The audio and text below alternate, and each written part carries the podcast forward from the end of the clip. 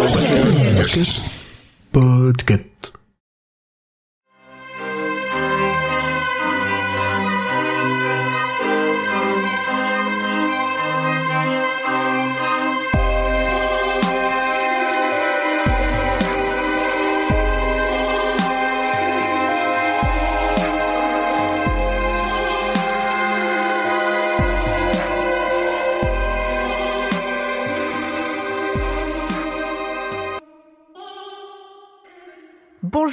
Bonsoir et bienvenue dans cet épisode numéro 49, mais à la limite le numéro on s'en fout parce que c'est quand même un épisode un peu particulier, mais on vous en dit plus tout à l'heure si jamais vous savez pas pourquoi vous êtes là.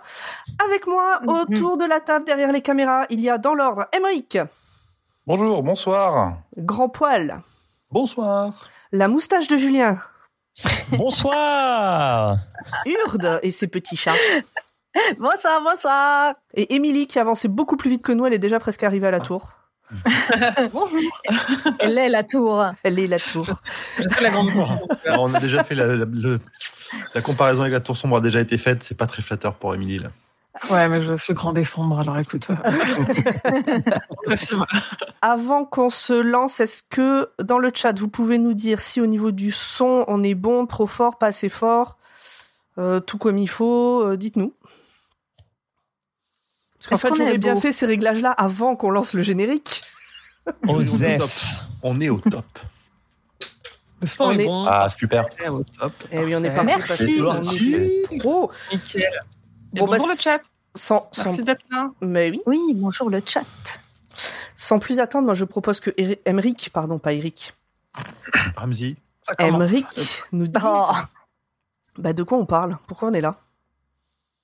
Alors, euh, je, suis un peu perdu parce qu'il y avait écrit première phrase par Émeric et j'ai pas fait la première oui, phrase. c'est vrai, j'ai oublié. C'est de ma faute. Tu veux la Mais c'est faire pas Allez, grave. Vas-y, fais-la faire. Non, mais c'est pas, c'est pas grave. On l'a fait, on l'a, on, on l'a fait euh, à la fois précédente. Là, c'est une phrase euh, de milieu de livre. ça On la, on la la rajoutera. On la rajoutera après, comme ça, les gens qui sont là ce soir seront obligés de réécouter l'épisode. voilà. Comme ça, ils sauront. Euh, alors aujourd'hui, nous allons Ah parler. Pardon. Nous allons parler de La Tour Sombre, titre original The Dark Tower, écrit par Stephen King, euh, publié sous le nom de Stephen King, et paru pour la première fois en 2004 en version originale, en 2005 en version française, traduite par Marie de Prémonville. Euh, le, nombre de pages en version originale, c'est dans les 845. En version française, 952 et euh, l'audiobook lu par Georges Guidel en VO, donc en anglais, fait 28h50. Et je vous ai préparé un petit extrait pour la fin du livre où il donne tout, il mérite. C'est vraiment un des meilleurs euh, Ouais. narrateurs d'audiobook. Ouais. Oh, cool. Ouais, je sais pas. Moi, j'étais contente de pas écouter la fin et plutôt de la lire. Mais bon, bref, on verra à ce moment-là. Ah oui, le fameux. euh, ouais. Je suis sûr qu'il était essoufflé, il faisait quand des marches. Je suis en train de regarder pour donner les infos. À... Alors, euh, en VF euh, audible, c'est Nicolas Justamont et c'est 37 heures et 14 minutes euh, la version totale de La Tour Sombre, tome 7. Bah, c'est une Wow. petite semaine de travail, c'est bien. Très bon Nicolas Justamont. Émeric Ah pardon. Oui, qu'est-ce que vous en avez pensé de cette deuxième partie de, de La Tour Sombre? On va commencer par Urde. Contente d'arriver à la fin, contente de voir la fin et contente de la fin. Donc je suis satisfaite. Euh, j'ai bien aimé, mais surtout j'ai aimé euh, bah, arriver au bout en fait. Donc euh, voilà, c'est ce que je retiens et le reste, bah, vous le saurez au fur et à mesure du résumé. C'est bim sur 20, quoi. C'est alors le, le film oui, le, le Ah livre non, un non, petit ça, peu on en moins. parlera plus tard. Ah, Il y a encore des PTSD. euh. Oui, oui, oui, oui. Oui. Ju- Julien, quel est ton avis sur cette deuxième partie? Alors, euh, mon avis sur cette deuxième partie, comme Urde, je suis content d'en avoir fini avec la tour sombre. Non pas que c'était un mauvais moment, mais à la fin, t'as quand même envie de savoir euh, où ça va. Ouais, ça fait trois ans qu'on est dessus quand même. ouais. Extrêmement déçu de cette fin que je trouve nulle. On y reviendra plus tard. Oh. Ah, ça. Euh, par contre, j'ai j'ai bien, en fait, j'aime bien tout jusqu'à vraiment les, ça doit être les 30 dernières pages ou je sais pas quoi. Le Quand deuxième il- épilogue, Quand on va dire. quand il se retrouve tout seul, on va dire. Voilà. Hmm. Mais jusqu'à ça, j'ai trouvé ça vachement bien. J'ai, euh, je, je lâchais pas le bouquin. Euh, j'ai bien aimé comment on se sépare d'un personnage. J'ai bien aimé euh, le nouveau personnage et ce qu'on en fait. Et vraiment, euh, c'était, je, je pensais pas qu'il allait aller par là. Par contre, euh, non, je dirais même. Alors, je disais euh, dé- déçu à partir du moment où on est tout seul, mais en fait déçu on va dire au combat final, que je trouve nul. Ah oui. Ah oui, ouais, c'est un peu spécial. N'en disons pas trop tout de suite. Oui. Grand poil, un avis pour contrebalancer? Ah, c'est dur. Déception? Non, non, moi je- j'ai j'ai kiffé d'un bout à l'autre. Je même la fin. Moi, la fin me paraît en plus tellement logique avec tout ce qu'il a pu écrire euh, dans tout le reste de cette euh, de cette aventure. Euh, j'ai par ailleurs j'ai encore eu des moments où j'ai chialé pendant le pendant la lecture parce que vraiment c'était il y a des passages très très très difficiles. J'ai j'ai vibré, je me suis il y a des moments où je me suis fait je me suis fait chier mais comme les personnages, c'est-à-dire dans le bon sens du terme, je, ressentais plus on approchait la fin, je ressentais l'impression d'avoir le temps qui s'étire au moment où tu lis le les derniers passages entre avec Roland et Susanna notamment. T'as qu'une envie, c'est qu'ils envoient le bout, mais tu sens que même eux ils ralentissent et puis enfin tu, tu sais pas quand est-ce que ça va être la fin. ce, ce moment-là, j'étais là. Ça, le, le, le moment où tu, te fais chier, mais en même temps tu sais tu sais pourquoi. Tu tu es en empathie en complètement avec les, les personnages. Et euh, voilà, jusqu'au bout, jusqu'à cette, euh, cette ultime fin qui m'a. Qui m'a. Ça y est, j'ai des poils. Des grands poils. C'est Voilà. marrant parce que ce Grand que tu poil. dis, En pleure parce que qu'elle j'ai est nulle, toi aussi Oh. Ah non, non, non, non. Alors on dit pas elle est nulle, on dit j'ai pas aimé. Mais pas Elle dit qu'elle aime pas. Elle n'est pas aimée. Non, Bah, parce qu'après, Vas-y, Émilie. Te rends pas compte, moi je reçois des messages de gens qui disent Ah là là, vous avez pas aimé machin. Et je fais Non, en fait, il y a des personnes qui expriment des avis. Peut-être que du coup, on, les exprime mal chacun, mais euh, en général, il y a au moins il y a toujours des personnes qui aiment et des personnes qui aiment pas. Non, je revenais juste sur un truc très juste que tu disais, Grand Poil, et que j'ai j'ai réalisé archi tard en fait dans ma lecture. C'est euh, en fait moi tous les moments où je me suis ennuyée dans tout le cycle, c'est des moments parce que les personnages s'ennuyaient et qu'en fait c'est juste en effet une façon de faire fonctionner notre empathie et d'être vraiment extrêmement immersif comme il le fait en fait. Quand il décrit une odeur bah euh, t'as presque l'odeur.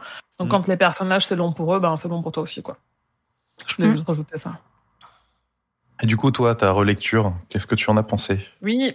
Moi il y avait des trucs dont j'avais un peu peur parce que la fin j'étais un peu c'est le cas de le dire resté sur ma fin euh, la première fois mais parce que je l'avais déjà expliqué j'avais pas euh, il y avait plein de choses à côté desquelles j'étais passée. Euh, euh, il y a des petites choses auxquelles j'ai pas accroché. et Je sais qu'on aura euh, l'occasion d'y revenir sur les questions. Et en fait, c'était tellement des détails que ça m'a pas du tout gêné dans ma lecture. euh, Qui vraiment, je pense que je, le moment où j'ai le plus pleuré se trouve dans cette partie-là. Et euh, je trouve que tout est beau et tout est incroyable. Et, euh, et plus j'avançais, et plus c'était douloureux d'avancer parce que plus je savais que ça allait finir.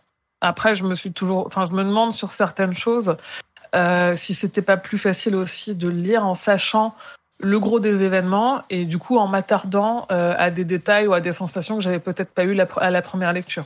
Il y a aussi ça qu'il faut mettre en jeu, c'est que c'est aussi une relecture, quoi. Donc, euh, Alors que moi, à part la fin dont je me souvenais, je me souvenais vraiment de rien d'autre. Donc cette deuxième lecture, j'ai redécouvert globalement. Il y a des moments où je me dis, ah, ça me rappelle vaguement quelque chose. hein, mais Ouais. j'ai- du coup, ça m'a fait plaisir de le relire parce que je ne me souvenais vraiment de globalement de rien. c'est précieux hein, de pouvoir redécouvrir euh, un livre qui te transporte comme ça et de le relire euh, une deuxième première fois. c'est vraiment précieux. Ah, mais après, c'est chiant quand ils te demandent, bah alors pourquoi t'as aimé? Alors, Compliqué. Je me souviens plus. ouais, j'avoue. Et Pomme, qu'est-ce que tu as pensé de cette partie? Euh, alors c'est très compliqué de répondre. Ça fait trois semaines euh, que je que je bosse ma réponse et que euh, Mhm. j'ai même failli. j'a- J'avais même commencé à l'écrire tout à l'heure pour pas euh, que ça dure trop longtemps. Minimum. Non non non non. C'est pas qu'elle est longue. C'est que il y a des œuvres comme ça où euh, où t'as pas forcément les mots pour partager ce que t'as ressenti, que ce soit en bien ou en mal. Euh, il y a des œuvres comme ça où tu sais pas trop euh, trouver les bons mots pour pouvoir partager le sentiment que t'en as. Euh, j'ai deux trois films en tête comme ça où où je me suis refusé d'en parler avec quiconque parce que je savais que quoi que je dise ça correspondrait pas à ce que je ressentais exactement, etc. La Tour sombre fait partie de ça. C'est très compliqué. Euh, c'est très compliqué de donner un avis. Alors, je vais essayer de me concentrer juste sur hein. la deuxième partie.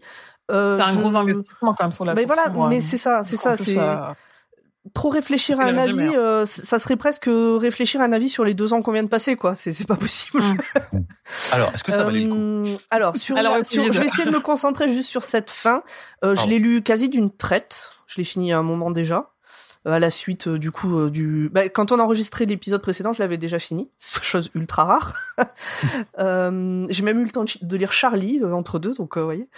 Euh, je l'ai lu d'une traite. Euh, je suis je rejoins ce que disait euh, Grand Poil et Émilie sur ces moments où où tu t'ennuies mais parce qu'ils s'ennuient là ces marches qui n'en finissent plus.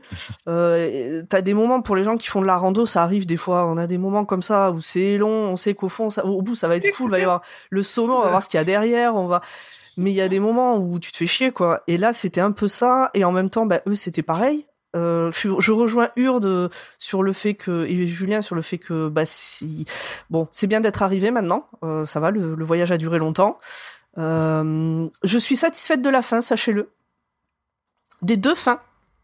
Puisque Mm. c'est un peu du spoil mais Oui, il y a deux fins.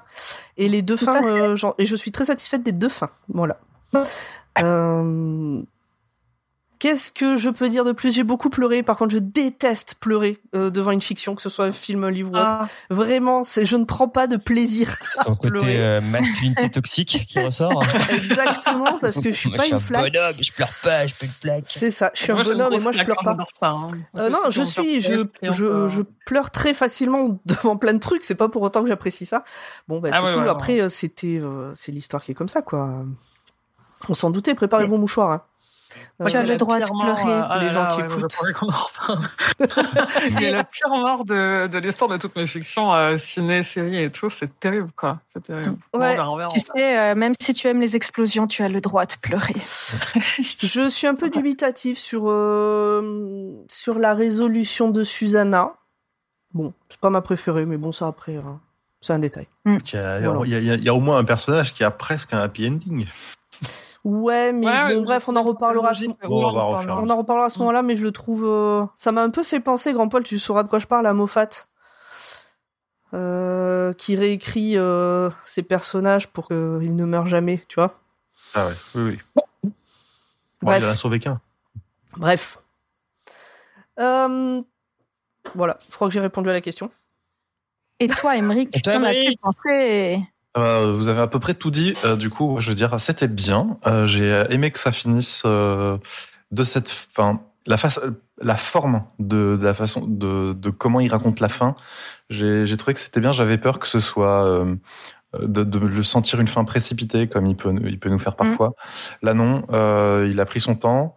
Et pour une fois, j'ai pas non plus trouvé qu'il prenait trop son temps. Donc ça, franchement, euh, euh, chapeau pour euh, clôturer euh, une, une aussi grosse histoire comme ça, sans donner l'impression que c'est c'est euh, bâclé. On a Et- 845 pages de fin quand même. Ouais. Oui, mais tu vois, par exemple, euh, toute la partie euh, dans euh, Az- Al- Azur Ciento, la, la, la ville. Alguciento, euh, je me suis dit, mais qu'est-ce qu'il nous fait avec ses- son détour par là? Euh, Il prend de Mhm. la place dans l'histoire, il, va rusher la fin. euh, et en fait, non. En fait, non. Donc, euh, bonne, bonne surprise. Et comme, euh, comme Julien, bonne, euh, bonne surprise du petit personnage qui rajoute, qui arrive et qui, euh, et qui est plutôt, euh, plutôt bien et bien, bien exploité au sens euh, pas juste euh, un token pour dire ah ben on en a parlé, euh, on fait un clin d'œil. Alors, Voilà. moi, ce personnage, euh, je, je, je l'ai oublié et je me suis rappelé son existence en écoutant l'épisode précédent. Ah merde. Et en le réécoutant, je me suis dit, ah putain, mais c'est vrai qu'il est là, lui. C'est horrible parce C'est que pour je- ça qu'on avait lu ça. c'est un personnage qui est censé être important. Et, et moi, je l'ai complètement zappé de l'histoire, en fait. euh, C'est marrant parce que quand Ah, on a fait le bouquin, On a sur ses ce bouquin-là, euh, où t'as- où t'as dit, euh, je, comprends, je comprends pas pourquoi on le lit, je vois pas le lien avec la tour. Je fais, attends, attends, attends, on n'a pas fini la tour. Oui, non, mais, bien- C'est mais je, vois le, je vois le lien, je vois le lien, mais, mais c'est vrai que du coup, je l'ai quand même oublié, quoi. Je... Bah ouais. Alors, dans le chat, il y a Leak Podcast, euh, donc les yeux clos, Les yeux qui dit clos. 240 pages de fin, c'est une agonie, pas une fin. Bah, ouais, Bah, euh, ouais. C'est un peu l'idée, hein, euh, voilà. C'est comme Euh, le fléau, hein, c'est la même chose. Le, Ouais. le voyage est long. et, euh, C'est comme le Seigneur des Anneaux. euh, Faut pas oublier que c'est son Seigneur des Anneaux. Il en a fait Oui. sept bouquins, l'autre il en a fait trois. Euh, je pense que les trois ils, ils tiennent dans six bouquins, ça passe. Ouais, pas- et puis par contre, dans le Ouais. Seigneur des Anneaux, il a fait huit fins différentes, je crois. Oui, et puis il y a trois films de 2h30. Bon, ça, on en reparlera. et pas un, un de 1h35. Et nous, on a une grosse merde. Non, c'était bien. Oh, Mais on en reparlera. Oui, d'ici sur ma- 2-3 heures. Après le résumé. Ouais, alors euh, le résumé, le truc rigolo, c'est que j'ai tout qui rame et que euh, je sais pas si je vais pouvoir le lire, le résumé. Allez, C'est génial. Je le lis à ta place. Si tu veux. Non J'ai réfléchi à le faire. Non, je- bah oui, je- Bon. en plus, le dernier de la série. virgule pour euh, remettre d'équerre ton, ton ordi. Est-ce que ça rame sur ton téléphone?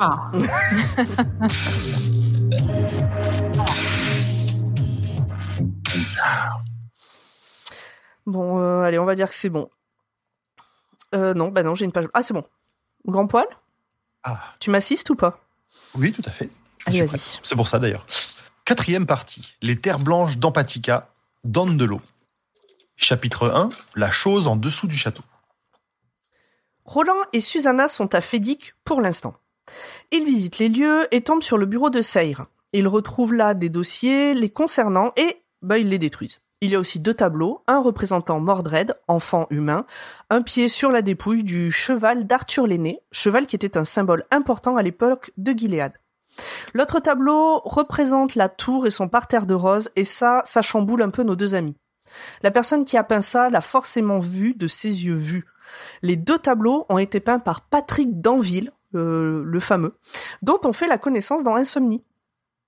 Susanna demande à Roland s'il pense que elle et Hot devront aussi mourir pour qu'il atteigne la tour seul. Parce que pour rappel, euh, Jake et Eddie sont morts.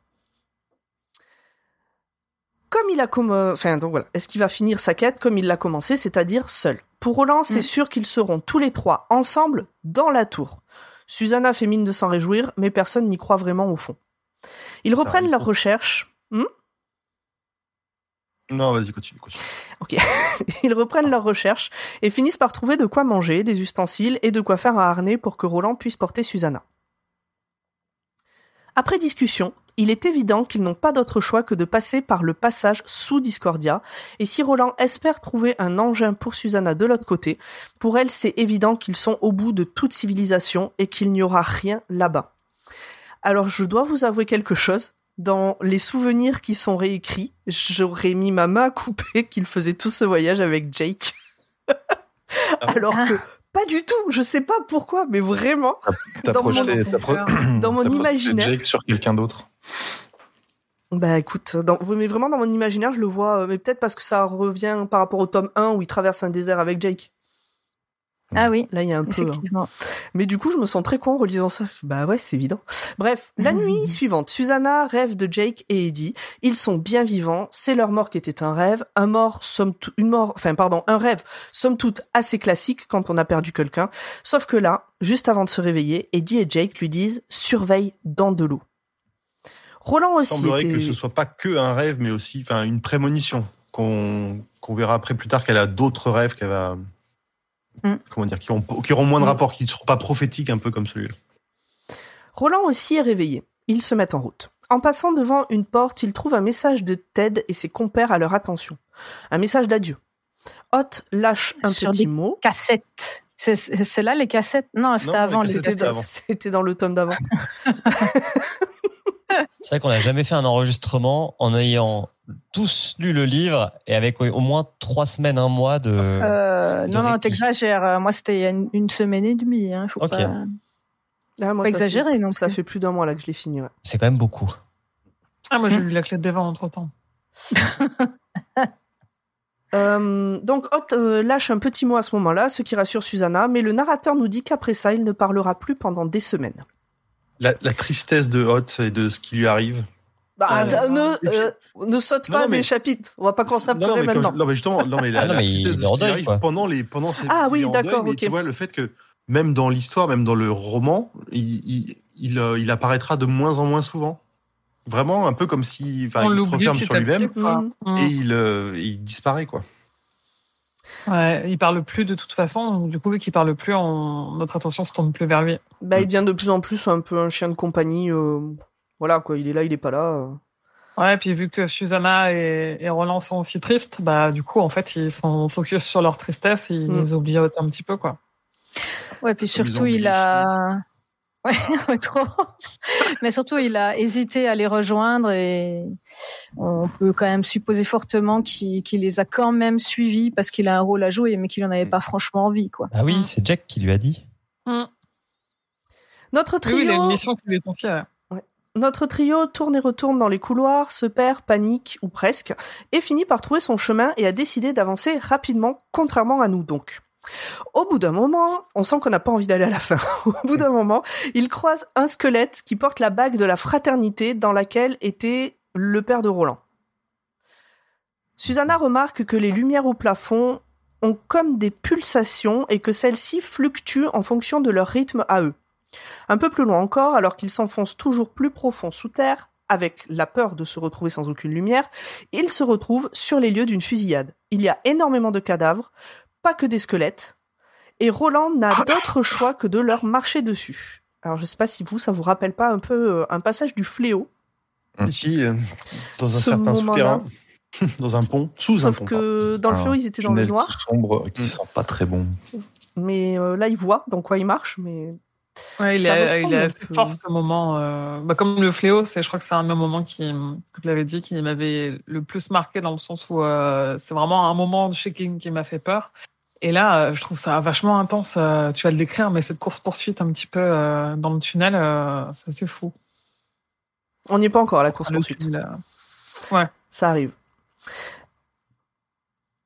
Euh, donc c'est surtout à ce moment qu'ils entendent pour la seconde fois un énorme bruit derrière eux. Susanna ne voit rien, mais Roland sait qu'ils sont suivis par une chose. Peut-être un monstre de l'espace va à Dash Mais pour l'instant, Roland suggère qu'ils continuent d'avancer comme si de rien n'était. Roland arrête de marcher vite et préfère courir. Ouais, si Roland court, c'est que ça pue. hein. C'est assez rassurant. Ouais, Alors que- ouais. Ah, il court en portant Susanna en plus. Oui, oui, bah, Ah oui. Oui, oui, c'est ça. Mais il court pas souvent. Hein. Je crois qu'en sept tomes, on l'a pas vu beaucoup courir. Non. hein. Ah, il est un peu Bon, il-. Euh, Il avait mal, mais il a plus mal. Oui, en plus, Et on il dit a mal. Nala qui nous fait une... Oui, bon, bon elle, a, elle a entendu bruit, la elle a, elle a Ah, du coup, ouais. Ah, on t'entend plus. Ah, pardon. C'est Si, bon. c'est bon, c'est bon. Donc, J'étais un peu loin. euh, donc Roland court. Et alors que Susanna a l'impression que ça fait longtemps que la chose derrière eux ne s'est pas manifestée, elle entend un soupir baveux. Alors excusez-moi, il y a une grosse moto qui vient de passer sous mes fenêtres. Donc elle entend un soupir baveux et a l'impression que tout l'air derrière elle se fait aspirer. J'imaginais un truc genre... Je sais pas. Qu'est-ce que vous en Ah pensez ouais. Ouais, c'est ça. elle... elle comprend que ce qui les suit est vraiment énorme et elle est terrorisée. D'après les bruits qu'elle entend, alors Susanna terrorisée, c'est pas arrivé souvent non plus. hein. Ouais. D'après les bruits qu'elle entend, elle se dit qu'il doit s'agir d'un ver qui remplit tout l'espace, qui dévore tout sur son passage et avance plus vite dans le noir. En tout cas, ça s'est rapproché. Roland va de plus en plus vite et Susanna tente de bricoler un truc avec un but à gaz qu'ils ont looté à Fédic. Elle arrive à faire une sorte de torche et, en se retournant, ils peuvent voir qu'ils sont suivis par un mille pattes gigantesque avec des tentacules et des crocs dans la bouche et qui pue le poisson pourri. Heureusement, Ouais. la lumière, même faible, le repousse. Ils arrivent à faire euh, un feu un peu plus conséquent et se barrent en courant en jetant euh, des torches régulièrement. Ça n'arrête pas la bête. euh, tentacules et trucs dégueulasses, ça m'a un peu rappelé les monstres de brume. Oui. Ouais, qui sont tous euh, quand même. Pas mal à euh, base de euh, tentacules et. euh, Ouais, Ah ouais a inspiré de, de Lovecraft, quoi. Mm. Euh, Pour moi, dans Brume, c'était des... C'est plein de petits insectes, Bah, y a mais plein de le, le plus gros. différents dans Brume. Il y a des mecs qui se font attraper par des tentacules. euh. Ouais, mais pour moi, c'était des est- on- vraies bestioles dans Brume. Mais bon, on avait fait un lien déjà de toute façon à ce Mm. moment-là. euh. Ouais, il y a les deux. Oui, en oui, fait. parce que c'est des bestioles de l'espace Vadash et de toute façon, King, dans ses créatures, euh, lui, les premières créatures qu'il a lues, c'est Lovecraft. Mm. Et là, euh, là, on est dedans. Hein, euh, Donc clairement. des tentacules. Et euh, mais dans euh, dans ce macabre, il n'y a pas une nouvelle où bah, d'ailleurs je me demande si c'est pas le poste de nuit où il y a une sorte Attention, on de blob hein. ou de ouais non mais des, des histoires avec des sortes de blobs dans des coins sombres, il y a pas qu'ici quoi, il en a déjà écrit non, Non, il aime bien. King. Ouais, il aime bien, Ouais. oui, il aime bien. Bon bref, donc il, il jette des torches régulièrement, ça n'arrête pas la bête, mais ça la ralentit un poil, jusqu'au moment où Susanna n'a plus de carburant pour allumer les torches. Elle commence à réfléchir à des solutions, donc elle, elle fait tout ça pendant que Roland y court. hein.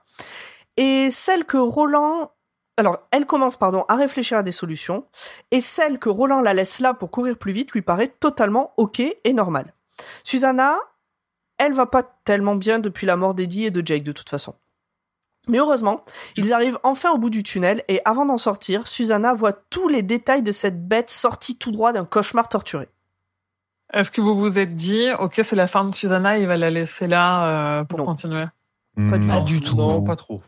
Ok. Ah, pas du tout pour le coup. Ouais. Je voyais bien Hot euh, se sacrifier en attaquant la bête pour, euh, pour tenter un truc. Ouais, ou en Mais- mode, je fais la pas, je le retarde, je le retarde, laissez-moi quoi. Mais en fait, je n'en ai Non, même pas parlé de Hot. danger zéro quoi. Ah, tu vois, même toi, tu oublies Hot. Ah ouais, non mais complètement. dit. Complètement. Une tristesse. Chapitre 2. Avenue des Maltaires. Nos deux pistoleros sont maintenant dans les Maltaires. T'as vu nos deux pistoleros Alors que tout à l'heure je parlais d'un trio, j'ai complètement zappé Hot. Mais c'est écrit, Ah, c'est écrit de Mais telle manière à ce qu'on ouais, l'oublie. Ouais, ouais. Bah ouais. Donc nos deux pistoleros sont maintenant dans les Maltaires de l'autre côté de Discordia, et vu le froid du sol, Roland se dit qu'ils vont en chier des caisses. Ils sont visiblement à un poste de contrôle. Susanna trouve une pancarte écrite en français. Donc je suppose que dans la VO il y a écrit en anglais. Les lieux ressemblent à ce qu'il y a de l'autre côté de Discordia, mais en tout détruit et abandonné. Comme, comme un miroir euh, détruit, en fait. C'est comme ça que je l'ai compris. Donc ils n'ont pas le temps de se reposer.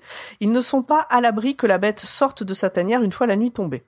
Ils fouillent un peu et refont le plein de bouffe et de but à gaz.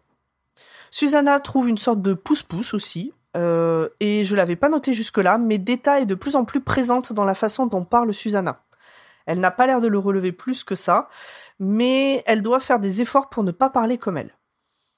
à chaque fois que tu dis but à gaz, j'imagine le petit ours bleu qui vient et qui donne une bonbonne. Ça ferait un truc marrant. Ah ouais, pour le pour le merchandising. Pour des tas qui apparaît plus, plus souvent, moi je, je, je voyais ça comme une euh, Susanna qui, qui, qui, pareil, encore une- un peu comme Hot, se renferme sur elle-même et la partie la plus virulente, la plus euh, Mm. quelque part taillée à, à, su, à subir tout ça, et elle revient, euh, elle revient à la surface là où jusque-là tout le monde était plus ou moins fusionné. Ouais, c'est Ouais. ça. Ouais. Bah, il y a eu cas sur du, du cas, donc c'est, Mm. ça confirme tout à fait, ouais. Donc malgré la fatigue, ils avancent assez loin pour ne plus voir les tours de Discordia et se reposent pour la nuit. Il fait effectivement très froid et leur réserve pour faire du feu est faible et ne pourra pas être refaite avant longtemps. Ils essayent de se préparer mentalement à ce que les jours à venir soient très très rudes. Et effectivement, ils le furent. Si j'ai bien compris ce passage, il dure plusieurs jours et je ne sais pas s'il dure pas plusieurs semaines en fait.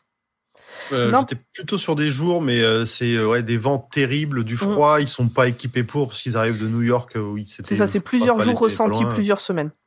C'est là Ouais. où il lui dit euh, on va en chier pendant 2-3 jours et après ça ira. Ouais, c'est ça. Ouais. Oui, c'est ça, oui. C'est ce que j'allais Ça dire. dure. C'est, Ça dure c'est par bout. ouais, c'est par bout de jour, enfin, de, de, de 3-4 jours. Bon, Ouais, n'empêche, parce au bout d'un quoi, Il y moment. a une différence entre le réel et le ressenti. euh. Ouais. Donc n'empêche, au bout d'un moment, Roland et Susanna en arrivent à se demander s'ils ne pourraient pas se faire des chaussettes ou des moufles avec la fourrure de Hot. Ils sont pas très fiers de ça, hein, mais, mais Ouais, ouais. ils Mais en chient tellement qu'ils en un- arrivent ils là. sont à un tel niveau de désespoir et de- d'enfer que. Un instinct de survie, hein. C'est vraiment Ouais, ouais. euh, tu retour à l'état primaire, quoi. Ils finissent par voir des corbeaux dont un qui trimballe de l'herbe du diable. Et vu l'étendue désertique et caillouteux qu'ils viennent de traverser, ça veut dire qu'ils arrivent au bout des maltaires. C'est un peu euh, la, la mouette euh, quand t'es sur un bateau en pleine mer, quoi. Mm. Mais Roland, Rameau Twitch. d'olivier, elle a une, une touffe d'herbe du diable. C'est pas la même symbolique. Hein. non, mais ça veut dire que C'est ça va quand t'as commandé une mouette sur Wish et ça- reçois un corbeau. Mais Roland met en garde Susanna. C'est pas parce qu'il voit le bout qu'ils sont sortis d'affaire. Il parle un peu de Mordred aussi, qui doit sûrement les suivre. Susanna a rêvé de lui ces dernières nuits et il a faim. Mordred l'enfant. Ils ont faim. Après plusieurs jours de marche, toujours dans le froid, Susanna prend conscience que ça fait un mois qu'il marche. Ils croisent quelques baraques à droite à gauche, puis finissent par trouver un village avec des maisons et des portes qui laissent penser que celles qui vivaient ici n'avaient pas forme humaine classique. Ils voient enfin le château du roi cramoisi. Tout. Susanna ne comprend pas pourquoi ils doivent y aller si le roi n'y est plus, puisqu'on a dit que le roi était fou et enfermé euh, au niveau de la tour, a priori. Mais Roland veut vérifier qu'il n'y est vraiment plus, et il se dit qu'ils pourront peut-être piéger Mordred là-bas. En voyant ce château, malgré l'inquiétude, l'espoir de vivre euh, des jours meilleurs renaît parce que bah, il y a des pins. Il y aura donc une forêt, du gibier, de quoi manger et de quoi se chauffer. Susanna. De faire des habits euh, et tout le reste. Susanna se rend compte que la forge du roi à Discordia s'est éteinte avec l'arrêt du travail des briseurs. Roland se dit qu'ils auront au moins réussi ça, et c'est déjà une grande victoire. Lorsqu'ils arrivent au château du roi cramoisi, ils se rendent compte qu'il n'est pas aussi vide qu'ils l'avaient espéré. On l'avait vu déjà à la fin de l'épisode précédent que avec l'arrêt des briseurs, les, les rayons sont en train de se régénérer aussi. Mhm. Oui. Que, que y a- ça, ça a vraiment fait un, un grand bien tout ça. Encore heureux. hein. Enfin, le dernier rayon est. Voilà, c'est le dernier rayon en fait. Chapitre 3. Le château du roi cramoisi. On a là un château en ruine. Il y a encore des choses qui tiennent debout, mais il, il fait vraiment la gueule. Au milieu du pont se trouve un comité d'accueil. Trois gus, des triplés a priori, ou des clones.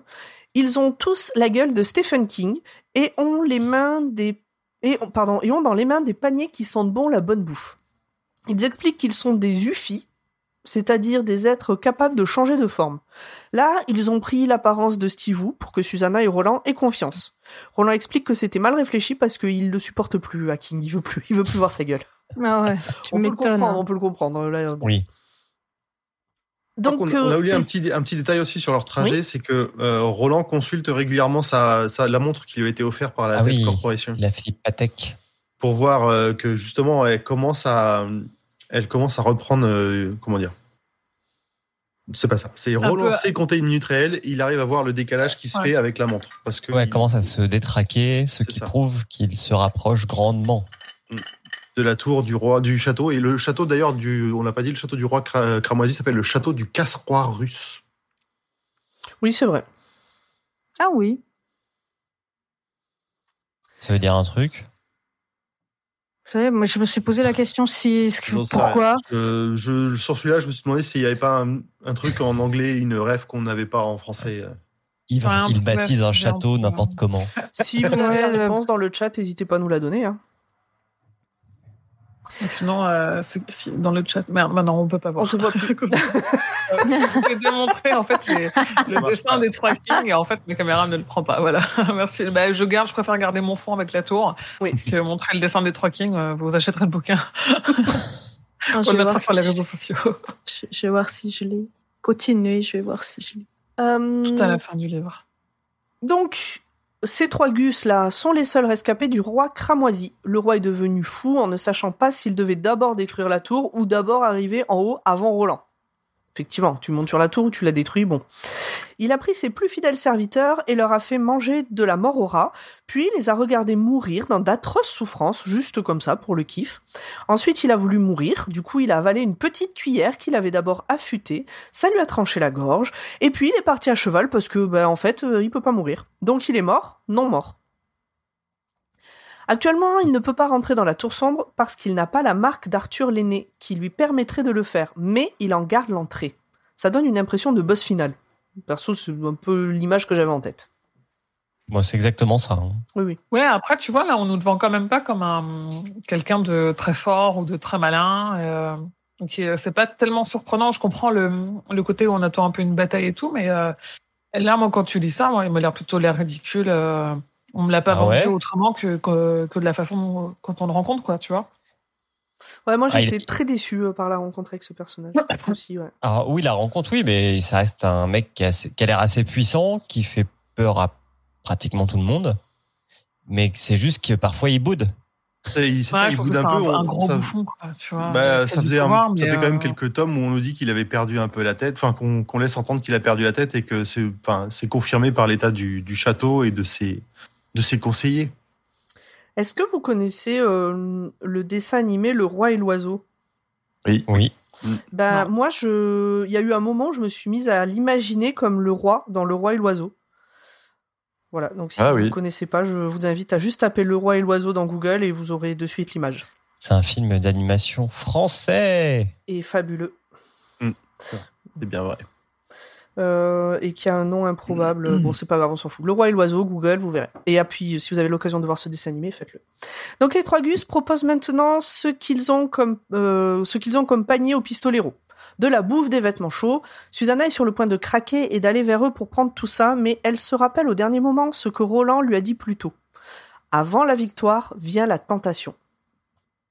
Je pense que là, si on avait été dans un film qui montre ce passage, on aurait eu euh, une sorte de flashback un peu, un peu flou euh, avec Roland. Dit ça. blanc. Exactement. Ou juste la voix, euh, comme ça. euh, Ah, voilà, Oui, si on avait une bonne adaptation. Mm. Oui. Où on aurait une préparation paiement Ouais. et là on aurait une voix, un écho de la voix de Roland qui lui dit la, qui lui D'ailleurs, répète dans le film, on le voit, hein, vu que c'est une très bonne adaptation, euh, il y a ce passage. Je Donc vais, elle se je vais fait- essayer de pas rentrer dans ton jeu, Julien, mais je suis pas sûre de réussir. Parce que l'enregistrement va être long, je pense que je vais craquer à un moment On donné. va, on va y arriver, on va y arriver. Il le fait- je le vois dans son regard, il le fait exprès. Non, mais c'est bien, ça va donner envie aux gens de rester dans le chat juste pour voir si tu vas craquer ou pas. Je vous propose de lancer les paris. Alors, Est-ce qu'on peut faire un bet sur le chat ou pas? Euh, je sais pas, non, je ne peux pas te. Non, je, non. Dites-nous dans le chat. Alors, euh, donc, avant la victoire vient la tentation. Euh, écrivez ça partout chez vous, ça peut être utile un jour. Elle se fait violence pour refuser. Roland aussi. Parce que Roland aussi, il est à bout. Après tout, il y aura de quoi manger se faire des vêtements dans la forêt. Elle a bien fait. Ça tombe bien, parce que c'est à ce moment-là que l'un des triplés sort une arme de son panier. Mais Susanna le sèche avant qu'il n'ait pu vraiment agir. Roland tue le deuxième, le troisième ne bouge pas mais se transforme en vieillard, vivant, mais déjà presque en décomposition. Il s'agit en fait de l'ancien... Non, j'allais dire un peu façon euh, lent mutant. euh. Ah, je l'ai pas vu décision. comme un lent mi-temps. Mm. Juste vraiment comme un Mm. vieux, en fait, un vieux décrépit. un vieux euh, pourri. ouais. Un vieux, Un qui- vieux pourri. Un vieux, un vieux Mm. qui est mort il y a, il y a 3-4 mois, mais euh, qui est plus zombie en fait du coup. Bon. Il s'agit donc en fait de l'ancien conseiller du roi Cramoisi, un gars qui vient de New York, dans un autre monde. Dans les paniers, il y avait en fait des membres humains en décomposition et des serpents presque morts. Il jure à Susanna et Roland que tout était vrai dans ce qu'il a dit, donc le fait que le roi est fou, qu'il a tué tout le monde, etc. Et il leur déconseille vivement d'aller à la tour sombre. Et là, on aurait été bien con que Roland et Susanna se disent, Bon, il a pas tort. C'est pas, juste qu'il essaie de le déconseiller, c'est qu'il dit à Roland T'as accompli tout ce pourquoi tu venais, pourquoi est-ce que tu continues? Quel est ton but maintenant? Ta flag euh, n'existe plus euh. Oui, euh, la, la tour est sauvée, Flag est plus là, euh, bon bah c'est bon, on s'en fout maintenant. Donc le roi, le roi cramoisi les tuera avant même qu'il ait passé la moitié du champ de rose. Enfin, d'après euh, le conseiller. Ce qui, paraît, ce qui paraît bizarre, parce que le roi est dans la tour ou pas loin et peut pas aller plus, peut pas rentrer parce qu'il a besoin des sigles de, de Roland, donc il va forcément les. Il a besoin qu'ils arrivent jusqu'à la tour. Ouais, mais est-ce qu'il le sait, ça, euh, le conseiller? Oh, ah, euh, non, mais je crois que, je crois que c'est une réflexion de Roland. Je crois que c'est Roland qui se dit un truc comme ça. Bref, Roland lui demande de, se faire, pas- de faire passer pardon, un message à Mordred quand celui-ci se pointera. Euh, S'il s'arrêtera, il, sur- il survivra. S'il continue d'avancer, Roland le tuera. J'ai envie de lancer des, des, des, des sondages pour chaque phrase là. D'après vous, est-ce que Roland et Susanna mourront à la moitié du champ de rose D'après vous, est-ce que Roland, euh, est-ce que Mordred va s'arrêter? Est-ce que Roland va tuer Mordred? On faire une Euh, lecture interactive. euh, D'ailleurs, euh, euh, j'ai fait sur euh, Twitter et Instagram un sondage pour, euh, d'après vous, est-ce qu'on va voir la tour sombre d'ici la fin euh, de- du roman? Et les deux, il y en a qui pensent que non, il y en a beaucoup qui pensent que non, mais la majorité des gens pensent que oui. C'est vrai que c'est une question qu'on Voilà. s'est beaucoup posée au long des, des Ah épisodes. À votre avis, est-ce que c'est métaphorique ou est-ce qu'il y a une vraie tour euh? Moi, j'étais sûr qu'il y aurait une vraie tour. Hmm. Une fois sorti du château, Roland dit qu'il croit tout ce que le Gus a dit. Susanna sent qu'il commence à être impatient. Euh, Du coup, ça correspond à nous aussi, là, on commence à... Bon, ça va, là, maintenant. Vrai. La montre que Roland s'était fait offrir par la Tête Corporation, euh, on en parle dans l'épisode précédent, donc commence à ralentir. C'est très léger, seulement 3 minutes par jour, mais ça veut dire qu'il s'approche de la tour. Ils entendent un cri horrible. C'est le Gus dans le château qui vient de se faire bouffer les yeux par des corbeaux et ne va pas tarder à se faire bouffer par Mordred. Ce dernier ressemble maintenant à un enfant de 9 ans sous-alimenté. En euh, parenthèse, j'ai pas trouvé l'image des trois euh, des trois trucs là, je sais plus le nom, si jamais. Malo, Luffy. Fumalo et Fiemalo. Je sais pas. Ouais, un truc comme ça, ouais. Je l'appelais les trois malos. Les Ça trois m'a donné envie de manger des, trois ça m'a gus, donné ouais. envie de manger des yaourts. Des petits yaourts au chocolat. Susanna, Roland et Hot s'installent près d'une ancienne ferme pour la nuit. Ils peuvent enfin faire du feu. Dans quelque temps, Susanna... euh, depuis quelque temps, pardon, Susanna a un petit bouton sur la lèvre. Elle explique à Roland que c'est un angiome, que ça peut s'étendre et qu'au moment venu, il faudra qu'il lui enlève rapidement d'un coup de couteau. Puis Susanna s'endort et Deta se réveille. Puis tout le monde s'endort. Roland monte la garde, il sent que Mordred les surveille. Puis il suppose que l'enfant s'est endormi. Les quelques jours qui suivent sont encore pires que les précédents en termes de froid. Roland tousse de plus en plus, sûrement une pneumonie. Putain, ça serait con qu'il meure. Est-ce que, d'après vous, dans le chat, Roland va crever d'une pneumonie avant d'arriver dans le champ de Calme-toi, rose calme-toi, calme-toi. Nos amis ne La peuvent clé pas, du jeu. nos amis ne peuvent pas faire de feu tant qu'ils n'ont pas attrapé de gibier. Et enfin, un animal s'approche. Puisque s'ils font du feu, ça va faire le gibier, etc. Mordred est toujours à quelques pas derrière eux. Il est seul, il a froid, il a faim et il pleure. Parce que ça peut être un psychopathe, il a 9 ans. Le lendemain, et pour les trois jours suivants, c'est jour de chasse, de confection de vêtements, de feu, et tout va mieux. Le troisième jour, Susanna rêve d'Eddie et Jake qui lui disent de le laisser faire son chemin seul et de se méfier de Dandelo. Avant de se réveiller, Eddie prononce le nom de Patrick Danville. Et tu vois là, ça fait vraiment un long moment qu'on n'a pas parlé de Hot. Ah si, je viens de dire euh, que Hot. Ouais, Susanna Roland et Hot s'installent près Ah, pardon. Ouais, mais tu vois, On quand a elle l'a dit, fait. je me suis dit, ah tiens, Hot. Parce Ouais. que, oui, oui, par on- contre, euh, il ouais. réagit pas euh, quand il y a les trois gars. euh, enfin, on le. Ouais, j'avoue. Si ça se trouve, c'est Chapitre moi qui l'ai mis, mais il y est pas dans le bouc. Enfin, tu vois, c'est pas. Ah, il y est, forcément. Il participe, Non, mais il est pas enfin, forcément il cité. Pas, mais il, il euh, très peu. Après, euh, il interagissait énormément avec Jake. Vu qu'il n'y a plus de Jake, Mm. en fait. euh, Ouais, là, je le voyais assez, euh, genre à deux mètres derrière eux, tu vois. Genre, Ouais, il attend, il ouais. attend que ça se passe, il attend d'avoir Voilà. enfin ce qu'il doit faire. Et, euh, Mm. Tellement triste. c'est horrible. Mais oui. Chapitre 5. Joe Collins de la Ronde. Trois semaines plus tard, après avoir traversé les terres blanches et avoir distancé Mordred qui lutte pour survivre, notre trio arrive à un village habité. À une intersection, il voit deux panneaux. L'un dit la Donde et l'autre dit la Tour. Parmi les petites maisons autour du croisement, une seule est habitée. Roland, Alors, Suzanne. petit, petit détail quand même pour la dans, quand tu quand as le bouquin, tu as un dessin du panneau où il y a marqué la donde, mais tu vois que ce D c'est en fait un, un R. Alors oui, et en fait, on en a parlé après que j'ai écrit ça et j'ai oublié de le modifier. Effectivement, euh, on lit la ronde. Ce qui du coup euh, gâche un peu euh, la surprise quand t'as pas cet effet stylistique sur la sur le livre des maths. Parmi les petites maisons autour du croisement, donc une seule est habitée, Roland, Susanna et Hot rencontrent là Joe, un vieillard marrant et sympathique, et sa vieille carne de jument qui fait un peu frissonner Susanna. Le gars est Elle a avenant. mal en point la vieille. Là. Le- le- le- Ah. Elle est, elle est pas genre aveugle? Oh, elle est aveugle, elle bave, enfin, elle a l'air euh, vraiment miteuse. C'est une vie- c'est vraiment une vieille carne. Ouais, les Allez. chevals, euh, les, les, les, ch- oh, les chevals, les chevaux morts-vivants dans, dans, dans les, dans les films ou les jeux, bah, ouais, c'est à peu près ça. Hmm. Ouais. Il, il manque plus que les verres, en fait. On doit y en avoir. hein. oui, il doit y en avoir. Le gars est avenant donc et prépare un excellent repas à nos amis. Chez lui, il y a un cliché de type Polaroid de la tour. C'est lui-même qui a pris la photo. Roland en est tout bouleversé. Joey, euh, Joe, Joey, je sais plus, dit qu'il faut 19 jours pour y aller, mais que sur le chemin, ils trouveront des engins qui les feront avancer plus vite. 19 jours, on est plus très loin là.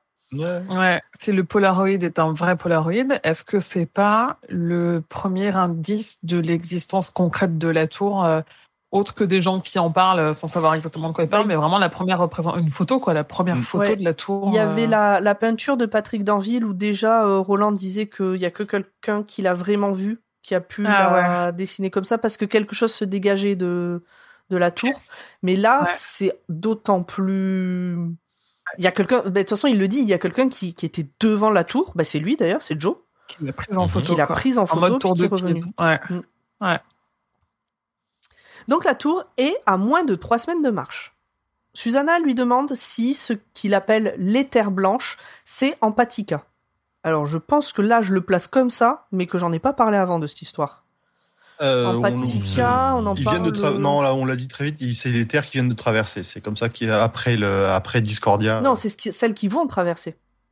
Empatica, euh, les terres blanches. Ils viennent de traverser les maltaires.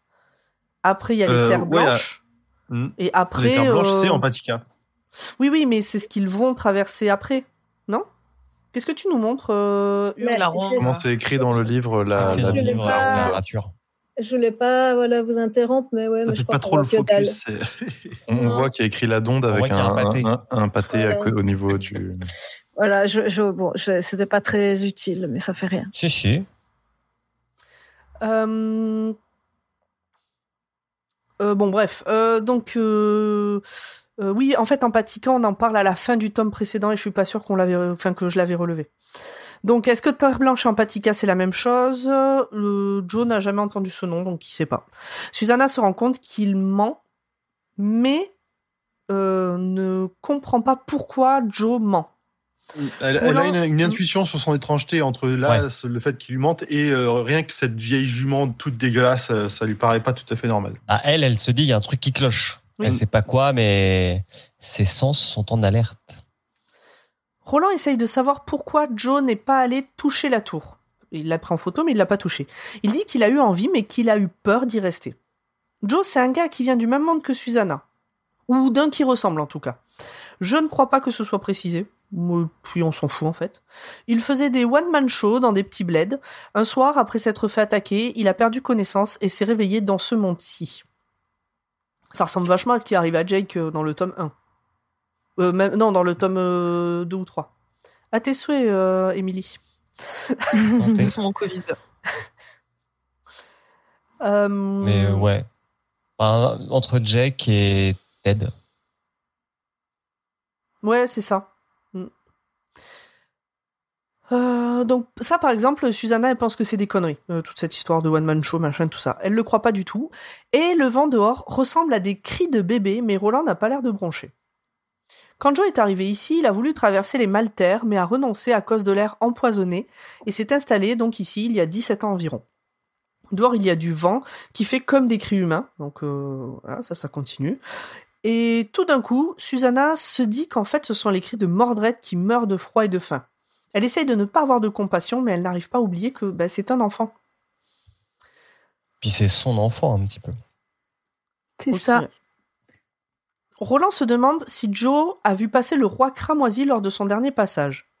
Joe n'en a pas le souvenir, mais il se souvient de s'être planqué à la cave lors d'une tempête gigantesque et qu'il a eu l'impression que quelque chose pouvait deviner sa présence. Alors il a dormi et quand il s'est réveillé, tout était redevenu normal. Ça, Et ça, je pense que c'est vrai. Hein. ben, Susanna pense que c'est vrai également. Tout d'un coup, Roland revient sur les one-man shows et demande à Joe de leur faire le spectacle. Celui-ci s'exécute et tout le monde se marre de bon cœur jusqu'à ce que tout ceci mette Susanna en alerte. Les cris ne viendraient-ils pas de la cave en fait? Qui est enfermé dedans? Et pourquoi Joe a des dents magnifiques tout d'un coup alors que Susanna aurait juré qu'il avait deux vieux chicots? Et Joe continue son spectacle et Roland continue de rire et Susanna aussi. Et ça devient un fou rire, voire un rire hystérique. Ça m'a un peu fait penser à la scène du fou rire dont on a parlé dans le deuxième Mm. épisode de Cœur perdu en Atlantide. Exact. Susanna finit par se gifler tellement elle rit. Bon, j'avoue que je... Voilà. Euh, Je sais pas si ça vous est déjà arrivé. Dans le chat, dites-nous si vous êtes déjà giflé à force de rire. Et Bon, elle elle, se, arrache elle la... se rend compte, euh, elle se rend compte que c'est pas normal en fait. C'est Ouais. Oui, oui. c'est le rire qui va te buter quoi. C'est. Et d'ailleurs, elle J'en suis, j'en suis euh, pas arrivée, euh, j'en suis pas arrivée jusque là, mais je peux imaginer. Non, je crois pas. À pisser, ouais, mais pas. En se donnant une gifle, donc elle arrache la croûte de son bouton labial et se met à pisser le sang. Roland arrête de rire, veut l'aider. Elle va dans la salle de bain pour nettoyer tout ça et trouve un mot qui dit. Alors là, euh, comme c'était euh, particulier, j'ai même fait euh, un Ah screen. putain, c'est vrai qu'il y a ça. Alors, Ouais, le Deus Ex Machi- Machina, euh, vraiment, euh, à don, quoi. exactement. Ah ouais, alors ça, ouais, c'était un peu trop Deus Ex Machina. Mais bon, Ah, en même temps, c'est annoncé, tu peux. Il écrit l'histoire, quoi. Ah oui, oui, bien Littéralement, Il, il écrit l'histoire. on en parlera Ah. après. C'est dans En plus, on nous en parle dans les questions. hein. Euh, Je voulais le montrer à nos auditeurs, mais on va perdre. Donc, Go, on voit un smiley qui sourit, un smiley qui fait la gueule. Putain, mon doigt disparaît quand je fais ça. Attendez, excusez-moi parce que ça a mis. Voilà. Donc, un smiley qui sourit, un smiley qui fait la gueule. On se détend. Un smiley qui sourit, un smiley qui fait la gueule. Voici venir le Deus Ex Machina. Puis, En lettres majuscules, Exact. souligné, Souligné. point d'exclamation. Tout est écrit en majuscule euh, sur cette partie-là. Et ensuite, à l'encre déjà passée, il y est écrit La ronde, la donde, tu n'y as pas réfléchi, quelle vilaine fille. J'ai laissé quelque chose pour toi dans l'armoire à pharmacie, mais avant, en majuscule, réfléchis-y Indice, deux points, comédie plus tragédie égale chimère En majuscule. C'est- quand même un Deus Ex Machina vraiment flou. Hein. Oui, Ouais. Ouais, quitte à faire un Deus Ex Machina, autant... euh, Tu, je, je comprends pas trop. ça Enfin, fait je comprends que ça fait des indices vraiment très vagues. Ben, je trouve que quitte à laisser un indice, autant laisser un vrai indice, quoi. Euh, Oui. quoi euh, C'est pas faux. c'est un peu le, le truc qui est utilisé dans plein d'histoires, plein de films, de quelqu'un qui, qui veut te filer une info, mais qui te donne euh, une, une énigme à la place. Donne l'info, quoi. Ouais. Écrit juste, c'est un méchant fuyé, et puis voilà. Faut que tu te rapproches plus, Urde. Non, mais je crois que le, le- la, caméra que ça sert à rien, non. parce que Ouais, c'est ça trop marche pas, près. Ouais. Ok, eh ben, j'abandonne. C'était une dernière tentative. Donc elle réfléchit, réfléchit, réfléchit, trouve abusé que dans la pièce d'à côté, Roland continue de se marrer, réfléchit et finit par comprendre. Le panneau à l'entrée du hameau indiquait la ronde, sauf que le R est en fait un D auquel deux petites jambes ont été ajoutées. Donc il s'agit de la donde, et la donde, c'est un anagramme de dent de l'eau. C'est à ce moment-là, parce que ça aussi tu as Jake et Eddie, autant qu'ils lui disent méfie-toi de la donde. Mm. Bon. C'était Bon, Jack, c'était il est un pas venu. Peut-être qu'il savait pas, tu vois. Ouais. On a fait un anagramme. Il était sur Sutom. tu vois, il avait tout, tout était pas rouge. Il s'est dit, j'ai les lettres, mais je sais pas les mettre dans le bon sens. Donc ça peut passer. Tu- tu- tu- tu- tu- tu- tu- Non, j'arrive pas très bien faire. le- Émeric, tu te souviens ce que c'était en anglais Euh, la-. La donde c'est un truc, c'est un truc comme ça, oui. et low. Après, vu qu'il met des mots en français, il peut très bien. euh, Oui, oui, Oui, c'est la, la donde, puisque le, le château du roi Ah, chat, on c'est littéralement. Odd Lane. Oui, c'est ça, c'est Ouais. Odd Lane, oui. Donc Et c'est bien l'eau. Ah oui. Odd Lane, ok. Donc Et c'est c'est qui a été transformé en Old, Old Lane ou quelque chose comme ça. Ok. Si je me souviens bien. Ah. Mhm. C'est à ce moment-là qu'elle se rend compte que dans la pièce d'à côté, Roland ne s'étouffe plus de rire, il s'étouffe tout court. Et on entend Hot aboyer aussi. Bah tu vois, j'ai oublié de l'écrire. Chapitre 6. Patrick Danville. Danville? Dans, je sais pas, j'ai lu dans Ville moi à Danville. chaque fois. Ouais, Attends, bon, attends, parce que là, on n'a pas dit de Deus Ex Machina, tout ça. En gros, c'est King. Ah oui. Si je me souviens bien, c'est quand même King qui dit en gros, voilà, Je vous aide, et maintenant vous vous démerdez. Ouais, c'est Ouais. ça. Ouais. Mais c'est euh, le Ah, king de l'univers d'avant qui laisse des traces. on, nous le dit après, c'est après, on y arrive. On y arrive. Ouais, Ah, on y arrive. On nous le dit après. ouais. Parce qu'après, il y a un truc dans l'armoire à pharmacie qu'on n'a pas encore vu. Ok. C'est là où c'est très méta et où en effet on l'a ou on l'a pas quoi. Toute cette partie fait très point and click, je trouve. Donc, C'était dans Myst. Exactement. Chapitre 6. Donc, Susanna sort de la salle de bain en trombe, Mm. voit Roland à terre et Joe au-dessus de lui, 30 ans de moins. On est à Empatica. Elle comprend qu'il s'agit d'un vampire qui ne se nourrit pas de sang. Elle il se nourrit donc euh, d'empathie. Pire Enfin, via psychique. Elle l'assomme à Mhm. moitié, se jette sur Roland pour récupérer son arme et après un combat un peu foutraque, abat Joe, alias Dandelot. Roland se remet doucement et implore à genoux, ah oui c'est ça, et implore à genoux le pardon de Susanna. Le pistolero, Euh, Qu'est-ce que j'écris? Ah oui, c'est ça. Ok, je reprends. Roland se remet donc euh, doucement et implore à genoux le pardon de Susanna le pistolero, donc la pistolera du coup, ce qui l'a fait totalement paniquer. Comme nous, quand on voit Roland courir, on se dit il y a vraiment un problème. Elle, elle voit euh, Roland qui supplie, euh, ça va pas.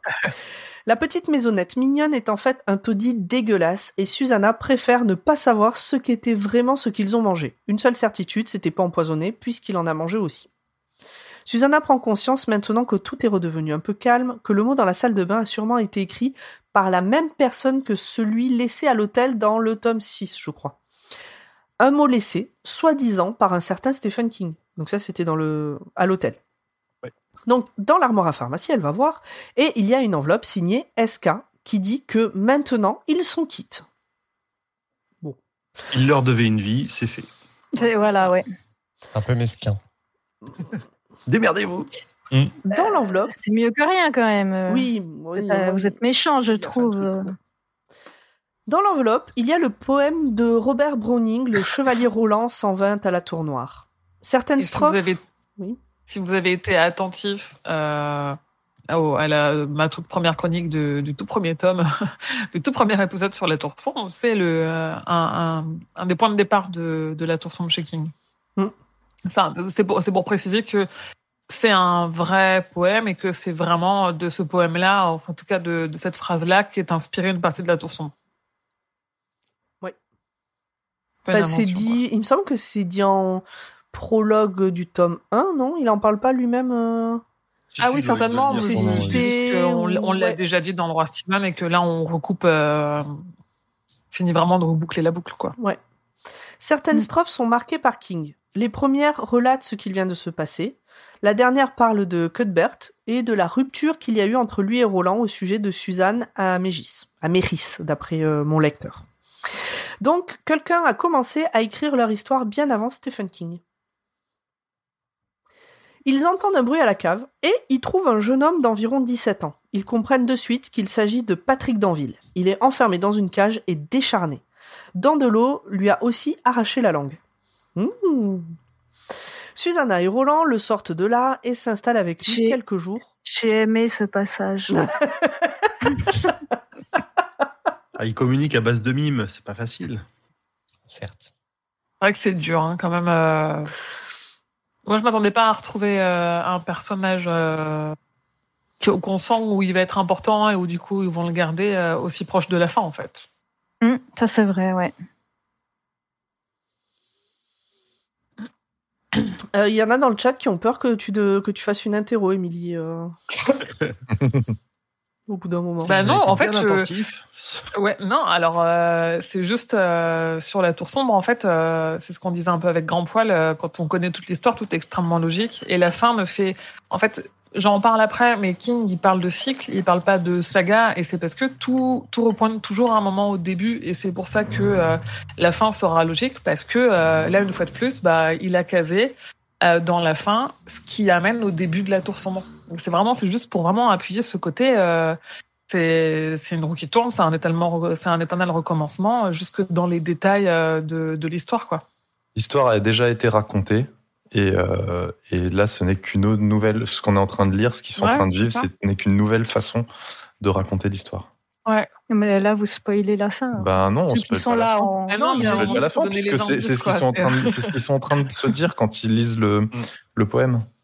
Oui, puis c'est bon, là, je pense qu'on peut, euh, on peut se dire que Oui, va oui. la spoiler euh, dans une demi-heure. Euh, Oui, à un ben, moment donné, je contrôler les connaissances des gens, je montre juste les indices qu'on m'a demandé de relever sur. oui, oui. euh, bah oui, mais elle tombe pas de nulle part, quoi. Elle arrive pas, elle arrive pas comme un cheveu sur la soupe, quoi, à la fin. Donc revenons à notre cher ami Patrick Danville. Susanna et Roland le sortent donc de sa cage et s'installent avec lui quelques jours dans la grange pour qu'il se retape un peu avant de continuer le chemin. Roland a trouvé du papier et des crayons, ce qui permet à Patrick de raconter sa vie et de communiquer. Au bout de quelques jours, il voit arriver Billy le Bègue, un robot, Alors, un peu Bill comme le Bègue. peut-être. Il- C'est pas Billy, c'est Bill. C'est comme euh, un certain personnage de ça. Ah. D'un d'un livre que tu n'as pas lu. Ah oui. ben, j'écris Billy partout. Hein. Ah, c'est pas grave. Ouais, c'est pas grave. On te On dira. fera Bill. penser à ma bibliothèque Ikea. J'en ai une Est-ce juste, qu'elle est bègue juste là à côté de moi. Voilà, parce qu'elle est bègue. Donc c'est un robot comme Andy et Nigel. Il est content de voir que Patrick va mieux. Son boulot est de déblayer la route de la tour et il est motorisé. Roland se dit que s'il peut porter Patrick, ce sera une aubaine. Pendant ce temps, Mordred voit, euh, voit tout ça et n'a qu'une envie, c'est de tuer Roland, le père qu'il a abandonné, et retrouver le roi cramoisi, ce père qu'il a abandonné aussi, mais ça, bah, apparemment, il l'a pas en tête. Maintenant, Mordred a l'apparence d'un humain de 20 ans. Un, petit truc qu'il faut signaler aussi, c'est que Patrick, quand il réalise des, là avec le matos qu'ils ont trouvé, il réalise des dessins qui sont parfaits ou en tout cas les défauts de qu'il pourrait avoir sur ses dessins sont intégrés aux œuvres. Il ne sait pas, enfin, il n'utilise jamais de gomme, voire on dirait qu'il ne sait pas ce que c'est. En fait, euh, les gommes, Susanna les La a gardées. Elle, elle, lui- elle les lui a tout enlevées. C'est Mm. ça. Donc de toute façon, euh, parce qu'il y a tout un truc autour du fait qu'au début il ose pas, il veut gommer machin, et puis Susanna lui prend toutes les gommes, et du coup, euh, bah en fait, il fait d'un trait et à chaque fois c'est parfait. Euh, Grand poil, c'est à Cinquième toi. partie. Oui, oui. Cinquième partie. Les champs écarlates de Can-A-Noré. Ah, c'est Can-Ca-Noré. Moi, je sais plus. Euh, Can... Can-A. Ouais, non, mais je sais pas. Il y, a, il y a une différence entre le titre et ce que je vois sur Internet. C'est Can-Ca-Noré d'habitude. Mais je- j'ai le même dans mon bouquin. hein. J'ai la même erreur. Ok, bon. Euh, de toute façon, je crois que je le reprononce euh, à aucun moment de tout mon texte, donc c'est. Ok. Mm. Chapitre 1. La plaie et la porte. Au revoir, mon ami. Bâtard. Ami, il- Euh, ami, foiré. Nous avons donc là Susanna, Roland, Hot, Patrick et Bill, donc pas Billy, le plus, le plus du Le tout bègue. Voilà. Ils traversent ensemble les terres blanches. Ils lui ont ordonné de ne plus être bègue. Je sais pas, je sais pas si vous l'avez dit, mais Oui, Euh, Roland, non, lui a, lui- Roland lui a fermement suggéré, puisqu'ils ne peuvent pas lui donner Voilà. d'ordre, puisqu'ils n'ont pas les, les mots Ouais. de passe. Mm. Donc Roland lui a fermement suggéré de, de, de régler ses problèmes de beg, sinon il euh, lui tirait une balle dans la tête ou un truc comme ça. Mhm. Si et il s'est reprogrammé.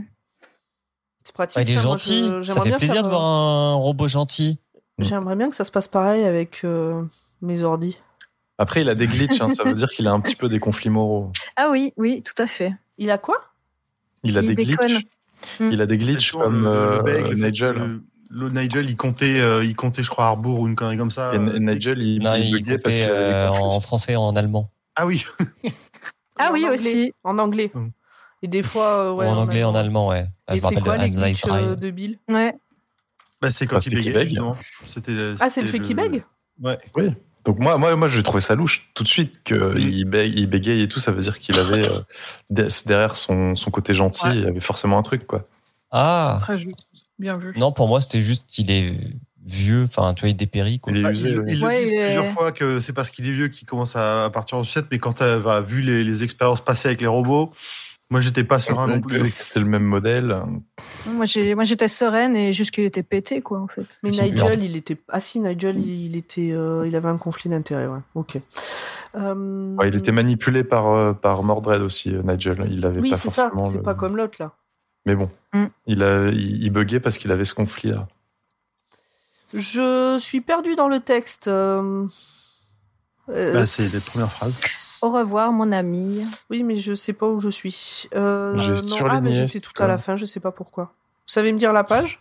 Excusez-moi. Bah, j'ai pas la page qui s'affiche, moi. Quand tu chelou. fais. euh, Le truc à côté, c'est la page 9. Ah, déjà? Que le temps passe vite quand on s'amuse. Ouh, je suis Vivement la fin. Bah, déjà, le ouais, film. Je- c'est là. je- Mais ouais. allez. le film. Je brille. Je suis vraiment désolée, mais ça rame tellement. C'est bon, j'y suis. Donc, on a dit euh, Suzanne, Roland, Hot, Patrick, Bill qui bègue plus. Donc, ils traversent ensemble les terres blanches. Susanna pleure de plus en plus. Elle sait que Roland doit finir sa mission seule. Elle sait qu'elle arrive au bout de son voyage et elle n'a pas envie. Elle ne sait pas ce qu'il va advenir d'elle, de Patrick et Dot. Après les terres blanches, avec un véhicule à moteur, alors euh, Billy, euh, Bill le bec du coup euh, les, les laisse là, il va pas au-delà euh, du bout des terres blanches. Donc avec un véhicule à moteur, à moteur pardon, il pourrait arriver à la tour en quelques heures. Mais Roland n'est pas prêt. Il préfère. Ça, ça fait, euh, ça fait combien de temps? Ça fait 50 ans qu'il cherche la tour, mais il n'est pas prêt. Bah, il est Il pas à 5 préfère- jours près. hein. Il préfère y aller à pied en Mm. quelques jours. Susanna, ça l'arrange. Ça, non mais ça quand même, petit euh, petit caprice de Roland. non, euh, ça fait Je- cinq ans que je, Je marche. préfère, ça, mais, je préfère euh, savourer le voyage. Ouais, mais tais-toi putain, Mais, mais, euh, vas-y à cette putain de tour. fais pas, Vraiment, fais tu pas vois, le bonhomme là. moi, je pense que non mais j'ai marché. Moi, j'ai ralenti ma lecture à la fin parce que euh, j'avais peur. J'avais peur d'arriver à la fin, tu vois. Et il a peur, en fait, il a peur parce que c'est un truc qu'il a fantasmé, mais peut-être qu'il a jamais vraiment pensé qu'il réussirait à la trouver. Et en fait, toute sa vie, c'est cette quête-là. Et une fois qu'il est arrivé à la tour, il fait quoi après, tu vois? Je dis pas que c'est pas logique. Je dis qu'il fait un caprice. Ah oui. Et, ça te plaît pas, quoi. que- Moi, je trouve et ça. je pense aussi moi, que Roland, il sent que c'est bientôt la fin pour Susanna Oui. euh, sur, euh, dans, dans cette partie du monde. Quoi. Je suis d'accord avec euh, Mm. Grand Il n'est pas pressé, euh, il veut pas y aller trop vite. C'est lui ou c'est elle qui a cette intuition? C'est elle. Les deux, les deux, je crois. En fait. En fait, Les deux, on que- peut supposer. Ouais, à voilà. ce ouais. moment-là, on nous dit, on nous parle que de Susanna, mais quand Ah non, ils étaient Susanna. dans le bureau Mm. et qu'ils ont vu les tableaux et tout ça, euh, le narrateur nous dit que personne n'y croit quand euh, ils se disent qu'ils rentreront ensemble dans Ouais. la tour. Ouais, oui, Mm. je pense qu'il se fait pas du tout d'illusions Non. sur le fait qu'il va y arriver tout seul. hein. Oui, puis en même temps, quand t'es avec quelqu'un H24 et qu'elle pleure toutes les nuits, je pense que ça se voit quand même, tu vois. Ouais, Euh, Donc il y a cinq jours, euh, cinq jours de voyage, ça fait quatre nuits à rêver, puisque Susanna quand elle rêve, elle rêve de euh, qu'elle est dans Central Park, parce que j'ai pas détaillé ses rêves, mais elle est dans Central Park, c'est Noël, c'est bientôt Noël, et il y a Eddie et Jake. Donc elle essaye de savoir si Patrick a le Shining. Il dit qu'il ne sait pas, mais elle pense qu'il sait très bien en réalité. Il est temps d'avancer et de laisser le robot là. Bill a trouvé un chariot pour que Roland tire Patrick et Susanna à une... euh, Enfin, donc Roland tire Patrick, puisque bah, Patrick il a pas de force en fait, et Susanna a une sorte de voiturette de golf. Sur le bâtiment, qui se trouve à l'orée des terres blanches, il y a une sirène puissante. Si Bill voit Mordred, il la déclenchera, et si le vent souffle dans le bon sens, le groupe l'entendra de loin. Je trouve que ça fait beaucoup de si. Mm. Le premier jour de voyage se passe. La première nuit arrive, il y a désormais la grande ours dans le ciel alors qu'elle avait disparu. C'est un signe de renouveau pour Roland. Susanna rêve de nouveau de Central Park, de Eddie et Jake, mais surtout elle voit une porte, comme celle par laquelle elle est arrivée, avec écrit l'artiste dessus. Et deux crayons, comme ceux de Patrick, dessinés euh, également sur la porte. Quand elle se retourne pour parler à Eddie et Jake, ils ont disparu. New York aussi. Il ne reste que Lude, la toute pourrie. Vous savez, la ville euh, dans le tome 3, je crois. Hmm. Où Et- Jake se fait emporter, ouais. Par Mhm. euh, une saloperie. ouais. Ah là là, quel enfer. Et donc euh, Susanna entend une voix qui lui dit "La fin est presque là, dépêche-toi."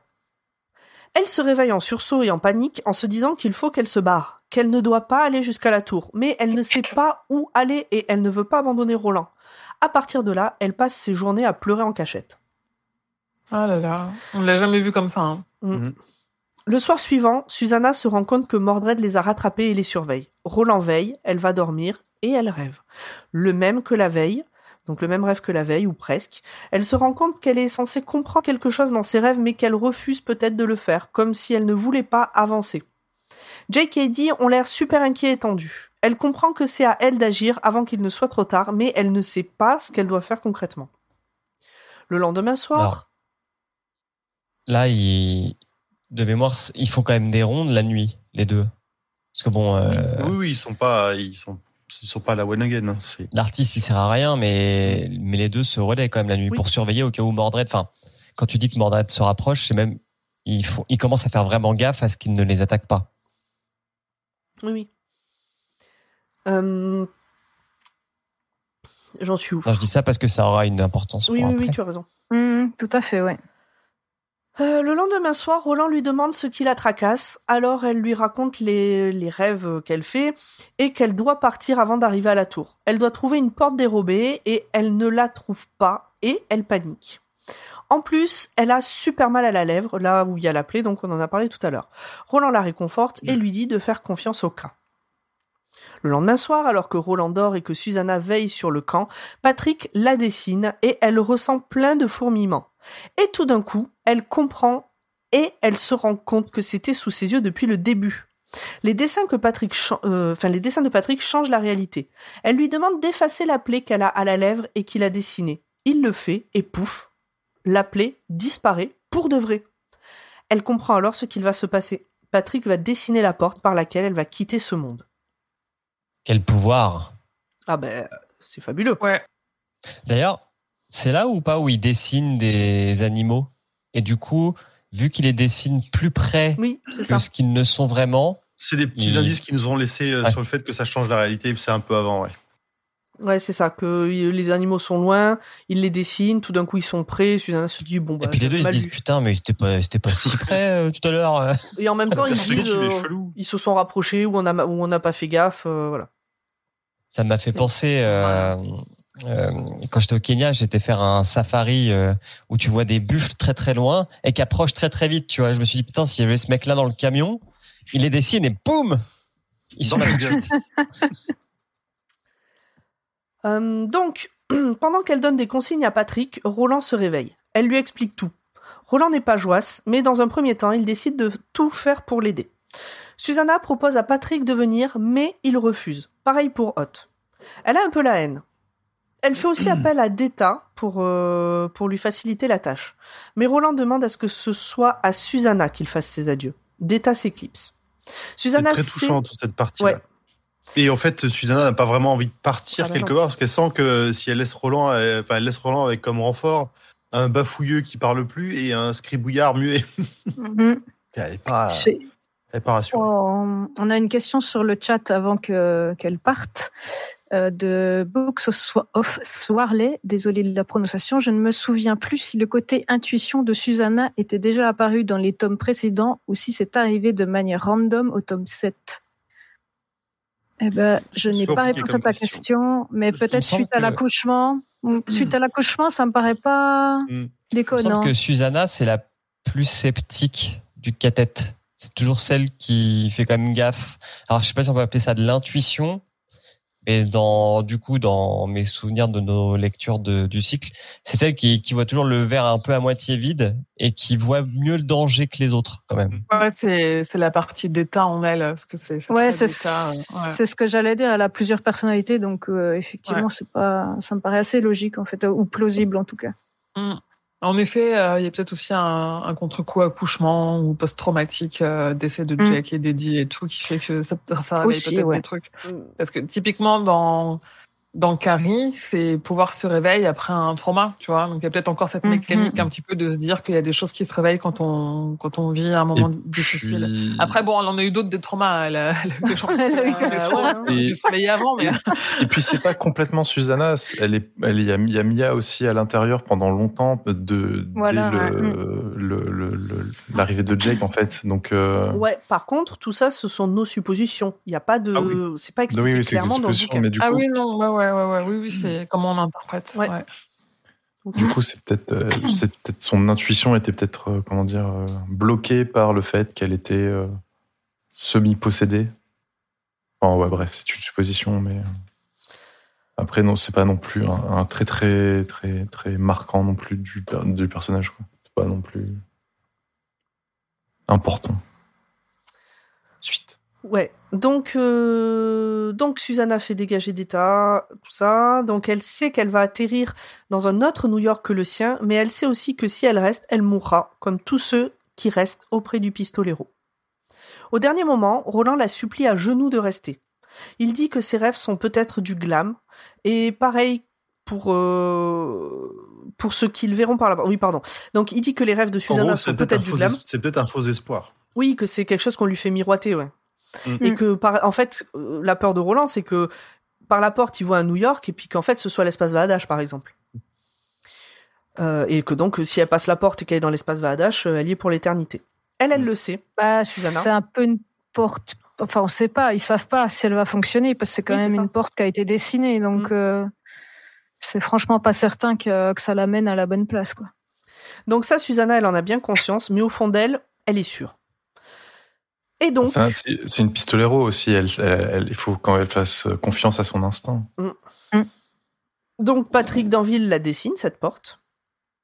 Et Susanna passe cette porte, qui se referme instantanément. rideau sur, Susanna. Sur Susanna.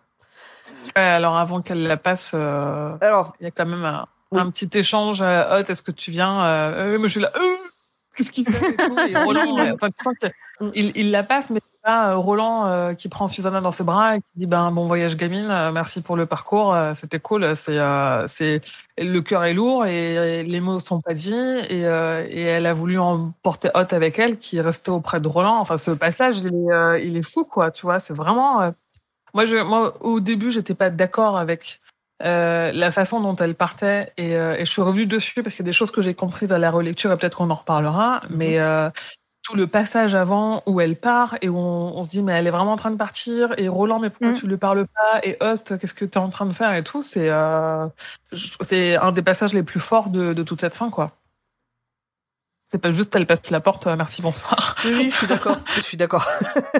Mais que c'est vrai que pour pour qu'on parle mais je il faut revenir là-dessus quoi Ouais, mais c'est c'est vrai que moi j'ai lu ce passage et je me suis dit, mais ça faisait bizarre parce que tu as les deux autres qui se sont sacrifiés euh, ben, en, en crevant, entre guillemets, et elle, en fait, elle se sacrifie en partant. Mais c'est pas du tout la même, euh, euh, le même truc. Donc au début, j'ai pas trop compris. Je me suis dit, mais quoi? Et c'est vrai que j'ai dû revenir un petit peu sur le, sur le truc pour comprendre et tout. quoi. moi là-dessus Ah, Puis je voulais préciser, il me semble qu'il faut un bisou avec la langue, non? Avec Roland.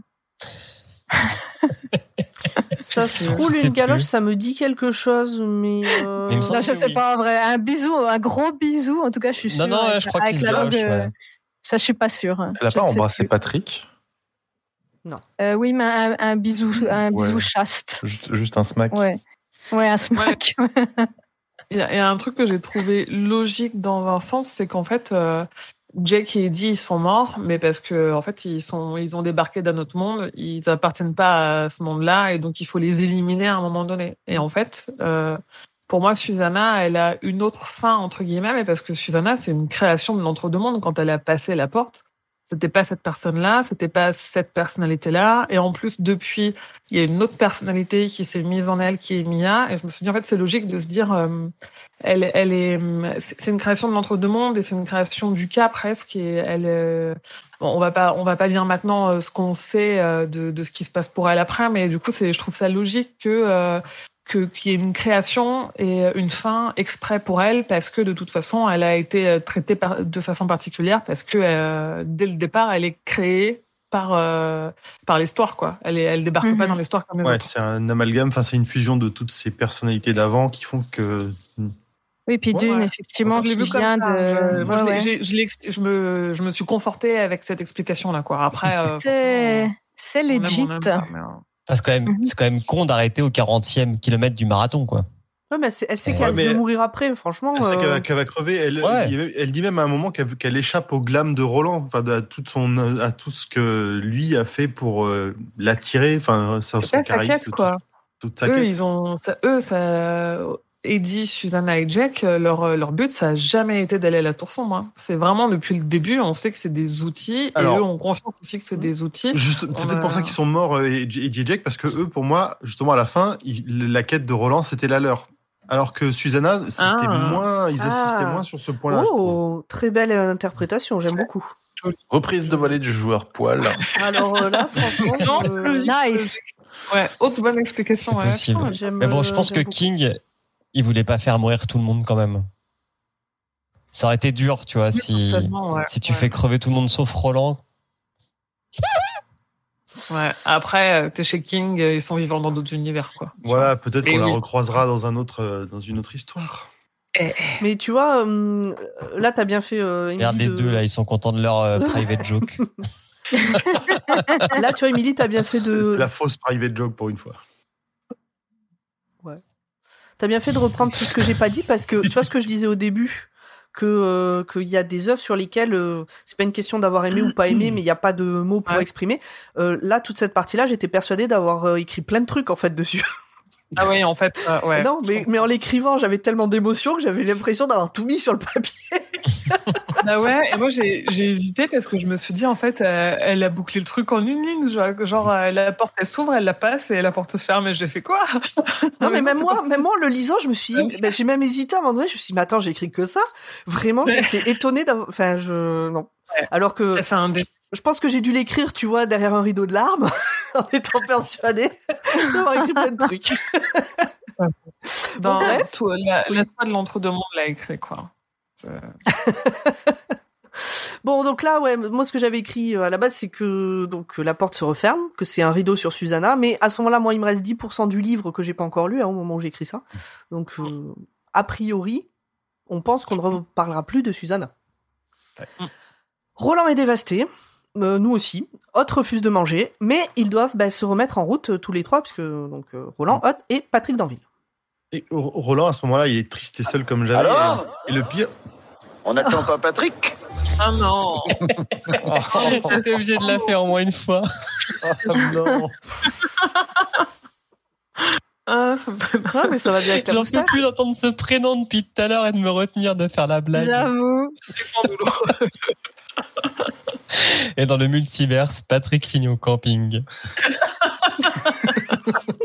Remarque, eh, c'est quand même mieux que ce qui lui arrive dans ce- cet univers-là. hein.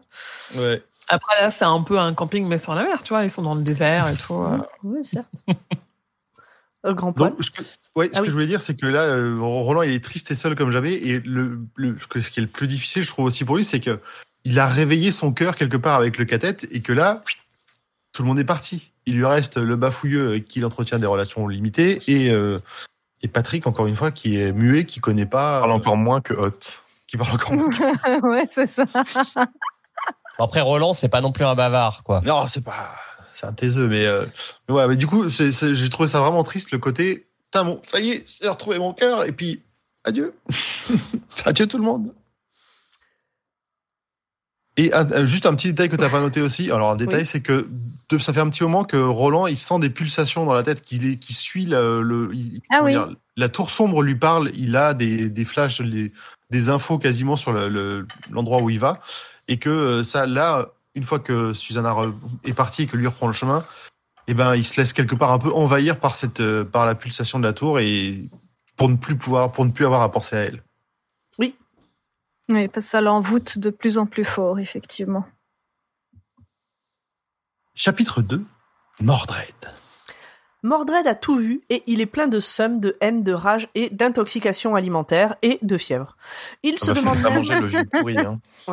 il se demande même s'il n'est pas en train de mourir, mais sa soif de tuer son père blanc, donc euh, Roland, le maintient en vie. Le père blanc et le père rouge. Il entend son père rouge, donc le roi cramoisi, l'appeler depuis la tour. Il sait qu'il fait partie des prophéties, et s'il doit mourir à cause d'un bout de viande avariée, c'est que c'est autre chose que le cas qui s'en mêle. J'ai vachement pensé à toi, Pomme, sur ce passage-là, parce que euh, je sais que t'es pas très euh, fluide corporel et compagnie, euh, les trucs dégueulasses euh, de ce type-là à lire. Mais putain, toutes les descriptions de diarrhée, la couleur, la texture, Eh ben, l'odeur et tout, je me suis dit, ça eh va, ben, Ça va. Ok, ok. Je, je me suis Mais peut-être parce que j'étais pas en train de l'écouter sur un tapis de course, par exemple. Ah ouais, ok, ouais. Non, mais ça, C'est vrai que c'est- pas C'est assez détaillé, euh, effectivement. Ouais. Et puis Oui, tu peux le lire en diagonale, tu vois, c'est pas comme quand tu l'écoutes euh, et que tu l'as dans, dans les oreilles. Ouais, ouais, chapeau. Euh, de leur côté, c'est vraiment la déprime, donc pour Roland, Patrick et Hot. Ce dernier refuse de s'alimenter, comme on l'a déjà dit, alors qu'il est déjà tout maigre. Roland est plein de sentiments, et ça le ralentit. Il n'a pas l'habitude, Roland, euh, d'être plein de sentiments. Il se sent moins fort. Bah, c'est une flaque. Tout le monde le sait, un homme qui a des sentiments, euh, c'est une flaque, non Mais s'il y a bien une chose qu'il ne regrette pas dans toute cette histoire, c'est d'avoir connu ses sentiments, les bons comme les mauvais. Il me semblait bien que c'était dit euh, à ce moment-là, j'étais pas sûre. En faisant une pause, il voit une rose sur le bord de la route, la même que celle du terrain vague, comme il y a là autour de moi, vous pouvez voir. Euh, mais, mais sans les voix, juste le chant. Quoi? Ah oui, euh, il voit des Oui, oui. roses euh, qui chantent, mais euh, il n'y a pas les voix, c'est ça? C'est ça. Ça, et- le chant, et de, de ce qu'on a l'air d'en dire, c'est que le chant va nourrir, le, nourrit les rayons. Donc elle alimente les rayons et les rayons l'alimentent. Il y en aura plein à la tour, sauf si le roi cramoisi les a toutes dégommées. Roland demande à Patrick de dessiner cette rose deux fois, une fois pour lui et une fois pour Roland. Et puis il va faire une sieste. Donc euh, Roland va faire une sieste. Il somnole immédiatement, mais pas longtemps. Patrick a fini de dessiner la rose et comme d'hab, c'est époustouflant de réalité. La troupe se remet en route. Ils seront à la tour demain. Trop plein. La petite troupe. Parce que la troupe, Oui. du coup, j'ai une image du cathète. Je me dis, ouais. non. La, la troupette se remet en route. Il y a de plus en plus de roses sur le chemin. Le dernier soir est là. Grâce au chant des roses, Roland va mieux. Euh, la montre qui doit lui indiquer la proximité de la tour tourne désormais à l'envers. Tout le monde mange, sauf Hot. Maintenant euh, il y a un passage un peu dur où t'as même euh, t'as Roland qui engueule Hot, qui lui dit bah, T'avais qu'à partir avec Susanna si tu veux plutôt si tu préfères crever de faim avec nous. euh. Mm. Le pauvre Hot. C'est. Ouais, c'est c'est à peu près par là. Euh, je, je- très honnêtement, euh, je pense que comme pour le passage de Susanna, j'ai dû aller très vite sur, sur d'autres passages, donc Ah, n'hésitez c'est le pas. pire passage. Enfin, Ouais. Le pire, c'est le beau. Enfin, c'est le. Enfin, non, je- non, il est le pas beau. non, il est pas beau. Enfin, bon, je le, Le personnellement, je le trouve pas beau, mais bon, voilà. Ouais, C'est- il est dur. Ouais, alors, donc, Il euh, est on y va. On va le passer, et euh, voilà. Euh, donc, euh, maintenant que Susanna est partie, Roland est seul pour préparer hein, dans le chat les mouchoirs, les doudous, euh, les, les boissons chaudes. Maintenant que Susanna est partie, Roland est seul pour veiller à ce que Mordred ne les attaque pas dans leur sommeil. Il essaye de tenir, mais il est épuisé. Alors il réveille Patrick pour surveiller le camp à un, un moment à sa place et il tombe d'épuisement. Donc pour réveiller Patrick pour ça, c'est vraiment euh, c'est le bout du bout. Mordred voit tout ça et supplie son papa rouge de l'aider. Celui-ci envoie une berceuse à Patrick et Patrick s'endort. Quand Roland se réveille en sursaut, il voit Mordred l'araignée en train de se battre avec Hot. Celui-ci le blesse gravement, mais Mordred prend le dessus. Roland abat Mordred, mais trop tard. Hot succombe à ses blessures, pas longtemps plus tard.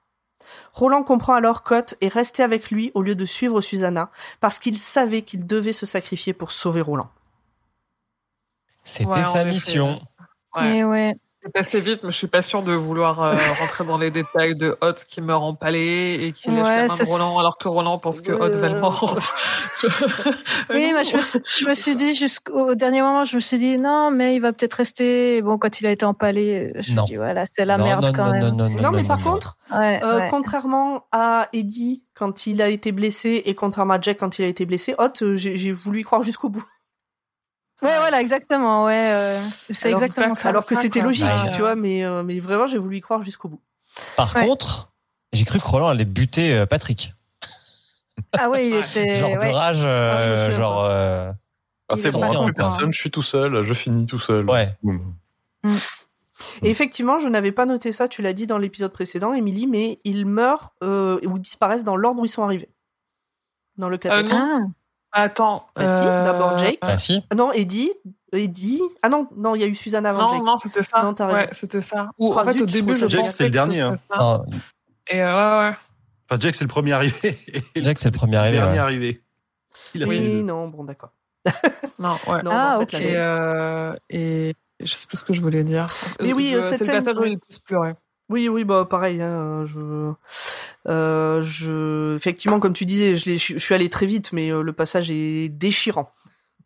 Il y a un Et puis tout le monde, euh, plus, euh, Tout le monde le sait dans un film, dans une histoire, tout le monde peut crever. le plus triste, c'est le chien.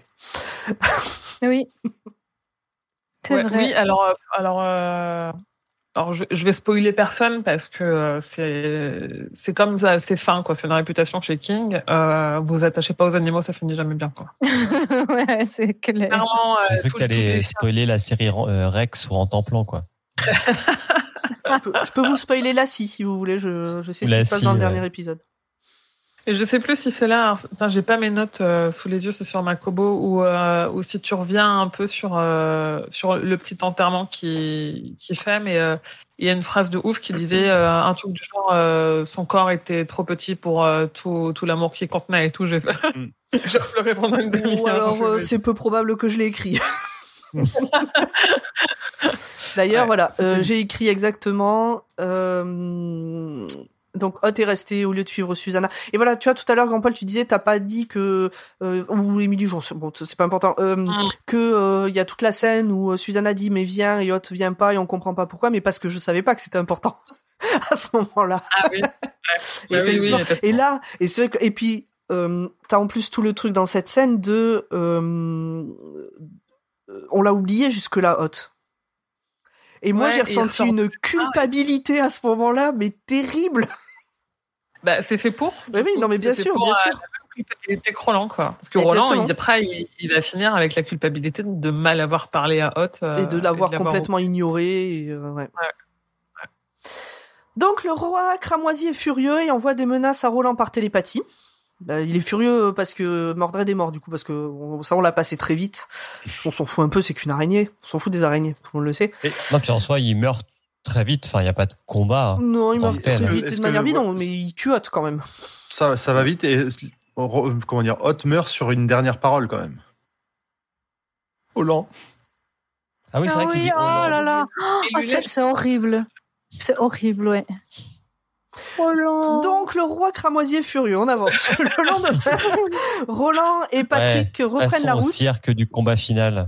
Le Oh lendemain. Roland et Patrick reprennent la route après avoir enterré Hot. Roland ne se fait pas de soucis pour Patrick parce qu'il n'a jamais fait partie de son cathète et que seuls les proches de Roland meurent. Ils sont à un kilomètre de la tour environ. Chapitre 3. Le roi écarlate et la tour sombre. Au début de ce chapitre, le narrateur s'adresse à nouveau à nous. Euh, directement. Euh, il casse le quatrième mur en fait. Il dit que les voyageurs viennent vers nous. Alors j'ai pas su dire en fait à ce moment-là si c'est à nous de majesté ou si ça nous concerne nous. Si c'est nous les, les, les lecteurs euh, ou si c'est une personne euh, tu vois, qui se la pète et qui parle de lui à la troisième personne. euh. J'avoue, je m'en souviens plus du tout. Mais en tout cas il dit euh, le les voyageurs viennent vers nous.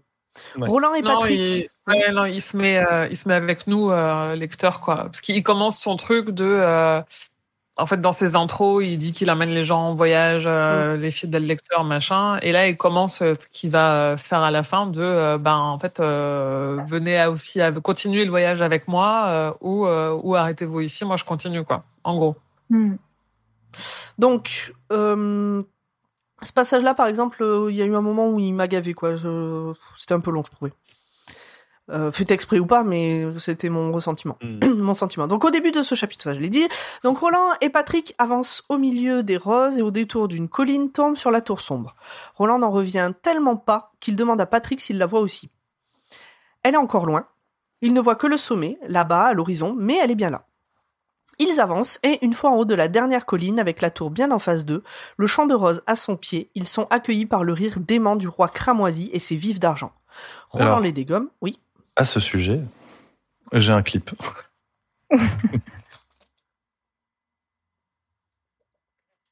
I hold the tower. Vous entendez? I'm like the dog with the grapes, Roland. It's mine, even if I can't climb it. And you'll come, say true, before the shadow of the tower reaches your paltry hiding place. You'll come.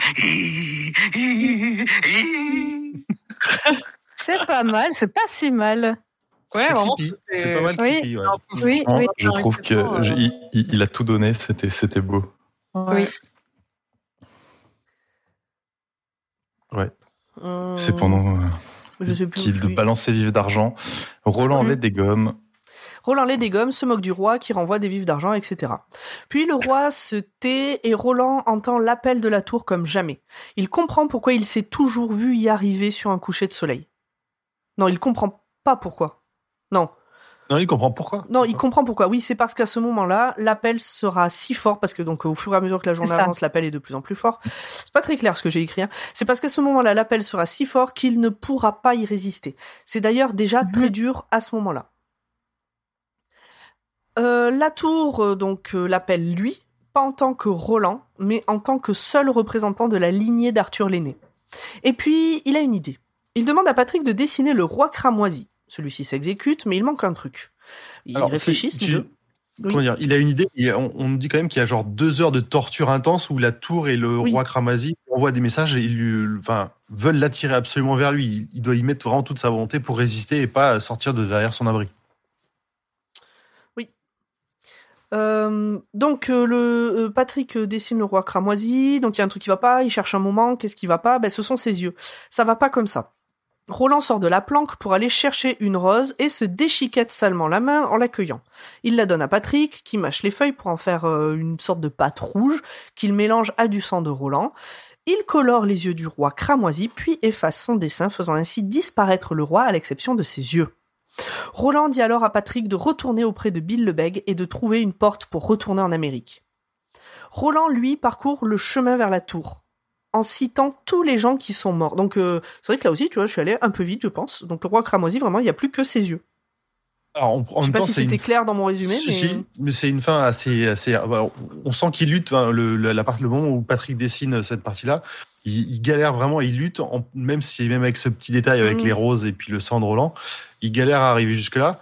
Et c'est une fin euh, un peu ridicule pour le roi cramoisi, mais qui, moi, je trouve, va dans la lignée de ce qui s'est passé jusque là, où le mec, enfin, le, le roi était devenu complètement fou. Il était non mort de toute façon, donc à tuer, c'était, euh, c'était, c'était infernal. Et enfin voilà, il- c'est fini. Paf Le roi cramoisi qui nous fait chier depuis cette table là. Et donc là, Ouais, on retrouve, et, euh, parce que je l'ai pas mis en avant, mais on retrouve le truc des gommes de Susanna, qu'elle avait cette intuition de mettre les gommes de Mm. côté. Mm. Et euh, je crois qu'il efface euh, le roi cramoisi, genre avec sa dernière gomme. Parce que, en fait, oui, putain, Le mais il y a tout ça. gomme, en fait, ouais. Susanna est partie avec les, les gommes dans sa poche. Donc, il ne reste qu'un tout petit bout de gomme à Patrick. Ah oui, c'est ça. La gomme qu'elle Ah lui oui, avait oui. donnée pour effacer son petit, euh, son bobo euh, à la, à la lèvre. Et euh, Tout après, se je, je recoupe. trouve que, je trouve que le, alors le nom du roi du roi cramoisi, il le dessert presque parce qu'en effet, vu qu'on entend parler du roi cramoisi depuis longtemps, moi je vois, enfin en plus on parle, vu qu'on compare toujours au Seigneur des Anneaux et à raison vu que lui-même, que King lui-même le fait. On s'attend vraiment à un immense grand méchant euh, hardcore, euh, tout, tout noir, tout rouge, euh, qui a des super pouvoirs et tout. Et là, on a, je rejoins Julien là-dessus. On avait beau nous dire un petit peu que euh, il a perdu la tête et que on comprend qu'il est un peu ridicule et tout. Quand tu l'as face à toi, il a pas, il porte pas bien son nom. Pour moi, le roi cramoisi, euh, je vois, euh, je vois un personnage un peu plus, euh, un peu plus imposant que ça, quoi. Ouais, non, mais Mm. je, je suis d'accord, c'est, ça, je m'attendais à un truc plus épique. Oui, tout à fait. Ouais, je comprends, je comprends. On t'entend pas grand poil. Non, on t'entend pas. Grand poil, on t'entend pas. Pardon. Je disais, moi aussi, ça m'a choqué euh, la première fois que je l'ai lu, mais au final, Ouais. enfin, le combat n'était pas le, le- le- le sujet du bouquin au final. C'était vraiment Ouais. d'atteindre la tour sombre et Oui, de voir mais- ce qu'il y avait derrière. Mais je comprends que derrière, on- que ce soit un anti-climax au possible, un peu comme avec, euh, comme avec Flag qui se fait Mais dégommer oui. comme une quiche par Mordred. Tu vois, à un moment donné, que ce soit avec Flag ou avec le roi cramoisi, on nous vend sur des tomes et des tomes euh, le, le truc au final. euh, ah bah c'était pas ça. Euh, ok, euh, bon. Ouais, j'ai pas oui, l'impression. parce Petite qu'on nous vend des choses sur, euh, sur la rumeur, sur tout ce qu'il était avant que le monde s'effondre. Oui, et euh, il s'est effondré en même temps que le monde, donc il finit dans le même état. euh. Parce qu'on on nous vend qu'il est fou, qu'il a quitté son château et qu'il est coincé dans la tour, quoi, comme un, comme un gros Il a- débile. euh. Il a aussi, pas, je pense, perdu pas mal en pouvoir en ayant perdu toute son influence. Un peu comme euh, dans pas mal de, de mythologies, les dieux n'ont de, de puissance que la, le cumul de tout ce American tout ce qui God. en lui. Euh, c'est Non, c'est euh, Black and White, le jeu de Ah aussi. Oh là là, mais il y a plein de refs. Euh, Molineux.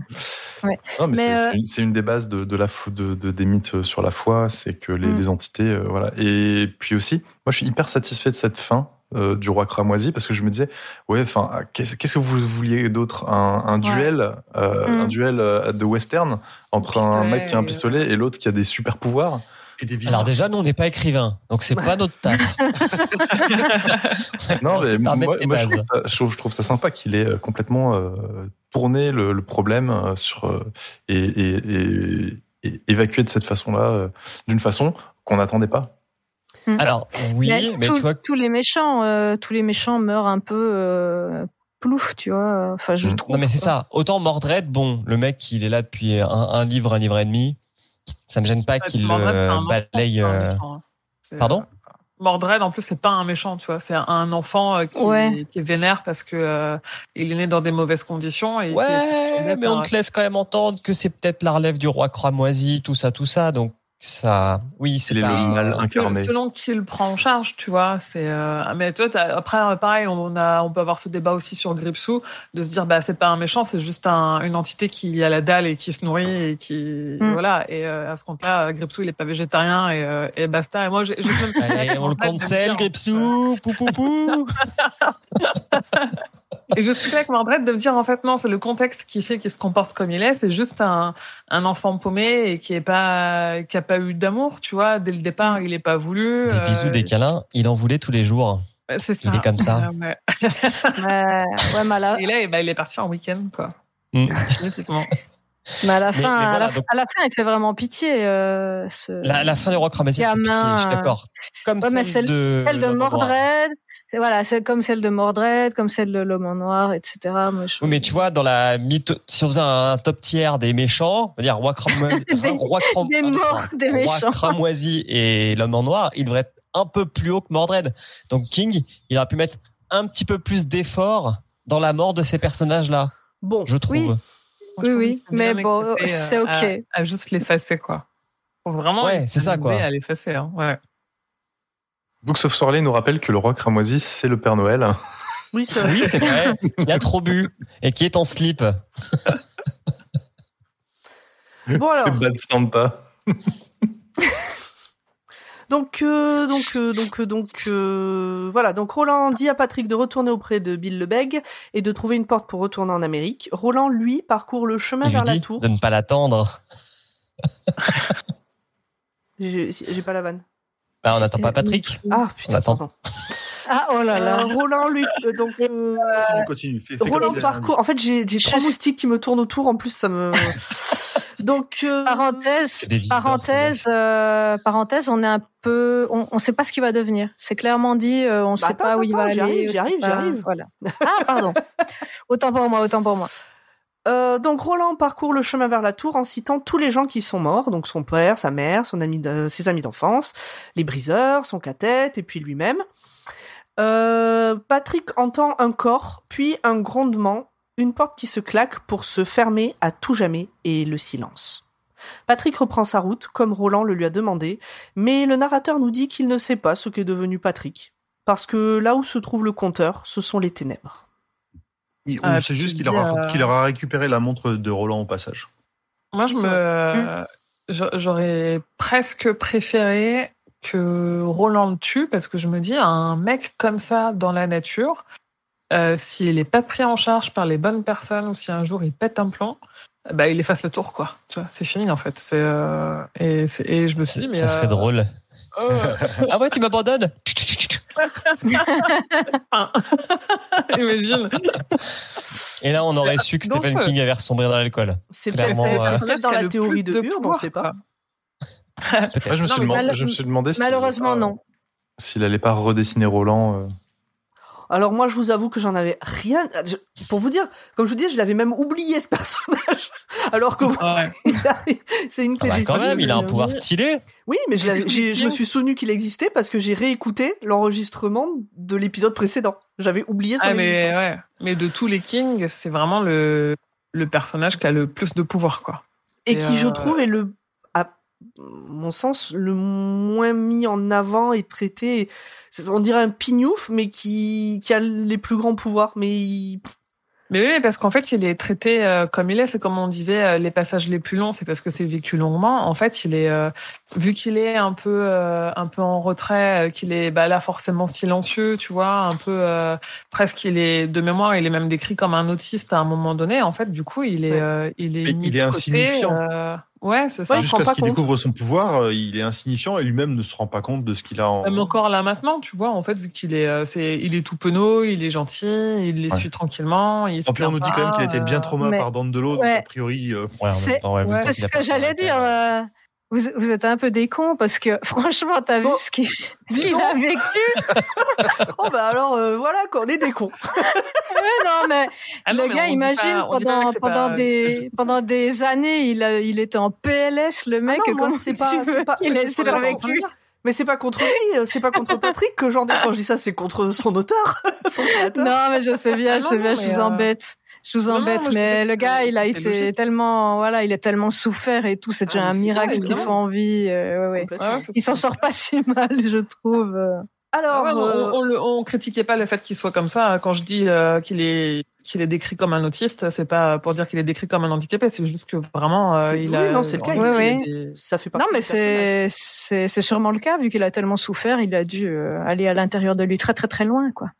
Tout à fait. L'histoire ne finit pas là, puisque, euh, grand poil à toi, Épilogue. Susanna à New York. Mais que s'est-il passé pour Susanna lorsqu'elle a passé la porte? Elle s'est retrouvée à New York, à l'hiver 87. Elle tombe alors sur un Eddie qui ne la connaît pas, mais rêve d'elle depuis des mois, et même l'aime déjà. Il est là avec son petit frère, Jake, qui rêve aussi de Susanna depuis des mois. Susanna a les souvenirs de Roland, la tour et l'entre-deux-mondes qui s'évanouissent un peu déjà. Mais elle est heureuse, et eux aussi, visiblement. Ça fait un peu rêve de meuf totalement camée, hein. J'ai trouvé. Moi, Ouais. je- j'ai trouvé que ça faisait, euh, ça faisait euh, épisode de Doctor Who écrit par euh, Moffat.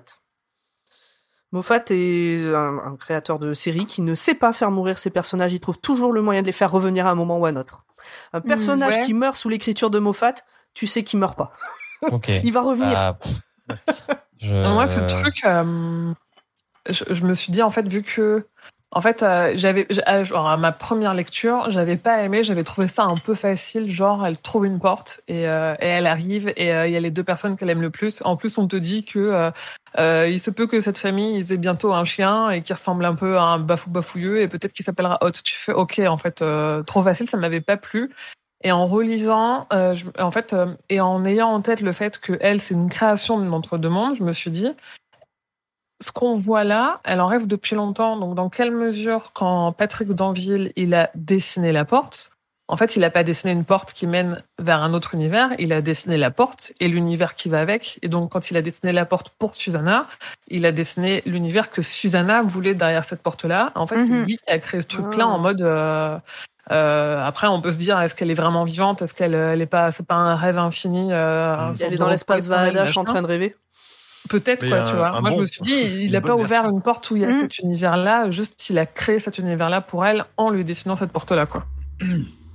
Du coup, ça m'a un peu réconcilié avec euh, avec le fait. En fait, en vrai, je pense que j'aurais préféré euh, ne pas savoir euh, ce qui se passait. Ouais. J'aime bien ton explication, mais effectivement, euh, Ouais. cette euh, l'épilogue Susanna ne m'apporte rien à part une tentative de dire ah ben regardez en fait ça se finit pas si mal que ça. Allez, allez on dit que ça va. Après- après, euh, Ils méritent tous. Euh, Susanna, elle mérite, euh, elle mérite un happy end.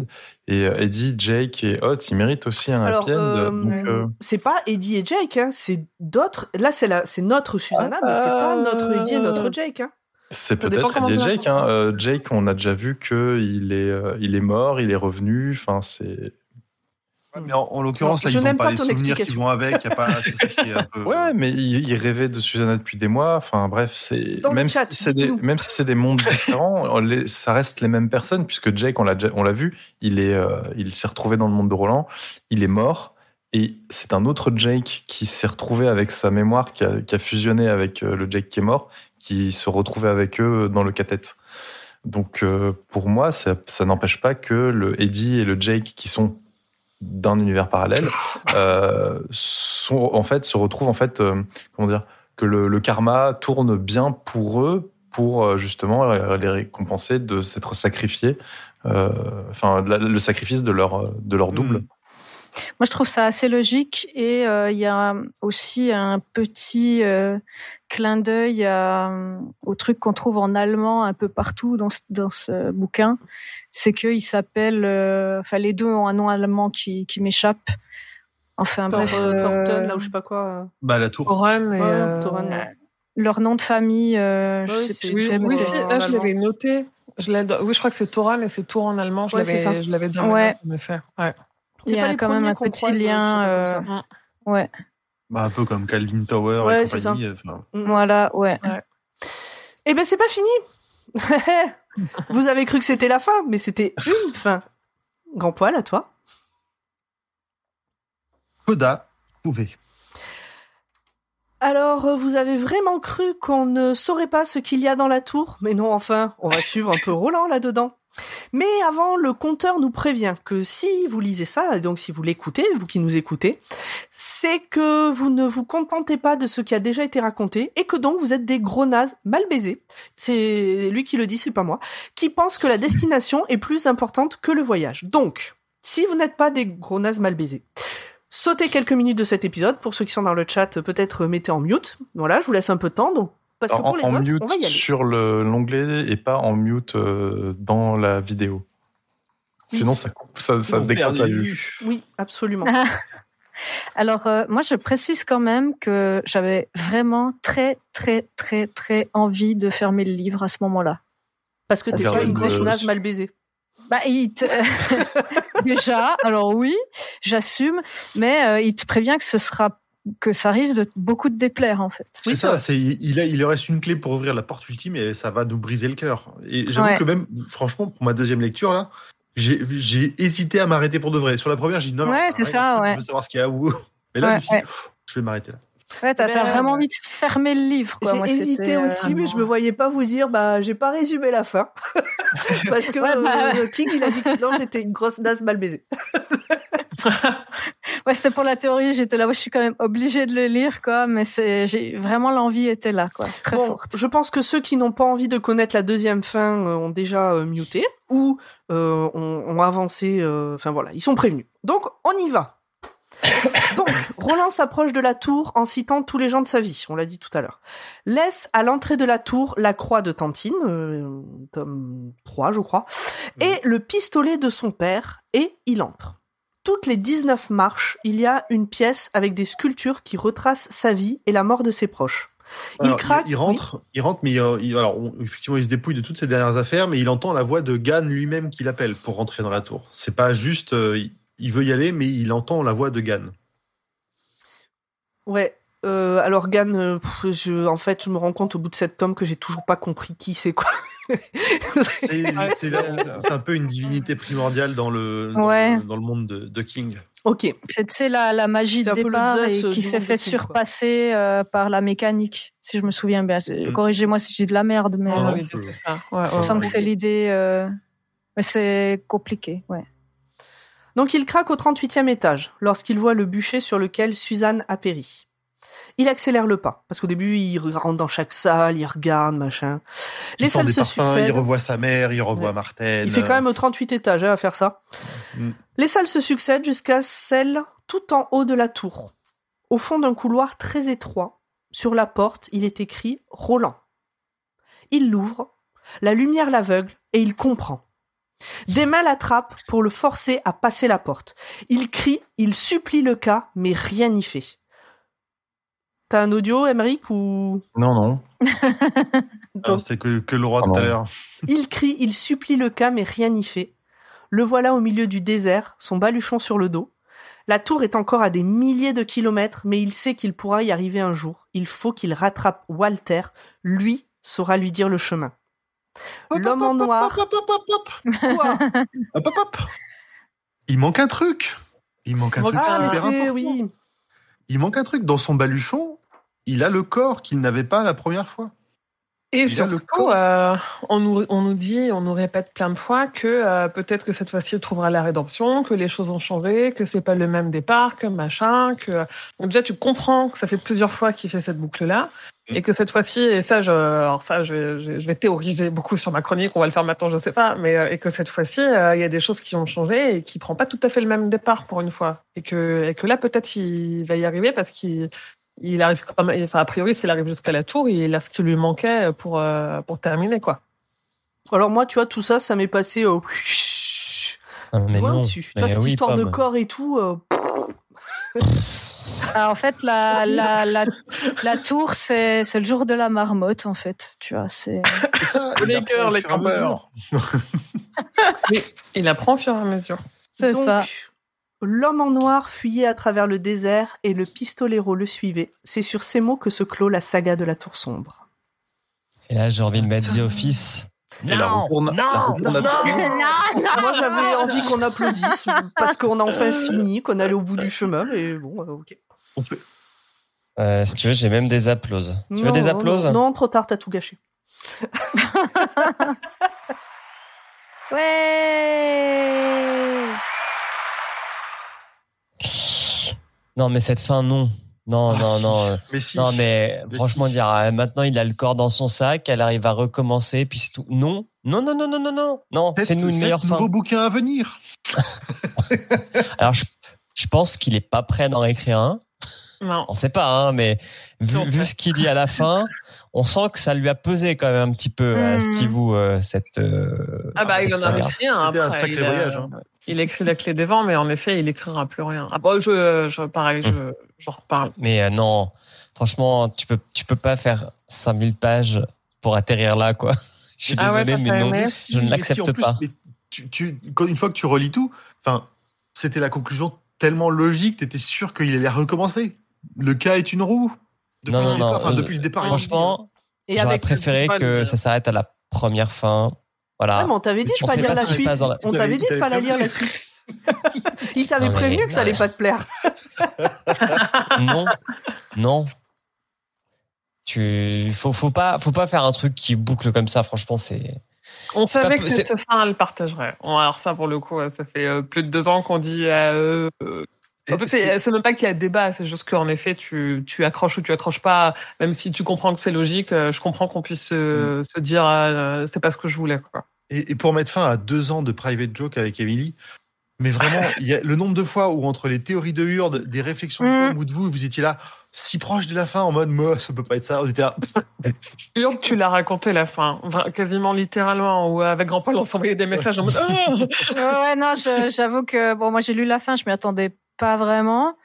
Donc déjà j'étais là, hein, ah, oh. Puis après, en faisant ma théorie, j'ai dû relire toutes celles que j'avais fait avant. Puis j'étais là, oh putain, c'était assez étonnant. Ouais, ouais, je...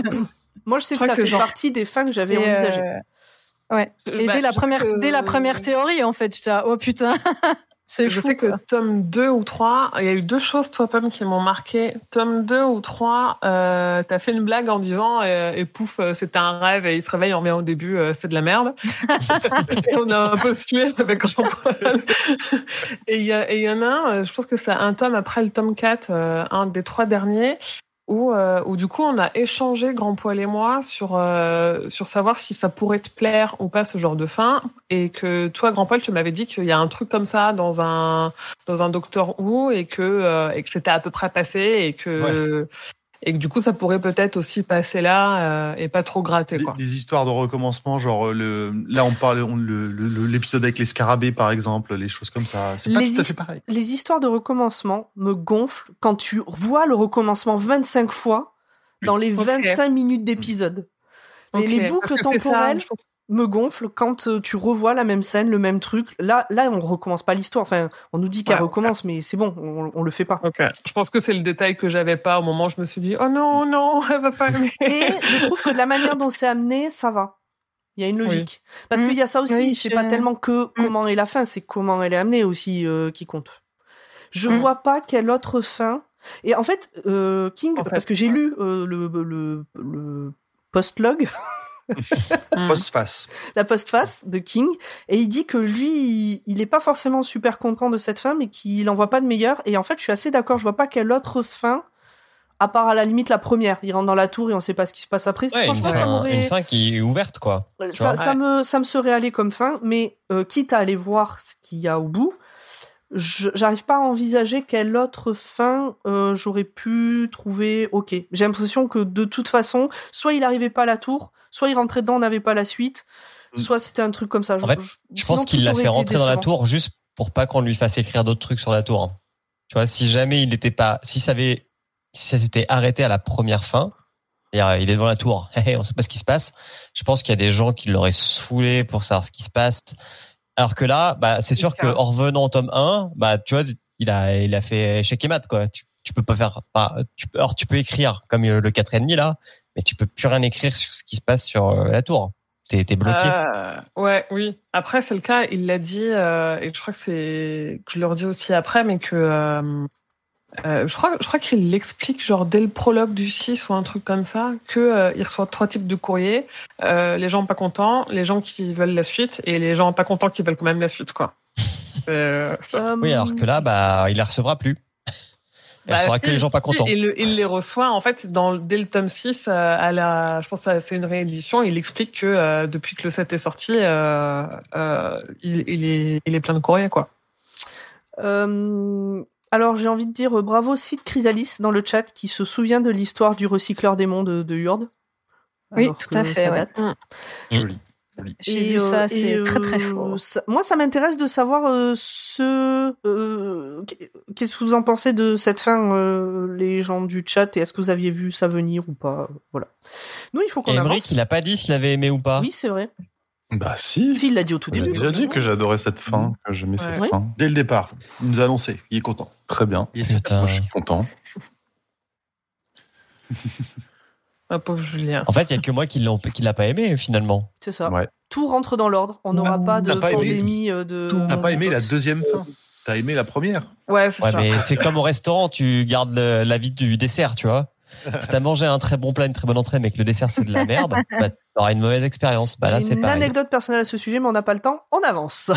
J'ai pas aimé ces profiteroles. Euh, Moi, je peux pas dire que j'ai aimé la fin parce que c'est vrai qu'elle est, bah, comme dit, moi j'ai voulu m'arrêter, euh, je pense à raison sur la première, mais je l'ai pas détestée non plus, tu vois. Donc c'est, je me suis réconciliée avec euh, la fin quand j'ai fait ma théorie en fait. Mm. Donc euh, voilà. Peut-être que-. Peut-être que Faites Julien de- sera réconcilié. du coup. Faites des théories, vous allez vous réconcilier avec vos livres.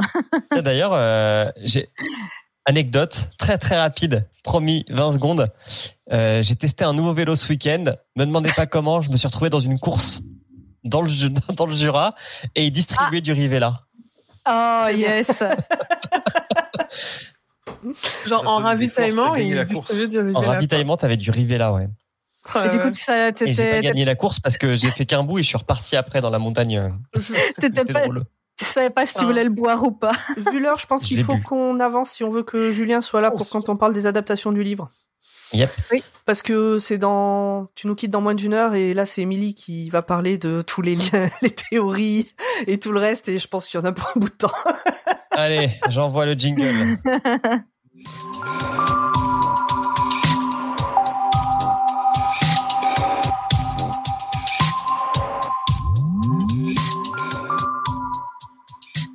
Alors, oui, alors ça, ça va peut-être être un petit peu long, mais euh, comme on se l'est dit en privé, euh, moi je me fais plaisir. On est en train de boucler le cycle le plus important de mon auteur préféré.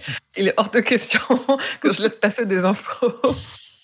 Non, en fait, il y a... Euh, euh, déjà, allez, je vais pas refaire tout le topo que j'avais fait euh, au premier tome sur euh, et la jeunesse du roman et dans quel ordre il faut lire machin. Il faut aller simplement réécouter euh, le, le premier épisode hein, qu'on y a consacré. C'est dans ma chronique à la fin. Euh, Il y a des petites choses qui ont évolué quand même euh, dans le guide de lecture du cycle parce que euh, euh, il est au pire il est sur le site sur stephenkingfrance.fr parce que euh, euh, quand on a débuté le cycle et qu'on disait tout ce qui, tous les bouquins qui sont connectés, toutes les histoires qui sont connectées et tout, bah, c'était il y a deux ans et demi. Entre temps, il y a 50 bouquins qui sont sortis et il y en a qui sont connectés à la tour, dont certains qui sont tellement connectés à la tour qu'il y a la tour sombre en couverture du bouquin, quoi. Donc, un, euh, enfin, là pour le coup, euh, celui-là, il est euh, archi connecté. Ce qui a changé aussi, c'est que King, il a expliqué que le livre sur la bataille de Jericho Hill, qu'il avait déjà évoqué, qu'il avait plus ou moins promis aux fans et tout, parce qu'il voulait l'écrire. En fait, entre-temps, il a dit qu'il le fera certainement pas. Ça, mais ça, je crois que j'en avais déjà parlé, mais ce qui a rechangé par-dessus, c'est que dans une interview là ces derniers mois dans un autre podcast, il a dit qu'en fait euh, on lui demande tout le temps d'écrire sur la tour sombre, mais il a jamais arrêté d'écrire sur la tour sombre parce que euh, la tour sombre elle est euh, au centre de tout son univers. En fait, tout ce qu'il pense, tout ce qu'il écrit, tout ce qu'il publie, il vit, boit, mange, respire, dort la tour sombre. Tout est toujours en lien avec la tour et avec le cycle, et donc peu importe si le lien il est fort ou pas, évident ou pas, tant qu'il écrit, il continue d'inscrire des choses dans l'univers de la Tour Sombre, euh, que ça se passe dans l'entre-deux-mondes euh, avec Roland euh, ou euh, que ça se passe euh, dans notre monde ado. Quoi. Après, la, la bataille de Jericho Hill, elle a été faite en comics. Oui, ouais, tu pourras en reparler dans la partie adaptation. Elle, a- elle a été faite en comics, mais euh, c'est pas lui qui l'a écrite, non, Non, c'est les lui. scénaristes qui ont Non, mais c'est imaginé. avec euh, Robin Firth euh, et compagnie euh, qui sont les, euh, les garants un peu de la cohérence aussi pour tout, ce- tout ce qui est projet autour qui l'ont fait. Oui, c'est pas des nobodies de la Tour Sombre qui, a priori, ils savent plutôt ce qu'ils font, quoi. Mm. Et, et sur les conditions d'écriture de ce tome, je l'avais rapidement évoqué dans l'épisode qu'on a consacré à la première partie du tome 7, euh, parce que Julien, je crois que c'est toi qui avais posé la question. En fait, King, il a écrit le dernier tome pendant la tournée promo de son livre Roadmaster, qui est sorti en septembre 2002. Je crois, oui, septembre 2002. Et en fait, au fur et à mesure de la tournée promo, vu qu'à l'époque, il faisait encore des tournées promo, il faisait plusieurs salons, plusieurs librairies et tout, avec des signatures de bouquins, en fait, au fur et à mesure, il tenait à jour les fans qui venaient en leur disant tous les jours combien de pages il avait écrit la veille au soir, parce qu'à ce moment-là, il écrivait tous les soirs. Et donc, tous les matins, il débarquait, il signait, ah, euh, hier, euh, j'ai écrit 50 pages, euh, promis, ça arrive bientôt, machin. Donc, il a, il a écrit tout ça dans ce contexte-là. Et il a confié quand même plus tard que pour écrire la fin, il a attendu, il l'a mis en pause, il a attendu d'être rentré chez lui parce que les dernières pages, il voulait pas les terminer euh, depuis une chambre d'hôtel. C'est à peu près euh, tout ce qu'on sait sur euh, sur ça, parce que le reste, comme je disais, c'est, je l'expliquais la toute première fois qu'on en a parlé. Moi, j'ai relevé, il y aura peut-être quelques redites, mais tant pis, quelques indices sur les boucles temporelles de Roland. Alors déjà, on l'a dit, Grand Poil, il a réinsisté dessus que en fait, le cas est une roue. Donc c'est le plus gros indice, vraiment, partout on nous matraque dans la série Dormant on en revient toujours au fait que les choses sont cycliques. Euh, même Susanna, dans le tome 4, elle évoque le dîme comme étant un sentiment d'avoir déjà vécu quelque chose. On a toujours tout le temps comme ça des déjà vus, des euh, vraiment ce sentiment de euh, je connais déjà quoi. Et King, et ça je leur disais aussi tout à l'heure, il est le premier à ne jamais se référer à sa série de romans comme une série ou comme une saga ou rien. Il a toujours parlé de cycle. Et en fait, s'il parle de cycle, c'est juste pour pour exprimer l'aspect cyclique de son truc où euh, quand tu termines le set, bah, tu reviens au 1 euh, plus ou moins avec, euh, avec le corps. Quoi. Il y a des trucs aussi avec Grand Poil qu'on s'est amusé à relever où vraiment c'était où on s'envoyait des messages comme des petits faux à la lecture du, du début du premier tome avec tous les tous les signes où Roland est vaseux, les signes qui viennent de revenir. Et et ça et je crois que je l'avais relevé euh, non, je l'ai pas redétaillé, mais il y a vraiment des passages complets où, euh, où il a des vertiges et où il est pas bien. Et en fait, on comprend que c'est parce qu'on vient d'entamer euh, un nouveau cycle, quoi. Ça, pour moi, ça fait partie des réécritures. Ça veut, ça devait pas. Je crois pas que c'était dans la version d'origine. Non, non, non, ça l'était pas. Tous ces trucs-là, en effet, ça ne l'était pas. Il les a, il les a rajoutés à la réécriture. Euh, c'est, c'est montré dans les, dans les sites et dans les livres qui comparent. Euh, on sait qu'il l'a rajouté plus tard. Parce que on, on est d'accord que quand euh, il a écrit le tome 1, il n'avait pas la fin du tome 7. Bah, de toute façon, le tome 1, c'est cinq nouvelles qu'il a écrites. Oui, c'est ça. On est, on est d'accord que quand il a écrit le tome 1, il partait pas sur une saga réellement. Enfin, il n'avait pas la trame générale, il n'avait pas. ouais. Non, parce que en fait, il a écrit les quatre premiers en les sortant genre à plus ou moins dix ans d'intervalle, en sachant pas du tout euh, ce qu'il allait en faire. Et c'est quand il a attaqué le 5, il savait 5, 6, 7 où il allait. Et donc du coup, avant, il a, il a relu et retravaillé 1, 2, 3, 4 pour euh, un les rendre plus cohérents les uns avec les autres, et aussi bah du coup euh, disséminer un peu tous ces indices qu'on a relevé. Il y en a beaucoup plus. Hein, je ne vais pas tous le faire. Je fais les plus évidents et, euh, et, et ceux qui, qui m'ont le plus plu. Quoi. Euh, il y a aussi euh, Walter qui fait des références à Roland assez souvent à chaque fois qu'ils se croisent à propos du fait de toujours recommencer et de toujours échouer et des références que Roland il comprend jamais. King il s'emploie aussi à insister sur l'importance du corps d'Eld que Roland là non plus ne comprend pas. Ah ben, moi non plus. je suis Roland. Non, mais je parle, non, je parle au début, je parle au début du cycle que Roland, en fait, il a, je, je le, je recite un passage après que, euh, en fait, il y a un passage du début du Pistolero qui est page 26. Donc, on est vraiment littéralement au, au, début du Pistolero qui est frappant, en fait, quand on connaît la fin du cycle. Et je vais vous lire le passage. En fait, ça dit, il repensa à ce moment de vertige un peu plus tôt, à cette sensation de n'être plus rattaché au monde, et il se demanda quel pouvait en être le sens. Pourquoi ce vertige avait-il convoqué l'image du corps et celle du dernier de ses vieux amis, tous deux perdus si longtemps auparavant à Jericho Hill Mais il avait toujours les pistolets, les pistolets de son père, ils étaient assurément plus importants qu'un corps ou même qu'un ami. Cette question le troublait étrangement, mais puisqu'il semblait n'y avoir d'autre réponse que l'évidence, il l'a mis de côté, peut-être peut-être pour la reconsidérer plus tard. Et ça, tu te dis, c'est la page 26 du Pistolero. Et en fait, euh, quand, quand tu as la fin en tête, le truc qui te saute à la gueule, mmh. c'est euh, c'est assez violent. Et c'est pour ça aussi que je pense qu'on a vraiment une lecture différente de la fin quand on a quand on a réussi à retenir ces éléments-là ou pas. Et tu disais Pomme au, au dernier épisode que euh, que toi les les références euh, de à la fin euh, qui sont faites dans les premiers épisodes, de, les premiers tomes, tu les as pas. Et évidemment, tu vois, moi je les je m'en souvenais pas, je m'en serais pas plus souvenu mmh. là si j'avais pas fait l'effort de les relever quoi. Mais du coup, euh, en fait, euh. à la fin, là, euh, on, vous parlez qu'il passe la porte avec le corps, mais il passe la porte sans les pistolets de son père aussi, du coup, puisqu'il non, il passe la, porte sans le corps. Et il revient, il revient au début de sa boucle, et là, il a le corps. Ok. J'ai vraiment rien compris. euh, ok.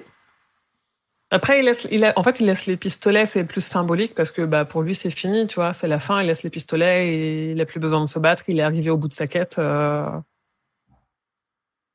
Euh, Dans le pistolero aussi, quand l'homme noir lui tire les cartes de tarot à la fin, les trois premières, c'est les trois compagnons de son quête, ça c'était plutôt clair. La quatrième, c'est la mort, mais pas pour toi. Et la cinquième, c'est la vie, mais pas pour toi. Ce qui est le premier indice aussi que cette quête de la tour, elle va encore échouer et recommencer. Et ça nous dit aussi que certains membres de son quatette vont mourir, mais surtout vivre, parce que moi je peux pas m'empêcher de te dire que la vie, mais pas pour toi. En fait, c'est il vient de nous dire que Susanna, elle va s'en sortir et euh, et que elle, elle va vivre, mais que lui, il va revenir, euh, il va revenir encore un coup en arrière, quoi. Et comme on l'a relevé aussi là dans ce tome-là, le fait de retrouver le poème de Browning tout à la fin du cycle avec la note que quelqu'un d'autre a déjà commencé cette histoire, c'est aussi une façon de dire que que l'histoire, elle se réécrit complètement. Et pour finir sur cette partie-là, il y a des, des petites théories euh, assez faciles à appréhender qu'on peut faire. Euh, c'est que en fait, euh, si son cathète, il- si chaque membre du cathète devient pistolero assez rapidement et que tous ils arrivent, je veux dire, Susanna, elle arrive quand même à, à dégommer des trucs avec les Orisa assez rapidement. Jack, il arrive à se servir de pistolets qui sont trop lourds aussi assez rapidement.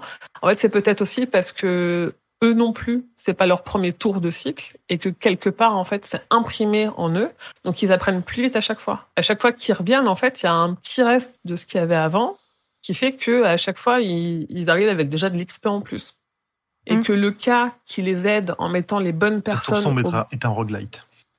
Bah ouais, un petit- ouais, ouais, je, ouais, je le vois un peu comme ça, tu vois, parce que parce que t'as cet indice-là aussi, euh, vu qu'il revient avec le corps, ça veut dire qu'en fait, il est pas coincé dans une boucle où ça se passe toujours de la même façon. Il a la possibilité à un moment donné de donner des impulsions qui vont faire que ça va changer, quoi. Et donc du coup, que le cas qui les aide en mettant les bonnes personnes au bon moment sur son chemin, c'est juste euh, lui qui d'essai en essai apprend à faire les bons choix euh, et qu'en fait, il n'y a pas de ta gueule, c'est magique. C'est juste un nouvel essai avec des variantes et qu'à chaque Mm. fois, il apprend et puis il se rend compte de ce qui fonctionne ou pas et ça reste un peu imprimé dans son subconscient. euh, et ça fait partie de, de tous les, les flashbacks de dialogue qui sont à la toute, toute fin de ce tome-là avec Kort qui lui dit euh, tu, lui- tu es celui qui ne change jamais euh, et ça sera ta damnation, un truc comme ça. Je, je l'avais repris, euh, genre, Mm. je serai ta damnation, mon garçon, tu useras une centaine de paires de bottes à, à cheminer jusqu'à l'enfer. Et Vanek qui lui dit quand même, ceux qui ne se souviennent pas de leur passé sont condamnés à le revivre. Donc on a vraiment, euh, on nous répète vraiment le fait que, euh, qu'en fait, euh, C'est vrai il- Quand tu sais la fin, c'est vrai que c'est méga obvious. euh. ouais, Est-ce que, est-ce Ouais. que, Ouais, ouais. en fait, parce que euh, dans le la saga, le cycle que nous on a lu, Ouais. euh, tout est écrit par un auteur. Par Stephen King. Enfin, il se met en scène, c'est lui qui a écrit l'histoire Ah oui. de Roland, etc. Donc en Ouais. fait, cette histoire de cycle, c'est pas tellement l'histoire du pistolero, c'est l'histoire de l'auteur qui est jamais tout à fait satisfait de ce qu'il a écrit et qui recommence l'écriture en modifiant des trucs. c'est l'histoire de Gann qui utilise King pour euh, comme une marionnette pour lui-même avoir des marionnettes quoi. Si tu pousses vraiment le truc du multivers de King jusqu'au bout, en fait King c'est c'est une marionnette de Gann qui est au-dessus de Roland, au-dessus de euh, au-dessus de tout le monde quoi. Hmm. Mais oui, après, ouais, en effet, après, moi, euh, comme on en reparlera, mais euh, du coup, là, tu rentres dans des trucs méta que moi, je ne maîtrise pas du tout. Et euh, en fait, c'est comme quand tu parles de voyage dans le temps, et à un moment donné, j'ai les yeux qui se croisent et je, je comprends plus, quoi. Je, suis assez peu à l'aise avec ces sujets-là, quoi. Et par exemple, sur le, pour reprendre sur, sur les changements qui sont impulsés à chaque cycle, en fait, le fait qu'il soit prêt à épargner Mordred à la fin contre la Vidote, c'est le signe qu'il a changé. Parce qu'avant, il aurait laissé tomber n'importe qui. Parce qu'en fait, le, le Roland, c'est un addict. Tout ce qu'il veut, c'est aller à la tour, c'est sa drogue, c'est son obsession. Et peu importe qui il perd en chemin, en fait, il, il va y aller. Et c'est ce qui se passe au début, euh, tout au début du Pistolero, où il tue Ouais, une mais là, pour le coup, c'est plutôt une, c'est plutôt une évolution dans ce cycle-là plutôt que en, en lien avec les autres cycles. Sur, euh, enfin, Ah oui, ah oui, oui, mais c'est une évolution de, dans ce cycle-là. Je suis en train de détailler les, les détails qui font que pourquoi, quand euh, il va reprendre, il va avoir le, le cordel, tu vois. Parce que le signe ultime, en fait, qu'il réussit à changer et à modifier le cycle, c'est que cette fois, il a le cordel en effet, et que c'est en fait c'est une récompense pour les leçons qu'il a apprises. Et que, en fait, là, on, en fait, on peut se dire que ça se trouve que les, toutes les versions précédentes, il a sacrifié un de ses amis, ou il a laissé mourir, euh, il a laissé mourir Hot où il s'en fichait, Mm. ou il a empêché Susanna de partir, il l'a obligé à continuer avec lui. On sait pas, tu vois. Peut-être que euh, et là, vu qu'il a passé un cap euh, dans son action et qu'il a changé quelque chose, il a le cas lui donne une récompense. Et c'est un peu Mhm. aussi pour ça que la mort de Randall, euh, vous la trouvez naze. En fait, c'est parce que déjà Randall, il sert plus l'histoire, donc on le dégage, on le sort, et qu'en fait, il a jamais été une menace parce qu'il n'a pas besoin de mourir comme un héros en grande pompe. Euh, euh, Randall, il est conscient de la boucle, quoi. Donc il s'en fout. Il s'en fout parce que vu que c'est lui dès le départ qui prévient euh, Mhm. que, euh, que que Roland il va continuer à faire des boucles, lui il est en dehors de la boucle, donc Ah, il, il est intervient. conscient de la boucle, putain. Bah, c'est Ouais, pas déconnant parce- qu'il s'en fout un peu en fait euh, de souvenir euh, à chaque fois qu'il meurt c'est un peu bon bon bon fou tu vois c'est Ouais, et plusieurs fois, il lui dit vraiment littéralement, euh, tu, tu reproduis toujours la même erreur. Et tu Mhm. cycle- et t'as vraiment, il y a des dialogues. Alors, je les ai en anglais parce que je les ai dans un bouquin qui est super, qui s'appelle euh, The Road to the Dark Tower, qui est un livre de Bev Vincent, qui est un spécialiste de King, qui est très proche de King, qui est franchement tout ce qu'il écrit sur King, on peut faire confiance. Ce que le souci, c'est que c'est jamais traduit.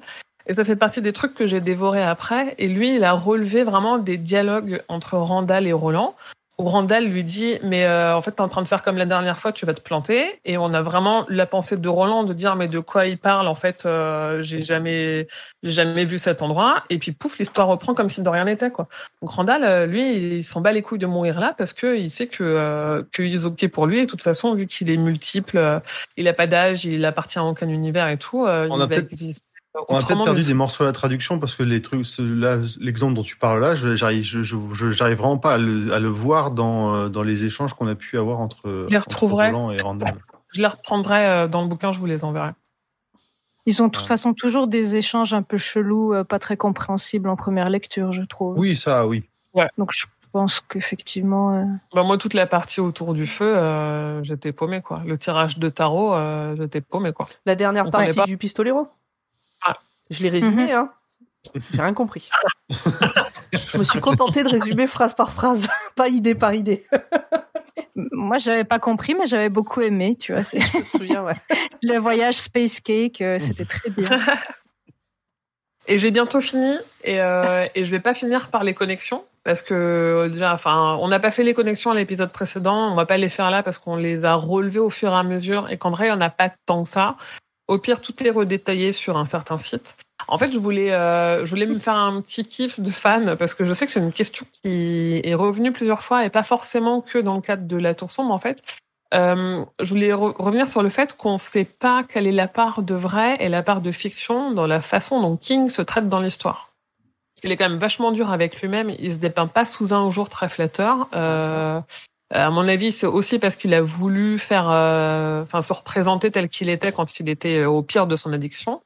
Mais puisque tout tourne quand même autour de son accident, c'est vraiment l'événement clé de, cette partie du cycle. Euh, ce que je vous propose de faire, c'est de revenir sur les différences entre son accident dans le livre et celle avec son vrai accident. Parce que une fois de plus, dans le livre dont je parlais, The Road to the Dark Tower de Bev Vincent, il y a un encadré sur euh, voilà comment ça se passe dans le bouquin et voilà comment ça s'est passé dans la vie réelle. Et euh, je me suis dit, vu que c'est quand même euh, le centre qu'on nous colle des 19 partout et que euh, et Mm. que Roland, il a mal, il se plaint non-stop de sa putain de douleur qui en fait est la douleur de King de son accident. Enfin, voilà, je me suis dit, on va revenir là-dessus. Donc King, il a son accident le 19 juin 1999 à 16h20 dans le roman. Heure à laquelle le père Callahan, il avait rendez-vous à la Sombra Corp plus de 15 ans plus tôt. Hein, c'est pas, c'est pas un horaire pour rien. Euh, dans la vraie vie, l'accident, il était plutôt vers 16h30. Euh, Jake. Ouais, c'est pas très loin, mais tu vois, du coup, il s'est quand même amusé à se dire, en fait, euh, je vais mettre, euh, vu que j'avais mis, euh, je pense qu'il s'est dit, vu que j'avais mis 16h20 pour euh, pour Callahan, bah, je vais mettre quand même Oui, 16h20 pour euh, pour le pour mon accident, quoi. Mm. Euh, Jake, il veut stopper Smith en lui donnant envie de faire pipi. Et en fait, c'est une référence de King au fait que lui-même venait de faire pipi dans les bois et qu'il lui faudrait ensuite deux mois. En fait, il, il dit dans une interview euh, que euh, quand il a eu l'accident, quand il s'est fait renverser, il venait d'aller dans les bois pour faire pipi et qu'ensuite il lui faudrait deux mois avant d'être capable de refaire pipi debout. Il savait pas que ce serait la dernière fois avant longtemps, quoi. Ouais, Mm. c'est ça. Donc ça, c'est il y a des détails comme ça qui l'ont marqué, surtout qu'il a tr- très peu de souvenirs de beaucoup de d'instants quoi à ce moment-là. Euh, aussi, les femmes qui croisent le van et qui se disent oula, euh, il conduit pas droit, j'espère qu'il va pas renverser King. En fait, dans la vraie vie, euh, elles existent vraiment, mais elles ne ramassaient pas des baies sur le bord de la route. Elles étaient elles-mêmes en voiture. Elles ont croisé le van en voiture, donc elles avaient déjà dépassé King. Euh, juste avant d'être renversé, King, il les a un roman de Bentley Little. En fait, il venait de le ranger parce qu'il arrivait sur un segment de route avec moins de visibilité.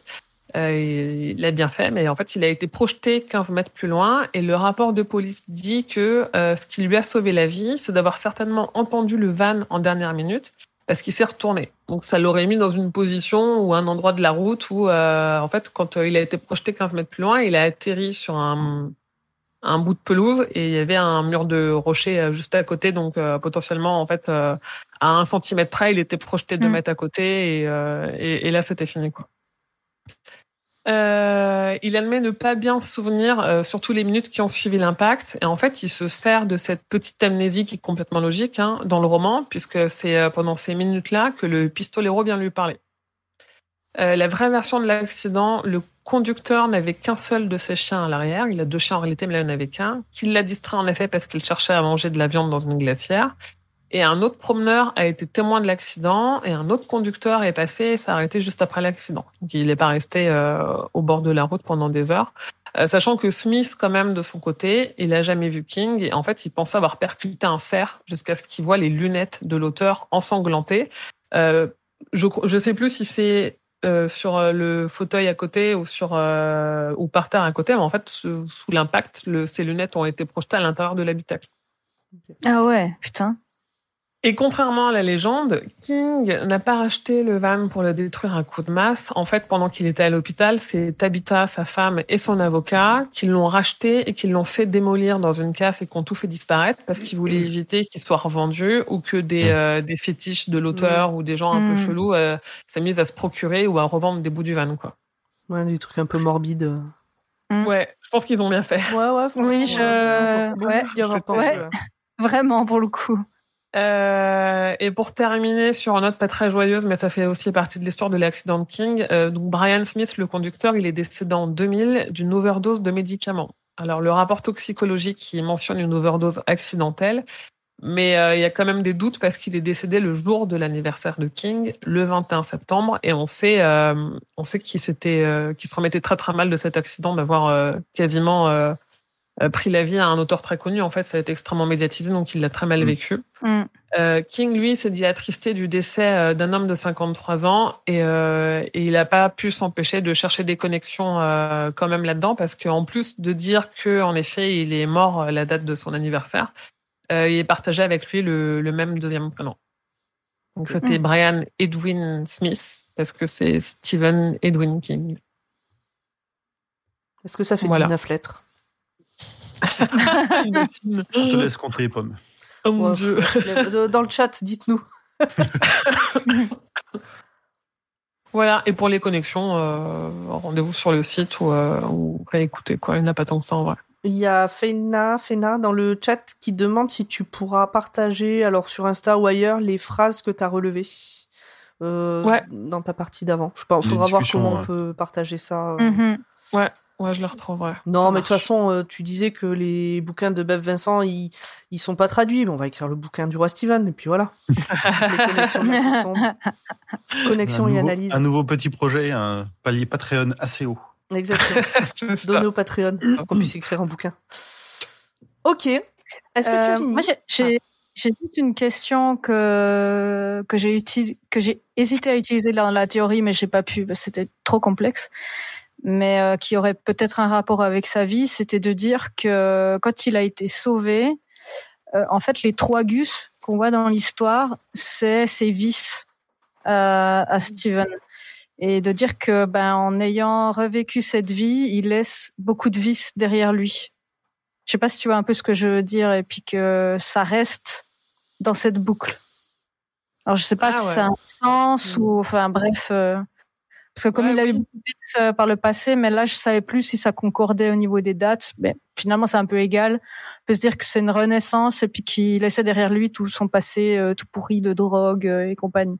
Voilà, c'est une piste que j'avais que j'ai pas utilisée puis que je sais même pas si elle est très euh, très plausible, mais Non, c'est intéressant parce qu'en effet, vu que même le, la version de lui, elle est pas très cool, tu te dis en fait, il Ouais, c'est ça, ouais, ouais. Et puis après, ça Ouais. repart de zéro et il se dit que, que ça a un départ à zéro pour lui aussi, quoi. Ouais. Puis peut-être arrêter ouais, de, se, de se dépeindre comme un gros couillon, quoi, parce que il est vraiment pas sympa avec lui. Euh, On l'avait vu aussi dans d'autres, euh, sur d'autres bouquins. Euh, Je me suis dit peut-être c'est un peu sa rédemption aussi de, de se dire d'arrêter de, de se déprécier tout le temps. Alors je sais pas si c'est legit, mais Ouais, l'idée me plaisait ça- bien en tout cas. Ouais, surtout vu qu'il les a écrits euh, au final euh, assez longtemps que ça après son accident et euh, Mhm. et que euh, et quand même le un autre truc qu'il a marqué dans son accident c'est que ça faisait longtemps qu'il était sobre mais il a été mis sous morphine on connaît comment fonctionne la, forme- la morphine aux États-Unis Mhm. en fait on on gère pas du tout euh, les addictions que ça peut créer derrière on n'est pas suivi Mhm. on n'est pas contrôlé et C'est lui ça. ça a été son son gros combat Ah bah, de on se a dire euh, c'est un danger euh, c'est un danger de, de retomber à tout moment. En fait, à cause de ça, je vais redevenir un addict. Et peut-être qu'il a mis un peu de ça là-dedans, en effet. Ouais. Ah ouais, c'est une théorie que j'avais. euh. Non, c'est, bah, c'est. Ça pourrait concorder. D'accord. Ouais. Merci. Je, si Émi- Émilie, si tu as fini, je vous propose qu'on avance et qu'on passe euh, à cette partie que Julien attend de pied ferme, mais, mais c'est Grand Poil qui va prendre la parole pour les adaptations.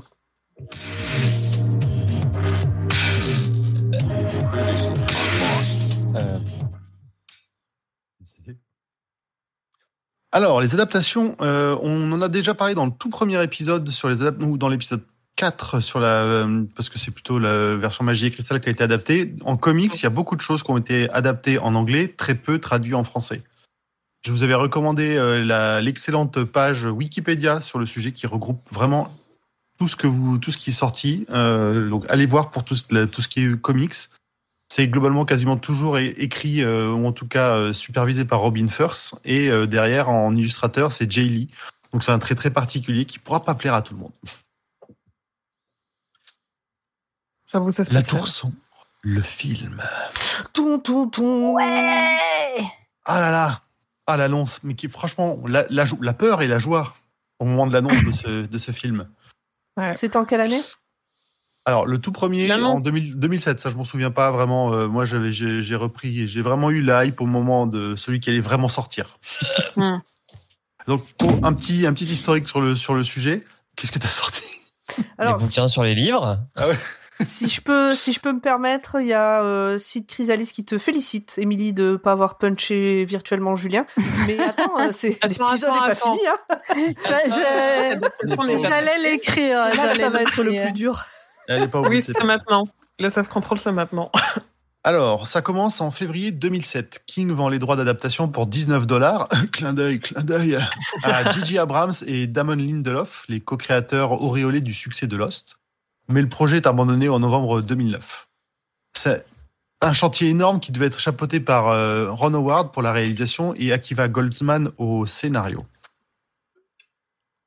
Il me manque, j'ai l'impression qu'il me manque un morceau là. Qu'est-ce que j'ai oublié?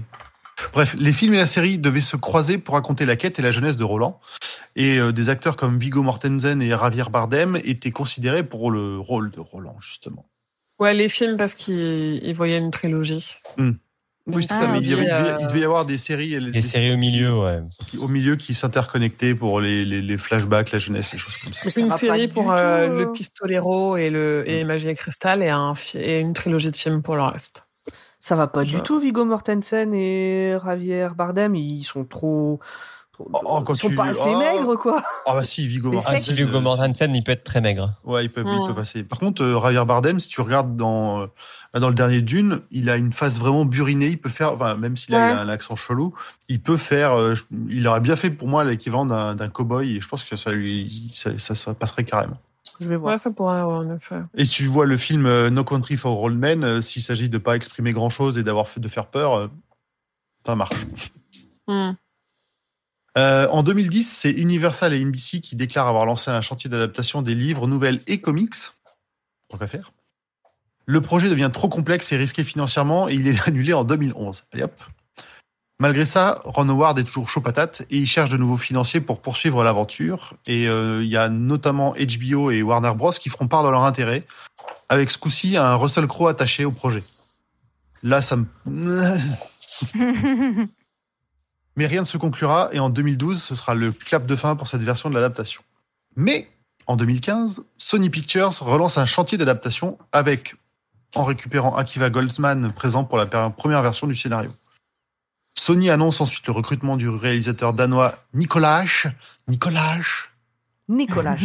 Ah, voilà, merci. Merci.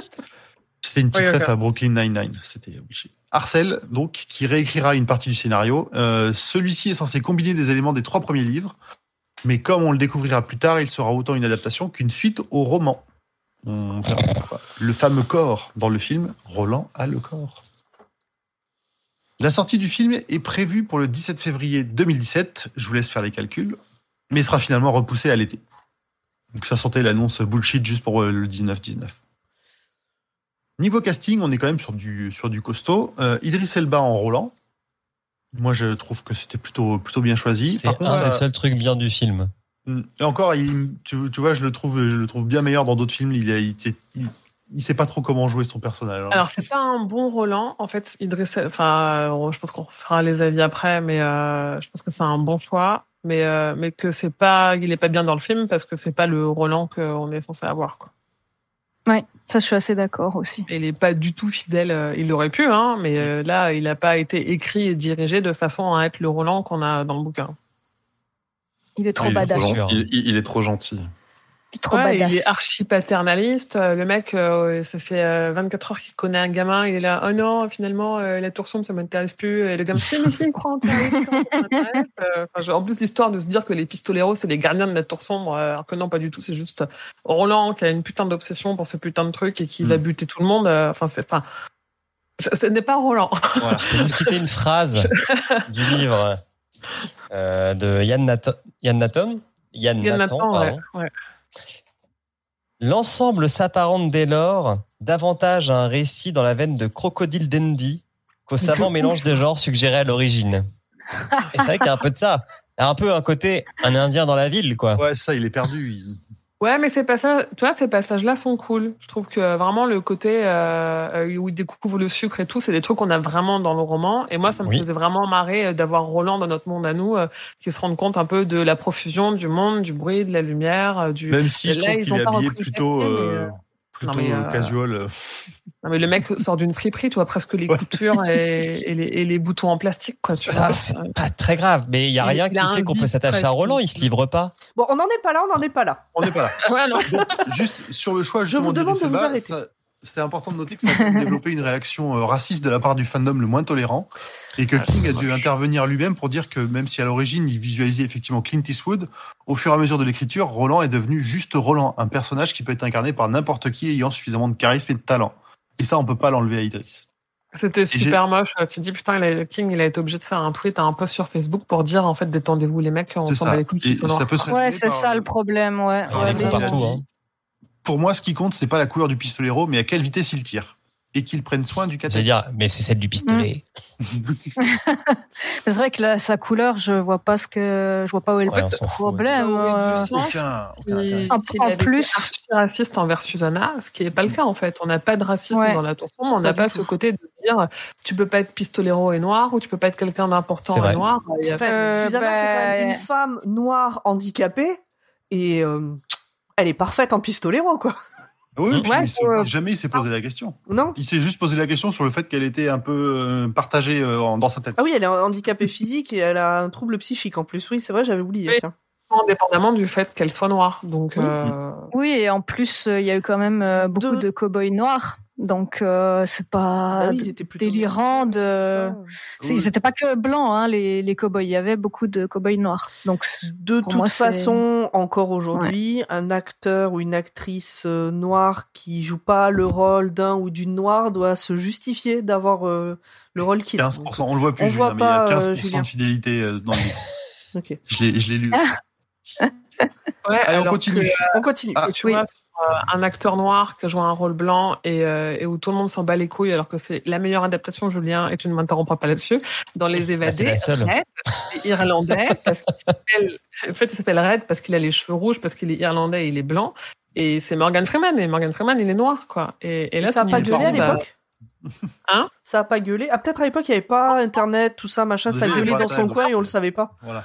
Les gens, gue- acteurs, quoi. les gens gueulaient, mais personne ne Ah, savait. les évadés. Ah, pff, Ouais. bah, attends. Ça, tombe bien que t'en parles parce que. Bon, vas-y, avance, euh, grand poil, en continue, attendant. j'avance. Avance, avance. Euh, en Randall, on a Matthew McConaughey. Donc, euh, pareil, plutôt classe. hein.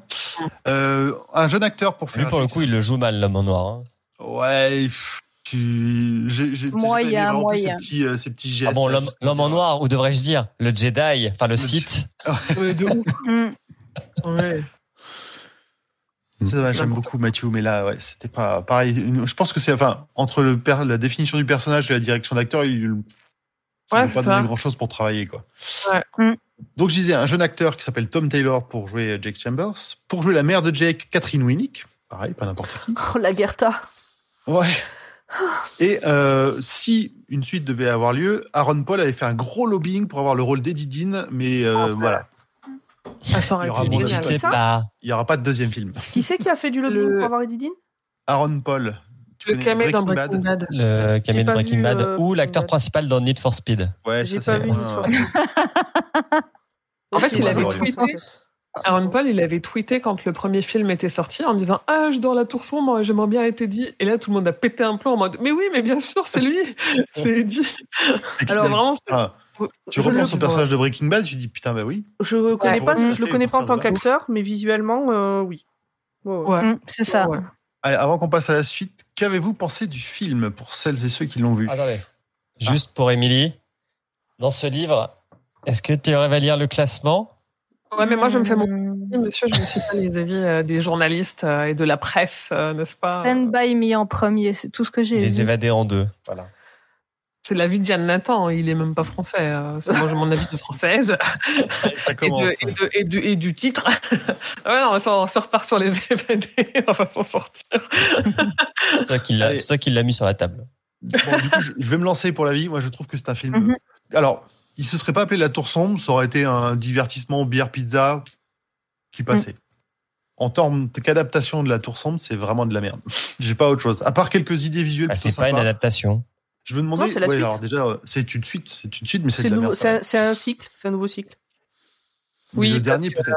Euh, alors, ça- c'est pas. Le truc, c'est que c'est.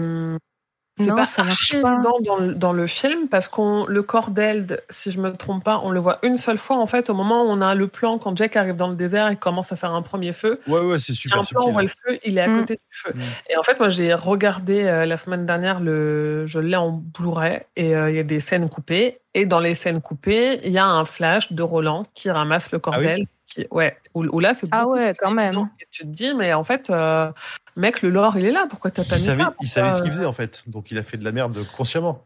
Oui, parce que dans- Ah, C'est peut-être pas Ouais. le, final, le cut final, pas mais le euh, cut. Final. ouais, c'est ce que je me disais.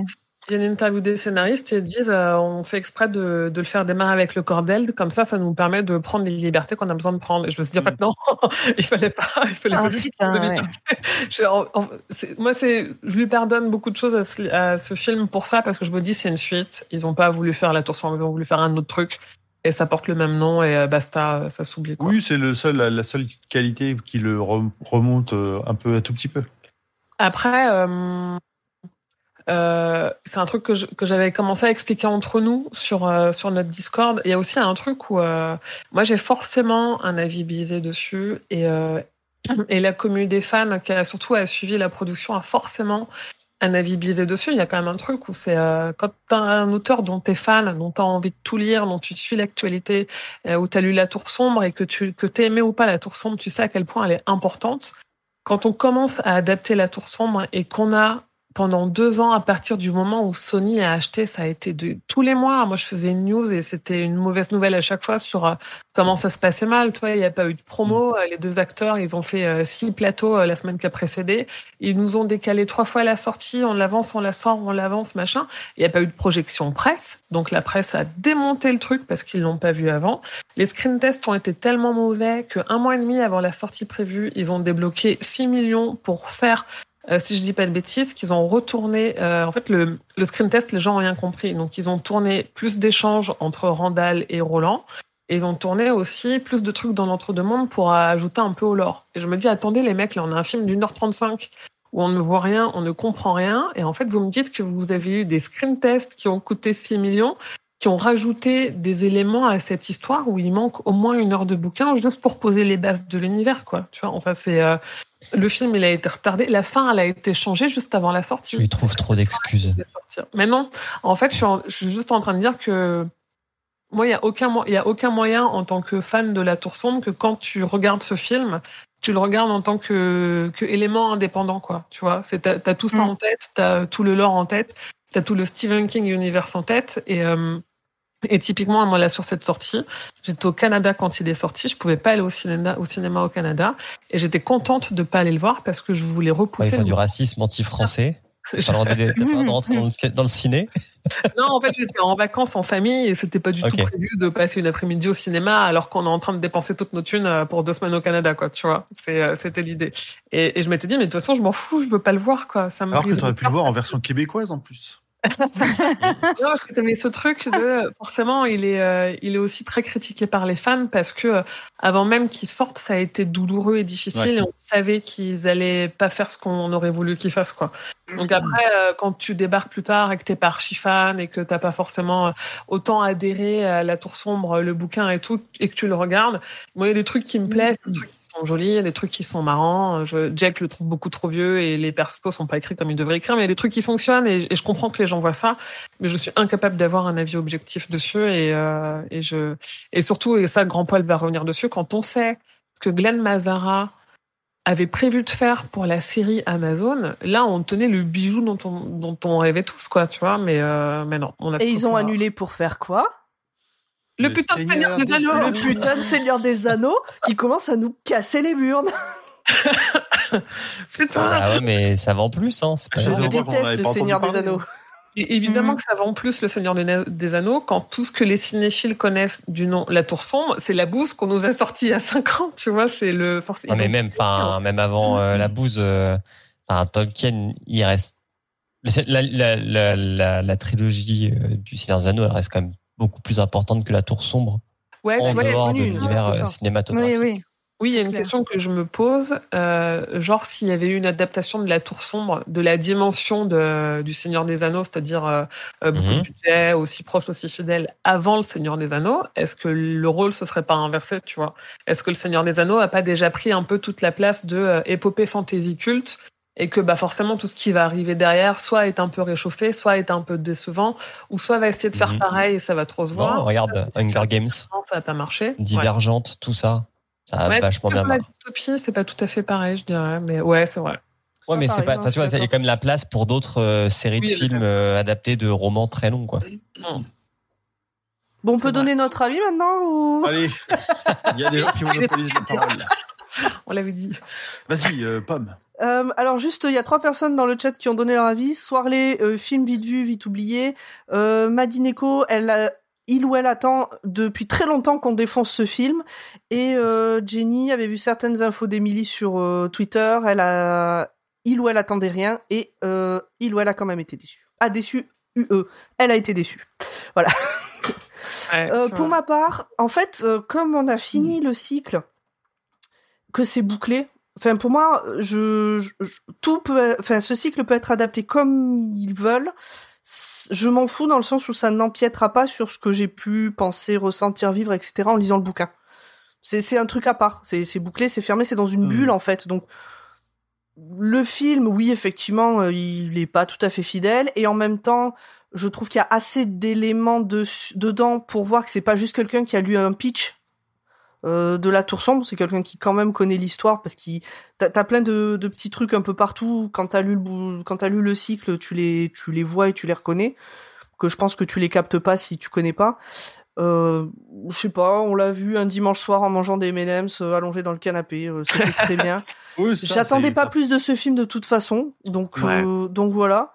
Moi, j'ai passé, bah, c'est franchement, c'est pas le film du siècle. J'avais déjà oublié des trucs dont vous avez parlé, mais j'ai pas passé un mauvais moment. J'ai pas de, il m'a pas fait du mal, quoi. Je, Ah, il y a un truc euh, que j'ai oublié de dire qui m'a. Il y a un truc qui m'a fait du mal. C'est c'est- Je, vraiment, ça a été, j'ai ri de douleur. Euh, c'est, ils ont quand même réussi à caser une référence à Hot en mettant deux ratons laveurs dans une pub télé, avec Roland qui dit ah euh, vous aussi les bah, les animaux ils parlent dans votre Ils monde et euh, Ah et oui, putain. dit, euh, bah non mais c'est une publicité. Et tu dis il est en train de parler de bafou bafouilleux quoi. Putain, j'avais même pas capté. Merde. Et Jake il relève pas que l'autre il est en train de dire ah, vos animaux ils parlent vous aussi. Et ben oui en fait euh, je- et ça m'a- je me dis voilà c'est un clin d'œil à Hot et au bafou Oui. bafouilleux ça m'a fait super mal. C'est un clin Hmm. d'œil nul. Mais ouais, ils sont, il est Comme ce réduit à deux ratons laveurs à la télé. Quoi. Julien, Euh, je sens que t'as envie de, t'as envie de, de lâcher. Est-ce qu'on peut pas d'abord faire passer euh, Urde et Emmerich comme ça Julien il lâche tout Est-ce que t'as Allez. fait euh, le classement c'est ce de que j'hésitais. Julien Je l'ai fait. Bah, Ouais. autant que tu, Voilà. autant qu'il passe à la fin avec son classement Ah. Mais euh, ouais, moi, ça va être ça va être assez rapide parce que ça ressemble beaucoup à la vie de pomme. C'est-à-dire que moi, je vois ça vraiment à part. Euh, Je trouve le terme de bulle est pas mal. C'est une fanfic. Euh, ouais, ouais, voilà, exactement. Euh, ouais, je trouve les, les acteurs sont sympas. Par contre, effectivement, quand tu vas dans le détail, ça, voilà, ça pêche. Mais euh, du coup, c'est un peu, c'est divertissant en fait. C'est le truc que tu regardes. Voilà, faut, faut pas regarder les détails. Faut te dire, ok, il y a des beaux paysages, ça explose. euh, voilà. Il y a pas des explosions, trop- Voilà, c'est ça. Non, par contre, les, les paysages sont, les, les paysages sont vraiment cool. Moi, ça m'a vraiment rappelé, ça m'a emmené un peu dans le bouquin. Ça, c'était pas mal. Mais c'est vrai qu'il faut, il faut même pas parler d'adaptation, en fait. Il faut parler de, presque d'une, théorie à part. Enfin, voilà. Mais moi, du coup, j'ai, j'ai pas passé un mauvais moment. Par contre, c'est dans les détails. Enfin, comme tous les gros films de QI20, euh, voilà, faut pas regarder les détails, en fait. Et, euh, et alors moi j'ai quand même le petit truc qui m'a fait plaisir, c'est que Randall, au bout d'un moment, il y a un petit smiley, euh, je sais plus où, où dans une Mm. des, des pièces euh, dessinées sur un mur, et rien que ça, ça m'a fait plaisir. Alors ça, Voilà. Monsieur Pomme, je l'ai regardé avec Monsieur Pomme, qui a vu le smiley, qui m'a Mm. fait ah mais c'est comme l'autre là dans la série. ouais, ouais, ouais, c'est le même. ouais, c'est ça. du coup, Donc il avait euh, voilà, que c'était ouais. le même euh, via ça. voilà, ouais, exactement. Donc euh, voilà, par- pareil que toi en fait, voilà. Après, ils se sont amusés à mettre plein de. Enfin, dans- il y a ça dans toutes les adaptations récentes de King. Il y a plein de clins Oui, d'œil à ça. tout le truc. Il y a la Ouais. voiture de Mm. Christine, il y a les jumelles de Shining, il y a euh, Mhm. 1408 qui est écrit Oui. au-dessus d'une porte. Il y a tous ces trucs-là. euh. J'ai vu, j'ai vu, je les ai vus. Ouais, ça fait un peu rassemblement eggs juste pour la forme, quoi. C'est un peu. Ouais, après toutes les adaptations de fait, ouais, c'est du C'est des trucs faciles, quoi. Ouais. Ouais, t'as des trucs plus ou moins, plus ou moins faciles, mais qui sont, qui Mm. sont pas mal. Bon et toi, Emmerich Ah bah moi j'ai adoré. non, j'ai beaucoup, de- j'ai beaucoup de tendresse pour les films qui, euh, qui galèrent euh, à, se, à se faire. Toi, t'as le G7 PTSD aussi. euh. Ouais, c'est ça. En fait, en fait, dès que je sais qu'un film a eu, a, a- a eu un développement euh, chaotique, j'ai j'ai beaucoup de tendresse pour le film. Mais on va pas se leurrer, hein, le film euh, et le, le scénario et la réalisation sont pas ouf.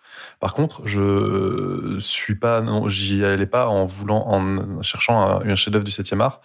Et euh, j'ai eu un bon divertissement. euh, euh, vu que je connaissais la fin de la Tour sombre, je savais que c'était une histoire de cycle et tout. Je me dis, bah, on peut le prendre comme euh, comme un des cycles de la Tour sombre. C'est pas non plus euh, déconnant euh, que ce soit différent aussi euh, par plein d'aspects.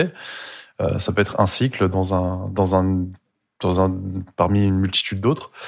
Et euh, après, bah, au niveau après effets spéciaux, spectacles, euh, les paysages qui correspondaient parfois collaient pas assez bien à ce que j'avais imaginé en lisant La Tour sombre. Par contre, je me mets dans la place des gens qui sont allés voir le film en, en disant Ouah, c'est une adaptation d'un roman de Stephen King et tout, mais qui ne connaissent pas La Tour sombre, qui ne l'ont jamais lu, qui se retrouvent là devant et qui comprennent rien. Mm. Euh, je pense, euh, ouais, c'est c'est euh, difficile à suivre si on n'a pas le- si on n'a pas si on n'a pas lu La Tour sombre avant quoi. Ouais, c'est un peu voilà. éclaté.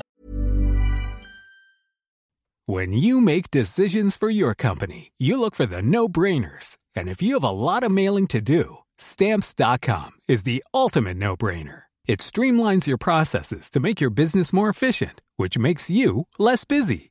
Mail checks, invoices, legal documents, and everything you need to keep your business running with stamps.com. Seamlessly connect with every major marketplace and shopping cart. Schedule package pickups and see your cheapest and fastest shipping options from different carriers. With rates up to 89% off USPS and UPS rates. And with the Stamps.com mobile app, you can take care of mailing and shipping wherever you are. Make the same no brainer decision as over 1 million other businesses with Stamps.com. Sign up with Code Program for a four week trial, plus free postage and a free digital scale. No long term commitments or contracts. That's stamps.com. Code Program. Donc, Pâté, euh, ouais. Oui, donc un, un bon, euh, un bon euh, 2,5, 3 sur 5, euh, fait des efforts, euh, bon divertissement, euh, belles images, bons acteurs. Enfin, acteurs. Ah, euh, ac- Par contre, tu vois, ça m'aurait fait chier de payer une place de cinéma pour voir ce film. Ah, Voilà, ouais, exact. ouais. Ouais. On fera pas non plus un watchlist dessus, par exemple. Non, non. Alors qu'il est dispo sur Prime, je crois. Bon, Julien, Allez, Julien, c'est à toi, lâche tout. c'est c'est pour toi là. Unleash the Beast. Euh, j'ai effectivement classé La Tour Sombre selon l'échelle de Carrie, donc respect de l'œuvre, respect de l'ambiance et divertissement. Euh, alors, je vais pas tous vous les dire. Dans le top 3, on a Carrie de 76, Christine et Carrie la Vengeance. Et dans le bottom 3, c'est plutôt par là qu'on va les voir. On a euh, l'épisode 15 de la saison 6 de Castle. On a le Carrie de 2002 et on a le clip de Ghost, qui est un hommage à Carrie, il me semble. Moi, ça me régale qu'on le démonte. hein. Là, vous me régalez. Parce que je suis comme d'accord avec Emma qui hurle, tu vois, ça me régale. Un respect de l'œuvre, euh, j'ai mis deux. Respect. Non, c'est pas un mot que je peux deux sur- associer à deux 7. sur combien? 2 sur 10. 2 sur 10. Bon, c'est pas Ah, c'est- c'est- respect, c'est pas un mot que je vais associer à cette adapta, enfin, à, à ce truc inspiré de la saga de la Tour Sombre. Mm. Rarement, je n'ai vu un film faire autant n'importe quoi avec un livre. Et pourtant, je fais G7. Donc, des trucs qui font n'importe quoi avec des jeux vidéo ou des œuvres, j'en vois tous les mois. Mais lui, je, et lui vraiment, pour moi, il a déféqué sur la Tour Sombre. On est au même niveau que World War Z. Donc, World War Z, c'est un film où il y a des zombies. Bah, la Tour Sombre, c'est un film où il y a une tour sombre. Voilà. À peu près. C'est ça. Mais alors tout le reste pour moi c'est vraiment mais ça ça ça me fait mal parce que j'ai aimé lire La Tour sombre et on m'a pas vendu la suite de La Tour sombre, on m'a pas vendu un film inspiré de La Tour sombre, on m'a vendu La Tour sombre. Alors OK, J'ai un d'accord. peu préparé hein, quand même. Oui oui, On va Non, mais- essayer. hein. faire rentrer, ça fait combien 5000 pages au final tout le cycle? Ouais, à peu près, ouais. Donc Mm. faire rentrer 5000 pages en une heure et demie, Mm. tu sais qu'il va y avoir quelques coupes. Je, je Mm. peux le comprendre. mais là, vraiment, on a l'impression qu'il a, il a pris au, alors, au hasard, ça serait un peu méchant, mais il a pris des moments importants des tomes et les a tous rassemblés. Puis il a fait pop, pop, pop. Et voilà, ça fait ça, la tour sombre. Ça fait un peu le résumé de résumé, mais mal fait euh, en film. Voilà. C'est, comme ça que j'ai vécu le respect de l'œuvre. Euh, enfin, le truc euh, du corps qu'on voit deux frames sur euh, 1h30, je- pour moi, c'est pas une excuse de dire c'est pas la tour sombre. Alors, je sais, je sais que vous, enfin, Grand Poil et Émilie, vous avancez euh, ce truc-là pour dire que c'est quelque chose de différent de la tour sombre. Mais pour moi, c'est, c'est trop mal amené pour. euh, Oui, non, mais là, clairement, c'est en plus, c'est vraiment tellement faible que tu. Enfin, et puis en plus, c'est jamais expliqué nulle part. Donc, dans tous les cas, c'est que pour les, pour les fans un peu hardcore qui ont vu le truc et qui. Oh, mon Dieu Oui, Mm. et puis Du coup, j'en ai rien à branler. Que, que ça peut pas être euh, à ce point différent d'une boucle à l'autre, quoi. Tu vois. Ouais. C'est, euh, Ouais, c'est c'est les refs un peu pétés. euh, Bah, après, ouais. c'est ouais. c'est- c'est pas la suite directe, c'est un cycle dans plein de cycles. bah, C'est ce que je 50 disais. tours C'est ce de, que je de disais, tours à- c'est une, euh, c'est C'est un un, cycle. un des cycles. un- un- un cycle très libre, hein, on va dire. Ouais, très libre. Voilà. Et puis, et puis, je veux bien qu'on peut pas faire rentrer tout, mais dire le, le principe de cathète, il est quand même important dans ce livre et dans cette saga. Et le fait de dire, bah, il y aura que Roland et Jake, puis les autres, hop, voilà. Allez bien voir là-bas, quoi. C'est, c'est, c'est, moi, je trouve ça, mais vraiment, c'est, c'est un manque de respect total, quoi. Tu peux, tu, tu, enfin, Eddie, euh, Susanna, euh, le roi cramo- le, ra- le roi cramoisi, c'est, c'est, euh, même le révérend, bon, le révérend. Non, mais c'est pas possible. C'est vraiment Oui, pas possible. je, je veux pas le défendre. hein. T'as l'adaptation de la Tour Sombre pour Julia, c'est Joyland pour moi, quoi. Il y a de ça. Donc ça, c'était respect de l'œuvre. Respect de l'ambiance. J'ai mis 3. Donc j'ai un peu mieux. C'est sur 10. 3 hein, sur c'est ça 10. Sur dix, ouais. Pardon? Sur 10, oui, oui, c'est bon. Sur 10, ouais. Alors, ok, c'est une quête à travers plusieurs mondes. Ok, il y a un peu de western. Mais pour moi, on, on loupe trop de trucs pour qu'on puisse ressentir la même chose en lisant le livre qu'en regardant ce film. Et euh, bah, un des exemples les plus parlants, c'est par exemple, on a la, la travée, ça s'appelle la travée là, quand Tramée. Jack il passe Ouais. là, La tramée. la tramée, pardon. Ah oui. Ah oui. Donc la tramée, qui est un point important de l'histoire, on, l'a vu, et qui là est filmé très rapidement. On, enfin, je sais pas, il y a un truc qui ça marche pas quoi. C'est ça, c'est c'est et, et c'est que des trucs comme ça. L'attaque, moi j'ai mis cinq minutes à comprendre que l'attaque qu'il y a dans le village, c'est l'attaque des loups de la Cala quoi. C'est Mm. et c'est c'est c'est c'est bizarrement, enfin c'est Je sais maladroit. même pas de quoi tu parles. Je, je l'ai même pas lié. Je l'ai même pas Non, lié je l'avais pas lié non plus parce qu'en plus. Si, il y, a- euh, ouais, y a, y a une attaque, mais c'est vrai que moi je l'ai ressenti attaque, un peu il comme. euh, au gosse, mais tu sais pas pourquoi. Et Ouais, ouais, si t'as ouais. lu le livre, tu te dis, ça doit être ça. Mais- Moi, c'est je comme suis- la mort de Je suis comme ça, Non, je suis comme loin. Swarly, euh, aussitôt vu, aussitôt oublié. Ouais, mais je crois. Euh, il me semble qu'ils ont des masques, mais je suis même pas sûre. Parce que je pense qu'ils avaient, ils voulaient un peu zapper le budget. Ouais, et c'est Non, tourné. euh, Ouais, c'est ouais, pas- c'est tu- pas des robots. Mais bon. Ah voilà, bah pour moi on voyait même pas tellement c'était filmé Mm. vite, tu vois. Ah, mais oui, on Et- comprend rien à ce qui se passe. Ouais, après, ils, ils, Ouais. ils pouvaient pas avoir des robots qui ressemblaient à do- des Docteur Doom et avoir des vies argent. Bon. Oui, oui, voilà, oui. Et Ils avaient puis, déjà pas, pas de budget pour faire un film, alors pour avoir des licences. Pourtant, Roland, il Voilà. fait des trucs de pistoleur, quoi. Mais c'est ça, c'est l'histoire de Laurent le pistoleur. il ne vise pas avec ses yeux, il vise avec son cœur. Ce que j'ai trouvé dans ce film, alors déjà, effectivement, c'est le petit laïus quand il le fait Idris, ça donne des frissons, et c'est la façon dont il recharge ses flingues. J'ai Ouais, ça non. vraiment classe. C'était Ah oui, classe. ouais. l'homme en noir Dark Vador, ça c'est non non plus quoi. C'est pas l'homme en Ouais. noir. Déjà, l'homme en noir, c'est pas le méchant principal du bouquin pour moi. C'est le, c'est le bras droit du roi, mais c'est pas lui. Alors ok, c'est le c'est le le le, mé- enfin, le méchant, c'est l'antagoniste de Roland. Donc ça, je peux comprendre qu'il faut le mettre, Ouais, c'est important. même, c'est même pas lui qui, qui, euh, qui est là pour péter les rayons, pour euh, récolter les briseurs. euh. Ouais, mais, mais pour franchement, j'ai cru qu'il sauver quelqu'un avec sa main comme ça, quoi. Enfin, Tu vois, pour Roland, il est simplifier, protégé des pas? pouvoirs de l'homme en noir. Ça sort d'où cette histoire? Toi, vraiment, pour le coup, malgré toutes les explications que j'ai très bien compris, euh, j'aurais préféré une fin de Walter comme elle est dans le film plutôt que comme elle est dans le livre. Avec un affrontement contre Roland euh, à, Hmm. base, euh, à base de coups de pistolet. Ouais. C'est vrai. Et euh, donc voilà, donc vraiment ambiance, c'est une quête à travers des mondes. Donc, Trois. Il faut sauver un monde, voilà. Ouais. Et, et- et divertissement, j'ai mis 5 parce que c'est pas un si mauvais film. Après, il est, il est, il est totalement maladroit parce que si t'as pas lu La Tour Sombre, il y a plein de trucs qu'on te balance à la gueule et c'est impossible de suivre ou de comprendre ce qui se passe, quoi. Tellement, euh, parce que le film s'arrête pas. Pour le coup, euh, c'est une heure et demie condensée, Ouais, puis tac, rapide, tac, hein. tac, tac, tac, tac, tac, tac, quoi. Ah, mais c'est trop rapide. C'est La première fois que tu vois le père de Roland, il meurt. Et enfin, t'es tu- t'es même pas trop sûr que ce soit son père. Tu sais pas si c'est son père, ouais, c'est il sort. un autre Enfin, moi, pistolet. je me suis dit, mais est-ce qu'il me manque une scène de 10 minutes pour que j'ai un peu d'empathie envers ce père qui meurt, alors que là, je m'en bats les couilles, en fait. C'est vraiment, il sort de nulle part. Euh, Roland, il l'a jamais évoqué. Enfin, c'est. Euh, je sais pas. Honnêtement, non, bah- le seul truc qui te met euh, tout de suite sur la piste, c'est qu'ils sont les deux noirs et qu'ils ont euh, 25 ans d'écart. Bon, Oui, autrement, c'est vrai que c'est pas. voilà, mais, mais sinon, c'est pas obvious, ça, c'est sûr, quoi. Non, non. euh, Ah oui, tiens, d'ailleurs, dans respect de l'œuvre et de l'ambiance, le père de Jack, qui est un gros connard, et en fait, c'est pas son père. Je sais pas d'où ça sort ça non plus, mais c'était nul. Ouais. Voilà, je tenais à Ouais. le dire. C'est vrai. Bah, le père de Jake est un gros connard, donc que son beau-père soit un gros connard. euh, pour Ouais, mais c'est- Ouais, c'est pas pareil, je trouve. C'est pas pareil. Ah oui, il est, il est, c'est un gros connard parce qu'il est absent, Hmm. tu vois, entre guillemets. Alors que là, c'est un gros connard qui veut se débarrasser de lui pour être tranquille avec sa mère. Hmm. Et, euh, Enfin, bref. Euh, donc, dans le divertissement. Donc, t'as pas lu les bouquins, je pense. je dis- moi, ma, ma, ma femme m'a quand même dit, mais je pensais pas que ça parlait de ça, la tour sombre. Et je peux comprendre. hein, parce que- Parce que ça parle pas de ça. Moi non plus, parce je que ça parle pas. de ça.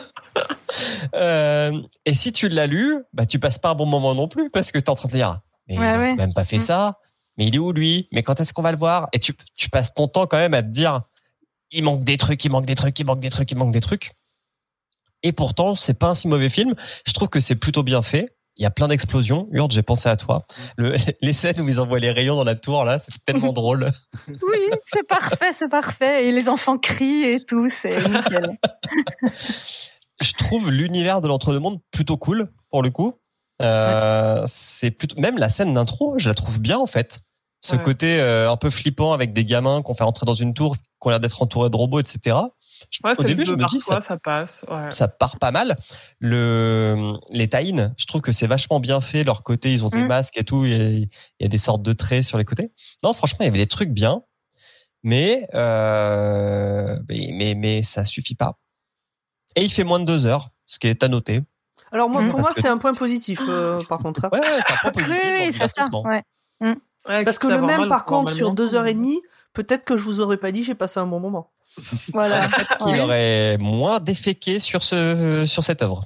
Il aurait peut-être passé une heure à Méris, hein, on sait pas, euh, Quelques- du coup. euh. Quelques respirations euh, pour euh, poser le- l'univers et euh, am- améliorer le- l'intégration du spectateur et pour qu'on comprenne un peu mieux, je pense. Et s'attacher à Roland, parce que Roland, au final, on le connaît pas, tu vois. C'est juste un mec qui Non, il y a- y, juste la, la scène de, du repas là dans le village où euh, on a vite fait un petit peu d'histoire de quelqu'un qui dit vous n'êtes plus un pistolero euh, et oui ok il, il a l'air un peu contrit et tout il fait ouais c'est vrai Et.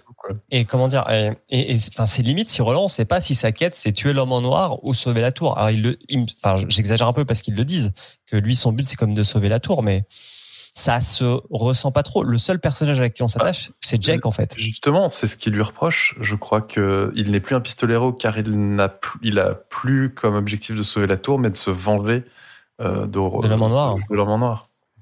Ouais, c'est possible. C'est- C'est c'est- Mais on est d'accord que je viens d'avoir un doute dans le bouquin, dans le cycle. Le but de Roland, c'est pas de sauver la tour au départ. Il se trouve qu'il doit la sauver entre deux, mais le but de Roland, c'est d'aller voir ce qu'il y a au dernier étage. Oui, enfin, en tout cas, la tour est sa quête. Oui. Voilà, la tour Oui, tout court. Pour pouvoir, Il faut la pour pouvoir sauver, atteindre le dernier faut aller la étage. voir. Oui, c'est ça. Mais en tout cas, ça n'a rien à voir avec l'homme en noir parce que au final, là, moi, je trouve que c'est limite le, le film te montre plus l'affrontement entre l'homme en noir Oui, oui, et tout à fait. Mm. enfin, limite dans le film, l'homme en noir, il va plus voir Roland que dans le livre, enfin dans les Il livres. n'y a pas vraiment euh, Oui. en plus Ouais, euh, de. Roland, quoi. Tu vois, on sait qu'il y a l'homme en noir euh, qui est pas si menaçant que ça. Il y a le roi cramoisi euh, qu'on voit juste euh, vaguement à la fin. Et sinon, c'est pas euh, Roland versus un, c'est pas un gentil contre un méchant, quoi. C'est juste un mec qui fait sa quête et que Hmm. Le et qui résout qui des problèmes en cours de route. Et, euh, et voilà, c'est hein. C'est vraiment ça. hein. Et le rebelle. Donc au total, Lorenzo Lamas. ce caca Oui. a la note de 10 sur Ro- 30. Ro- Rolanzo, la Ce qui est pas mal au final, non 10 sur 30. Bah ça le met dernier quand même. Hein. Ah ça ouais le met au même euh, Ah. niveau que le clip de Ghost. Ah, tu me fais plaisir. ah la vache. Écoute, je peur, hein. m'attendais à ce qu'il ait moins, donc du coup, euh... Bah il a autant de respect de l'œuvre que le clip de Ghost. Il a moins en respect de l'ambiance et il a mieux en divertissement. Donc voilà, 10 sur 30. Il est 19e sur 20. écoute, Ah, je suis 19e d'accord avec cette note. Je suis d'accord avec cette note. Je- toi, Ouais, ça, je- toi, ça te fout en moi non, mais sinon, je suis d'accord avec la note. Ouais. Tant qu'il est au fin fond ouais. des égouts, moi ça me va. J'aurais mis Voilà. un peu plus en divertissement, mais c'est vrai que c'est le seul truc qui rattrape euh, ce machin, quoi. Effectivement. Bon allez, il est minuit, je vais passer à la série. Yes. Oh putain, on n'a pas fini les adaptations. Ouais, ok. Non. D'ailleurs, merci. Julien pour la tour, pour le- l'échelle de Carrie. Alors moi, j'allais Alors. dire merci aux 16 personnes qui sont encore connectées euh, au chat. Il y a des gens. Des bisous. Vous êtes très courageux. Alors, à l'origine, le projet de Glenn Mazara devait être une suite slash spin-off liée au film euh, qui a été, qui a été produit, mais après son échec, et, son échec et le rachat des droits par Amazon, elle devient un reboot dont doit adapter le tome 4 et avoir de nouveaux acteurs pour les rôles de Roland et Randall. Vous pouvez vous donner leur nom, mais je les ai pas notés. Euh, malheureusement, elle a été annulée par Amazon, qui n'a pas jugé le scénario à la hauteur et qui lance à peu près au même moment la production d'une série sur le Seigneur des Anneaux. C'est annulé après le pilote. Hein. Je ne crois pas. C'est pas que le Oui. scénario, il y a eu un pilote. euh. Oui, il y a eu le pilote aussi qui a pas Mais il y a des photos. C'est ça le pire, c'est qu'il y a Mm. des photos du tournage et, euh, et on voit que ça fit de ouf, quoi.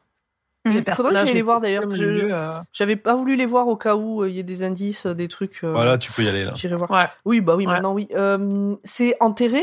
Ou c'est annulé pour l'instant? Non, c'est enterré. Oh, C'est enterré, enterré, et, hein. euh. Euh, Prime, c'était. Euh... Ils ont mis du temps à dire que c'était enterré. En fait, Glenn Mazara, et c'est et c'est là-dessus que Grand Poil se base, euh, il est tellement deck que son projet est enterré. Il a tout détaillé dans plusieurs interviews.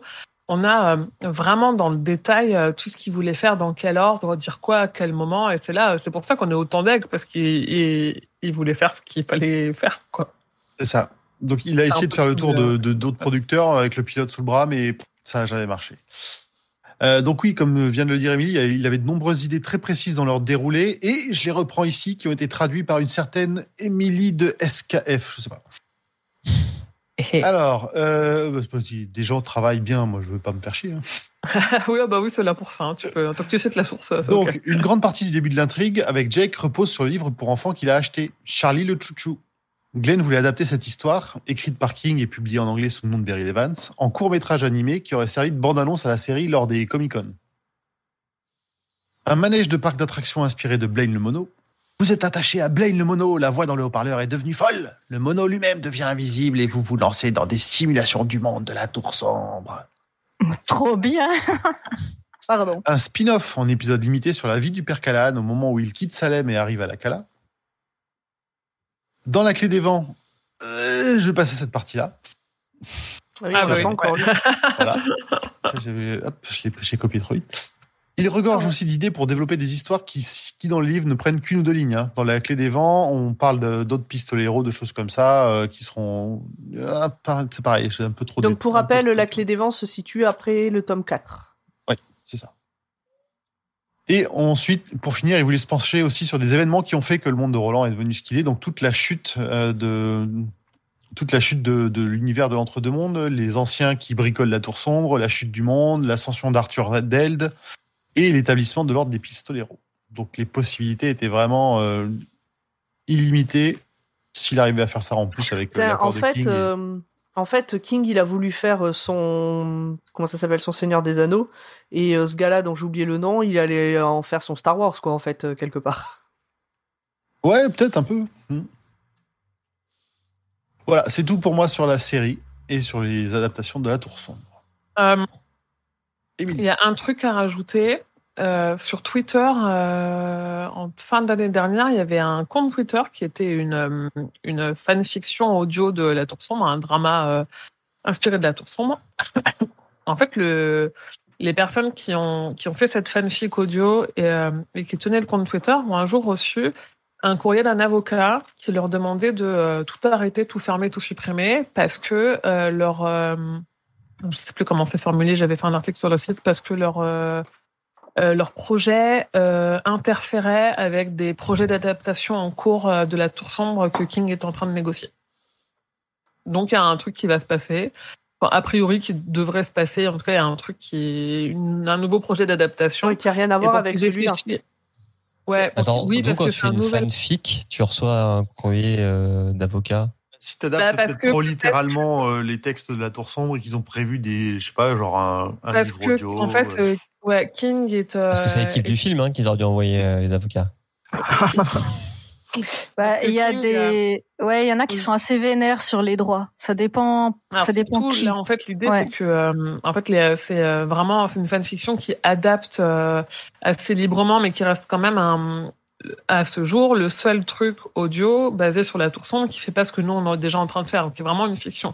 Et en fait, vu qu'on sait que King, il a reçu des Audi Awards, qui sont des awards qui récompensent les personnes qui font beaucoup pour le, le monde de la fiction audio, il, il aime les livres audio, il a, il y a des trucs qui n'existent qu'en audio, enfin machin, il, il a beaucoup fait la promotion de ça.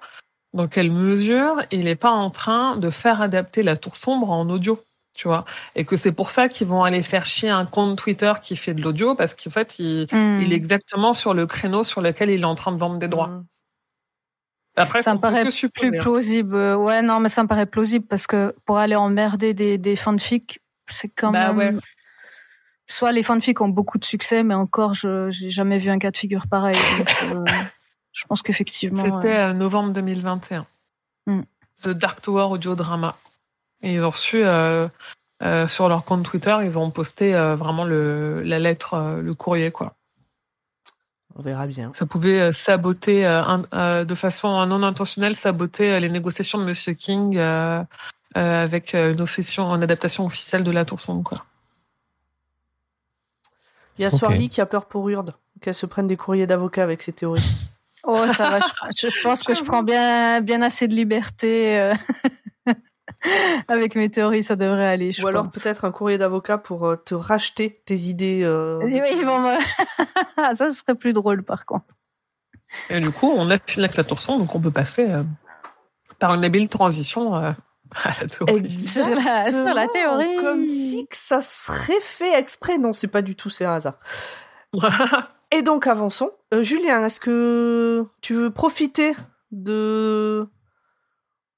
Je vais écouter la théorie de Hurde et puis je m'en irai après. Ok, alors, Ah, car euh, il faut que j'aille dormir. lance... Est-ce que tu veux jingler? Jingle, jingle, la théorie de Hurde.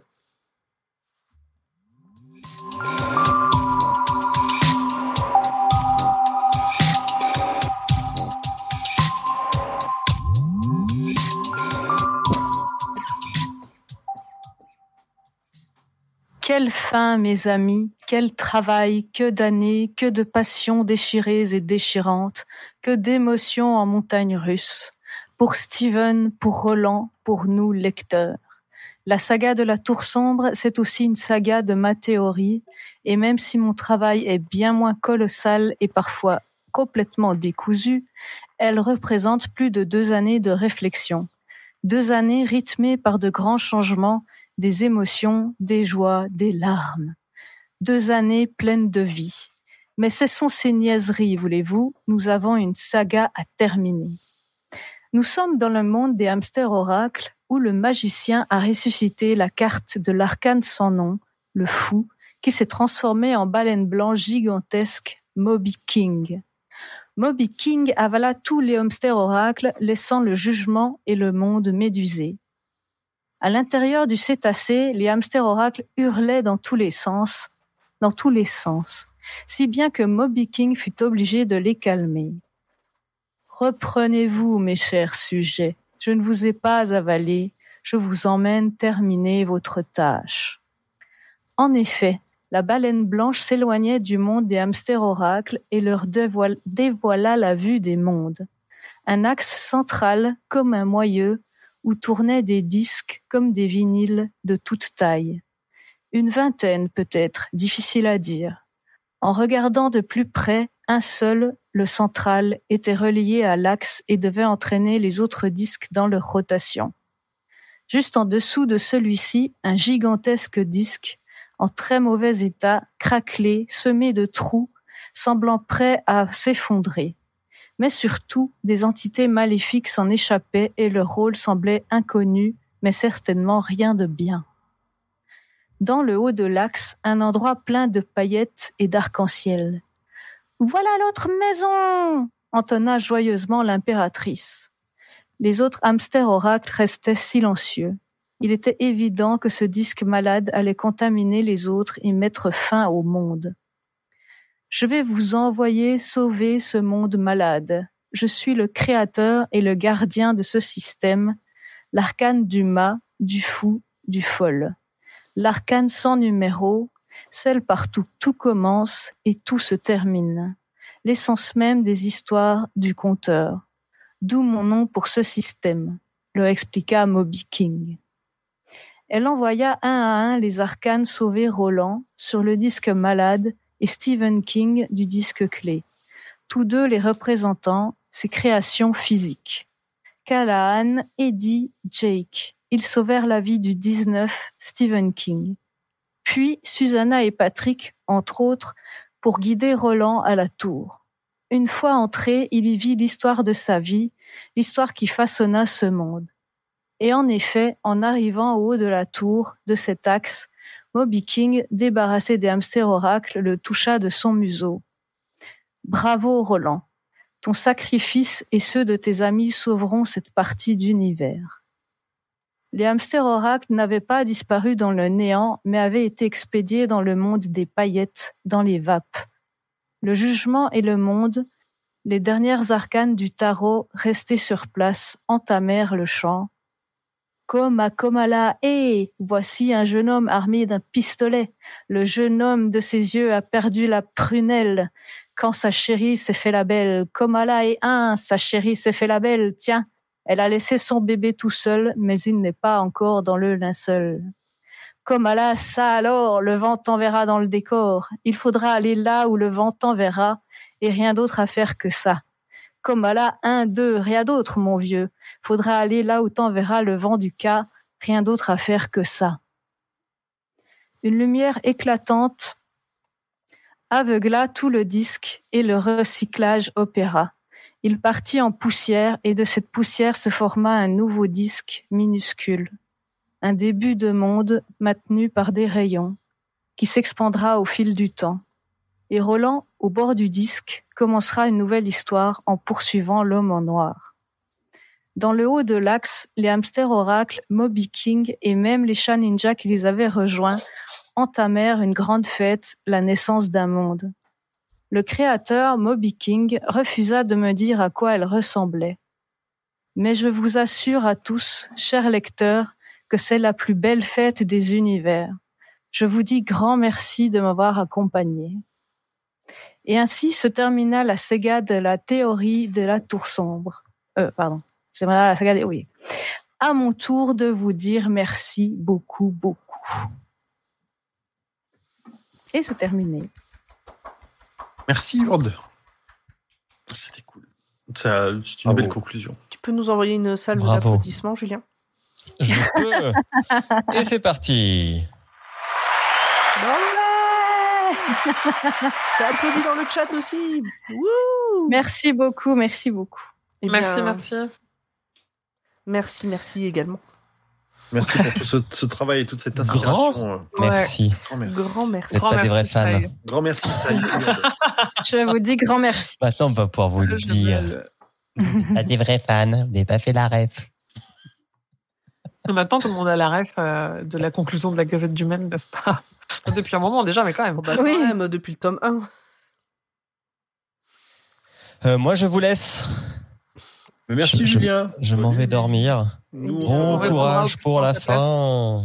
Merci. Oh, allez, on en a plus que pour deux heures, je pense, à peu près. Puisque Ah bah, tu veux pas lancer le. le il est parti. le jingle pour les ouais, questions. le jingle pour les questions des auditeurs, c'est le dernier à lancer. Ça marche.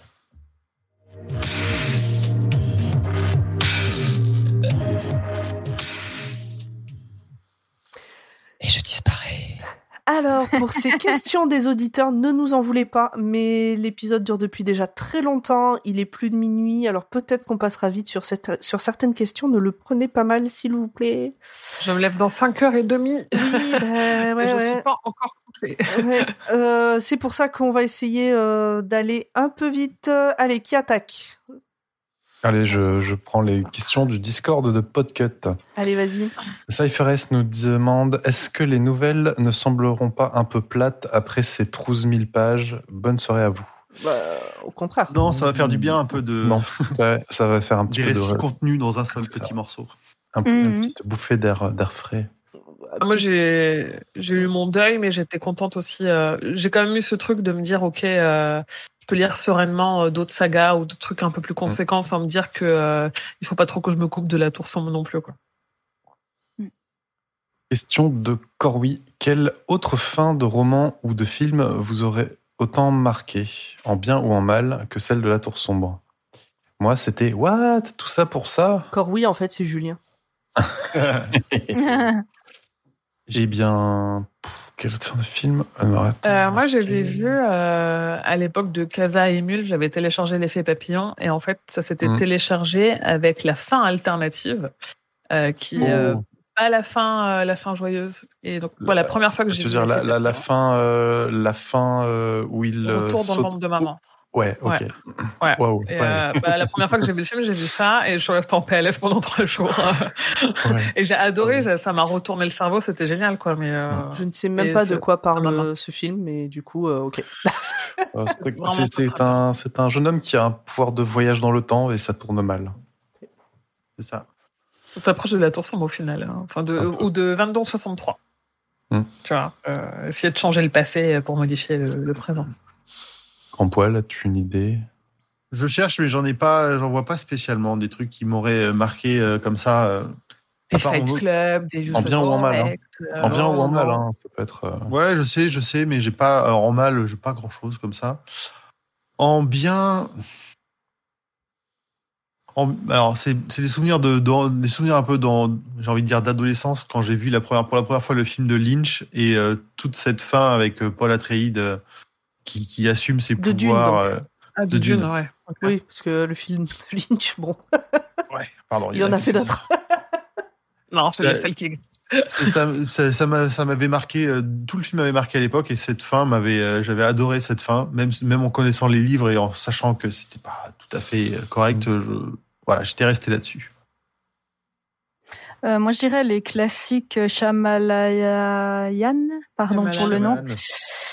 Euh, donc, euh, en fait, c'était un fantôme. Euh, le, le, le village que j'avais beaucoup aimé aussi. que, Ah, en fait, le village, c'était cool. Ouais, et puis j'avais un pour une fois parce que moi c'est assez rare que je devine la fin des films parce que bah, j'ai pas envie et euh, là vraiment je savais et tout donc c'était cool.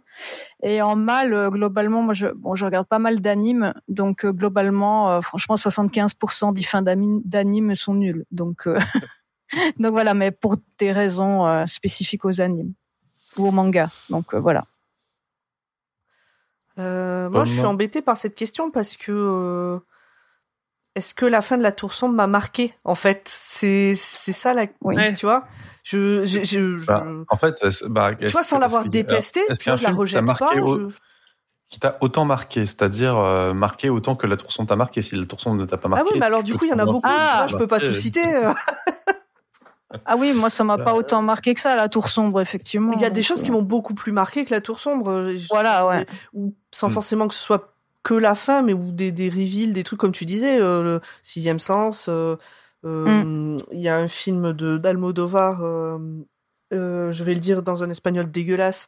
euh, la pielle, la pielle qui habito, euh, où je me suis vu en plein cinéma à voix haute faire oh putain, c'est rare que ça arrive, tu vois. Euh, Euh, L'armée des douze singes. euh, L'armée des douze singes, le ouais. film, je me souviens pas de la Ouais. fin. On se souvient pas de ce film.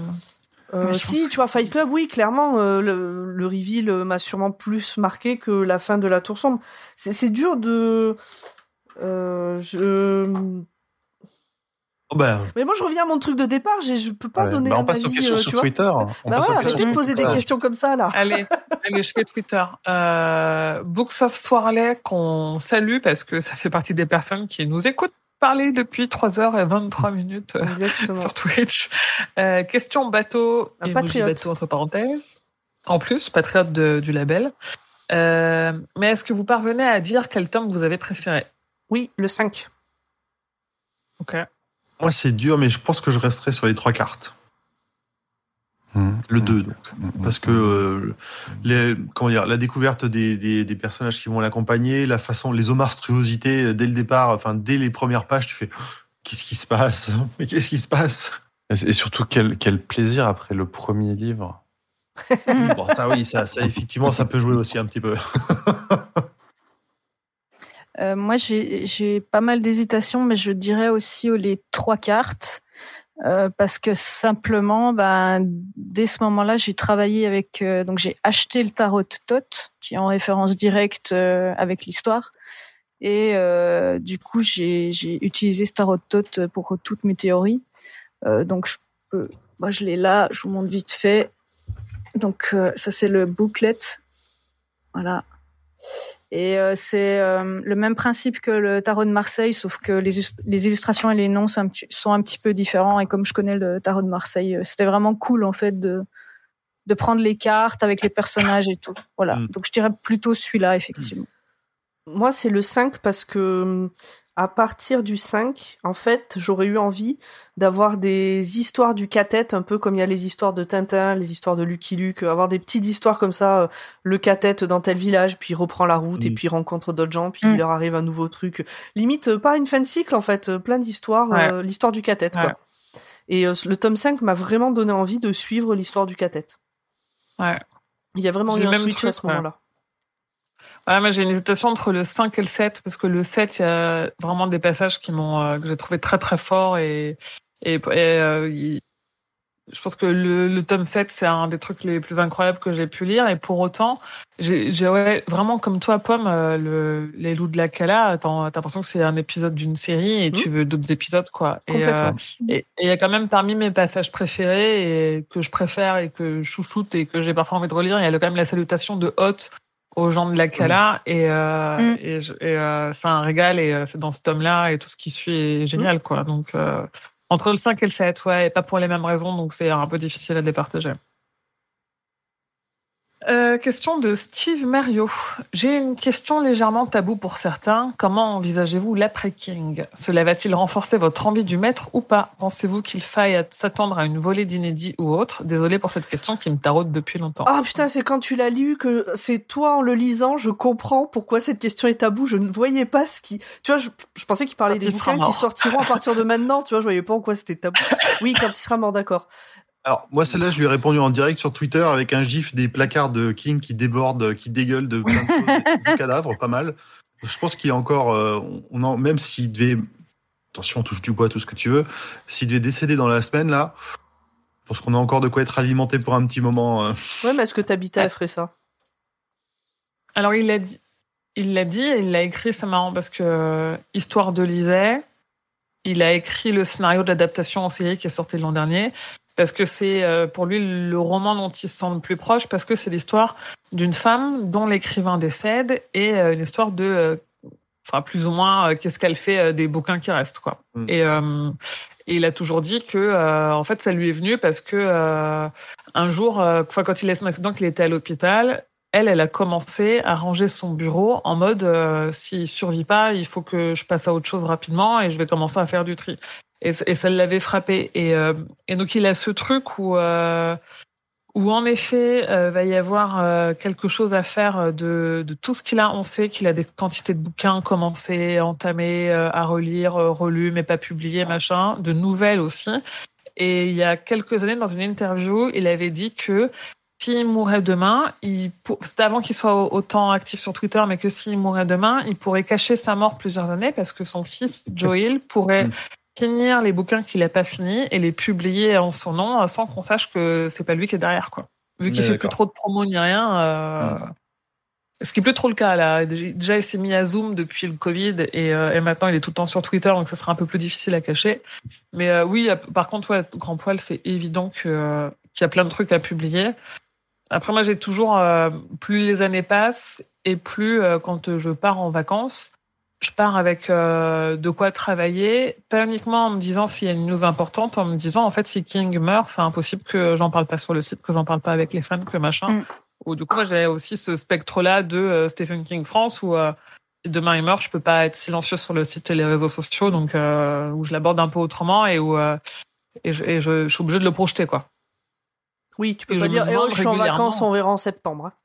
Ouais. Et Il je sera toujours mort en septembre, de toute façon, alors ça va. Ouais. Et la partie sûr. moi qui serait triste et qui en même temps est toujours euh, assez fataliste sur ce genre de choses, à me dire euh, putain euh, quand même il a des séquelles d'un accident, il a été drogué, Mm. alcoolique, euh, il souffre, il, il voit plus très bien et tout, donc à un moment donné euh, ça va se passer et ça sera dans l'ordre des choses. Donc, il a ok. combien? 75 ans? Euh, 73 là, je crois, ouais, pas 73. loin, pas, très loin, et euh, me dire c'est dans l'ordre des choses, et de et de me dire que je perds quand même mon auteur favori, donc je serai triste, et euh, le côté euh, présidente de Stephen King France qui prend le dessus à dire ok en fait quel contenu t'es censé faire, est-ce que tu fais un podcast hommage, est-ce que tu fais un article hommage, qu'est-ce que tu produis quand quand l'auteur à qui t'as dédié tout ce que tu fais sur ton temps de loisir depuis 11 ans il disparaît quoi? Et ça je l'ai pas résolu Tu verras bien en temps et en heure. hein. De toute façon, c'est pas Ouais, urgent c'est à la minute.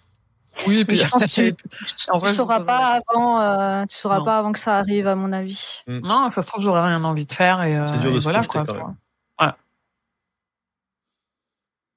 Émeric, Euh, moi, ju- juste Ah, très rapide. euh, euh, bah, pour moi, c'est déjà pas tabou. Moi, j'envisage pas d'après King. En fait, moi, je trouve, ben, il écrit les trucs, euh, il les diffuse, il les publie comme il le veut, et après, c'est au lecteur de choisir si euh, si ça lui plaît, si ça lui plaît pas, en fait. Et puis voilà, tout simplement, je trouve il fait euh, il fait ce qu'il veut, il a bien raison, et, et voilà. C'est plutôt comme ça que je vois la chose, en fait. J'att- J'attends pas, j'ai pas d'attente particulière en fait. Je, on a le choix. En tant que lecteur, on a toujours le choix de, de lire ou pas, euh, voilà.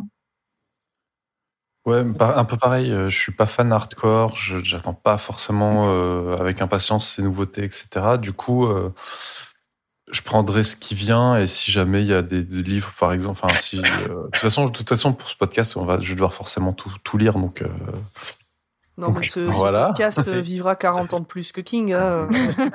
Et, et oui, comme comme comme comme l'ont déjà dit, euh, comme l'ont déjà expliqué Grand Poil et Émilie, euh, il y a, je pense que on, a de quoi voir venir. euh, C'est un des écrivains les plus prolifiques euh, qui qui existent et je pense qu'il a suffisamment de matériel euh, pour que si ça si ses ayants droit et sa famille veut continuer à publier, bah ils peuvent euh, sans sans souci quoi. Oui, et c'est à peu près inenvisageable qu'il n'ait pas déjà prévu le coup euh, de ce qu'il veut réellement. euh, ou de ce qui Oui, possible. de la liberté qu'il c'est- laisse ou pas à ses ayants droit. Je, suis quasi ses, ses deux fils, donc. euh, Non, mais Oui, ça se mais- trouve, Tabitha, dès qu'il est mort, elle, elle prend une allumette, elle scratch, et puis c'est fini, et puis voilà. Non, mais je suis sûre et certaine qu'ils ont déjà eu cette pas conversation et qu'ils savent à Oui. peu près. euh, Ouais.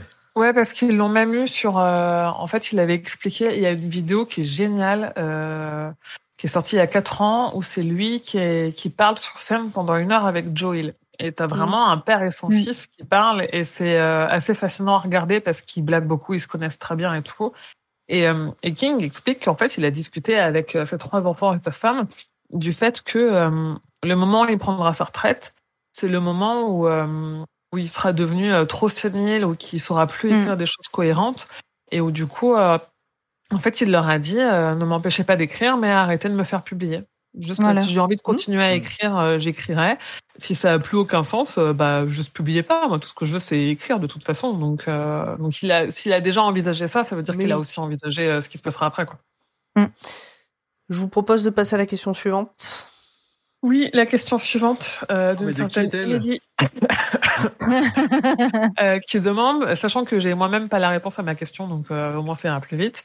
Quel serait votre casting idéal du cathète pour une nouvelle adaptation du cycle? Et vu que Pomme m'avait posé la question pour préciser, ça peut être euh, n'importe qui à n'importe quelle époque, euh, un tel qui est mort, euh, tel genre Clint Eastwood, mais quand il avait 20 ans, euh, n'importe qui. Bah écoute, moi je commencerai par Clint Eastwood, mais maintenant, tout vieux, parce que pour moi, Ouais. euh, le Roland qu'on a à la fin, c'est un vieux tout sec. Ah Vraiment, ouais. il, est, il est vieux de chez vieux, ils nous le disent tout le temps. C'est pour le coup, un, un vieux Clint Eastwood irait parfaitement, euh, irait parfaitement Il là-dedans. n'est pas forcément vieux, Avec il tous les abîmé. traits, là. Ouais, tout, tout Oui. la, la peau toute craquelée, Ouais. là. Euh, en Eddie, on, bah, on en a parlé et ça m'a trotté dans la tête Aaron Paul. Hmm. Je, franchement, je le verrais Mm. tellement dedans. Je le verrais Mm. vraiment complètement dedans. Ça passerait super bien. En Susanna Holmes, euh, alors je- j'en avais plusieurs, mais je pense à une que j'ai vue il y a pas longtemps dans des rôles un peu badass. C'est Ruth Nega. Elle, elle joue notamment dans la série Preachers. Mm. Preacher. Moi j'hésite entre elle et Zoé Saldana. Et Zoé Saldana aussi. Ah ouais. Mm. Je vais voir Qui qui ont sont ces gens. qui ont des ça. Et, en- et j'ai envie de dire un peu, peut-être un peu plus, un peu plus âgé, mais qui pourrait, qui, qui fait bien le taf quand il faut faire des, des badass. C'est Viola Davis. Euh, on l'a vu Mhm. dans les Suicide Squad, mais elle a fait des séries euh, How to Get Away with Murder. Elle est, elle est énorme. Elle est géniale. Et en Jake, En Jake, je sais pas trop, pas euh, trop parce que euh. un, un acteur, un acteur enfant qui joue bien, suffisamment bien pour euh, pour ça, je sais pas. ouais, Euh, ça, il y a je- presque je- un truc, euh, moi je le voyais plus brun et peut-être un petit peu plus grand, mais le gamin qui faisait Anakin dans la prélogie, euh, un petit peu ça, mais euh, Avec ou sans la coupe au bol? à 100. Euh, quoi? Ouais, non, non, il est de 67, euh, Mm. Jake. Tu vois, je vois les acteurs qui ont, qu'on a enfant, si je prends typiquement Stranger Things, il y en a pas un seul que je verrais faire Jake. non, Mhm. du tout. Même le- les gamins de ça, tu vois. Euh, pas- Hmm. Oxy, au pire, celui qui faisait Bill. C'est ce que j'étais en train de me Euh, dire. Le- Jaden Lieberer, là, je crois que c'était c'est- son nom. C'était euh, le plus convaincant. Je pense que ouais, il pourrait peut-être faire un bon, un bon Jake. Ouais, parce que finalement, c'était le meilleur acteur aussi. euh. Ouais, et puis il a la tête euh, un peu enfant de Ouais. riche, mais pas trop. Et euh, il est propre sur lui, quoi, tu vois. Et c'est quand même ça Mhm. le point de départ de Jack. Donc, euh, En, en Eddie, moi j'aurais vu euh, Timothy Olyphant en, quand il était jeune, quand il était plus jeune. Ah oui? Ouais, en- il- je, trouve, je trouve qu'il a, enfin en tout cas c'est euh, un peu sa tête quand j'imaginais quand euh, il décrivait. Ah, C'est Jake Lloyd. Euh, pas Jake, gamin ouais, ouais. Dans, dans, dans, dans La menace fantôme. Mais ouais, Jake Lloyd. Ah, Timothy ouais. Olyphant. Ah ouais. Ouais. Pour, pour un Eddie, euh, mais enfin, quand il était jeune, Hmm. quand il était plus jeune, tu- ça passe. parce que là, là, parce que là, il a plus, euh, je trouve le, le physique et la, pour faire un, peut-être un, un Roland, euh, Ah, il fait un joli notre cycle, cowboy. alors. pas, pas, Il fait pas un joli cowboy dans le book de Boba Ouais. Fett. Bah, il joue dans Justify, Ah, j'ai pas vu celle.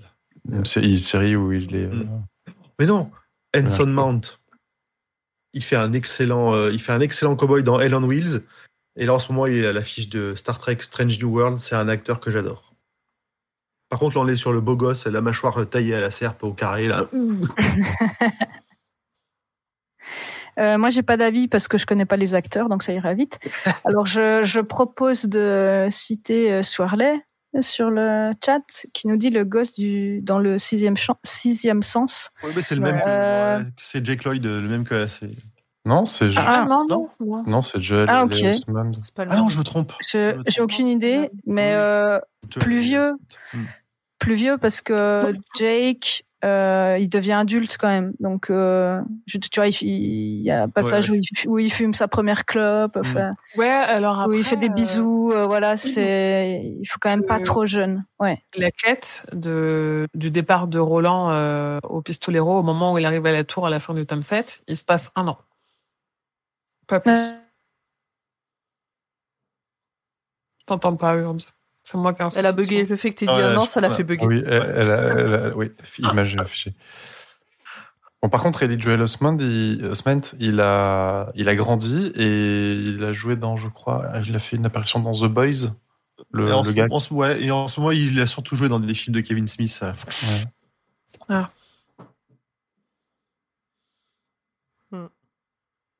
Ok, quelqu'un d'autre a des choix à proposer Oui, Non. oui, moi je dirais Ah, euh. Bruce Willis, Brad Pitt, Michel Rodriguez et euh, Tom Holland enfant. Allez, hop. Yes, Emballez ses Léonard. pesées et avec ça Oh. vous faites un chef-d'œuvre.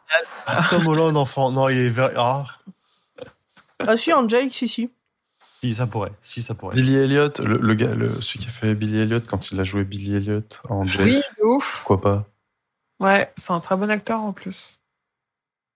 Non, franchement, moi je projette rien. euh, C'est le genre de truc, euh, tu me dis lui, va jouer Roland. lui. C'est vrai que, ouais. Ah non, moi je voyais Bruce Willis en Roland et Brad Pitt en Eddie, évidemment. Michel Rodriguez en Ah, Suzanne. mais un, un, un jeune et Mabrouk, évidemment, euh, pour à la un place de jeune- un Hot. Brad Pitt de l'époque de. Ah, bon, oh là, ça, c'est dur, là. Écoute, Ah, on a une équipe badass euh. ou pas?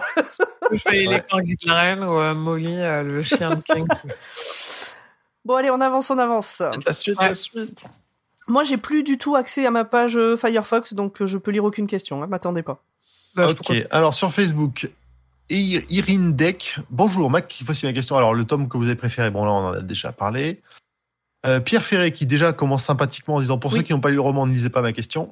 Oui, et, et qui a fait sa question en réponse, ce qui fait que vraiment c'était caché pour les gens qui voulaient pas la lire. Par contre, on a copié sans le détail complet de la, de la question. C'est dommage. Ah Ouais, merde, alors que c'était... Je crois que c'est... euh, il me semble que c'était intéressant en plus. Vas-y, commence et, et je terminerai. euh, Bah, si fais alors- la question suivante, sinon. Ouais, je fais la question suivante et tu nous remets, tu reprendras après. Alors ensuite, Johan Simon. Euh, chouette, j'arrive pas trop tard pour pouvoir poser une question. Bonjour l'équipe. Merci pour votre dévotion à l'accomplissement de ce rude périple. Le monde se souviendra de vous pour vos exploits. Merci, parce que c'est dur. Oui. Euh, du coup, voici ma question. Pensez-vous que l'histoire aurait été plus digeste si l'ordre si des tomes était différent? Genre, l'histoire commence par le flashback du tome 4 pour pouvoir enchaîner sur les présents au tome 1. Eh bien, on voit bien que non, c'est pas possible. Parce que c'est un cycle. On aurait Oui. été embêtés. Ouais. Ouais, enfin au-delà de ça, euh, est-ce que ne pas commencer par ce tome 1 là et ne pas mettre euh, la jeunesse euh, de Laurent euh, en plein euh, de le Roland? Putain, en plein en plein cycle tu vois, euh, sur 900 pages euh. Moi pour moi, le tome 4 euh, je, et je- oui, je sais qu'il donne quand même des infos pour la suite etc mais aussi développé, ça aurait été un très bon euh, comme la clé des vents quoi, un très bon à Ouais. côté. Mm. Peut-être avoir une partie moins développée dans le, dans le cycle et une partie plus développée à part, euh, je sais pas. Mais non, non, effectivement, on peut pas sinon. Du coup, Émilie, est-ce que tu as la question de Pierre Ferré? Oui, bonjour à toute l'équipe. Voici ma question. Dans l'épisode sur le chant de Susanna, je crois que c'est Pomme qui avait découvert en blaguant la fin du tome 7 avec le retour au point de départ. quelle a été la réaction de ceux qui connaissaient la fin à ce moment et celle de Tom en la découvrant? On, on- Bah, nous, on on l'a- dit, hein, on était. euh, les, les claviers ont claqué. Oui, parce que Julien, après, on entend vos claviers, oui, bah, on a des trucs à se dire. Vous comprenez pas.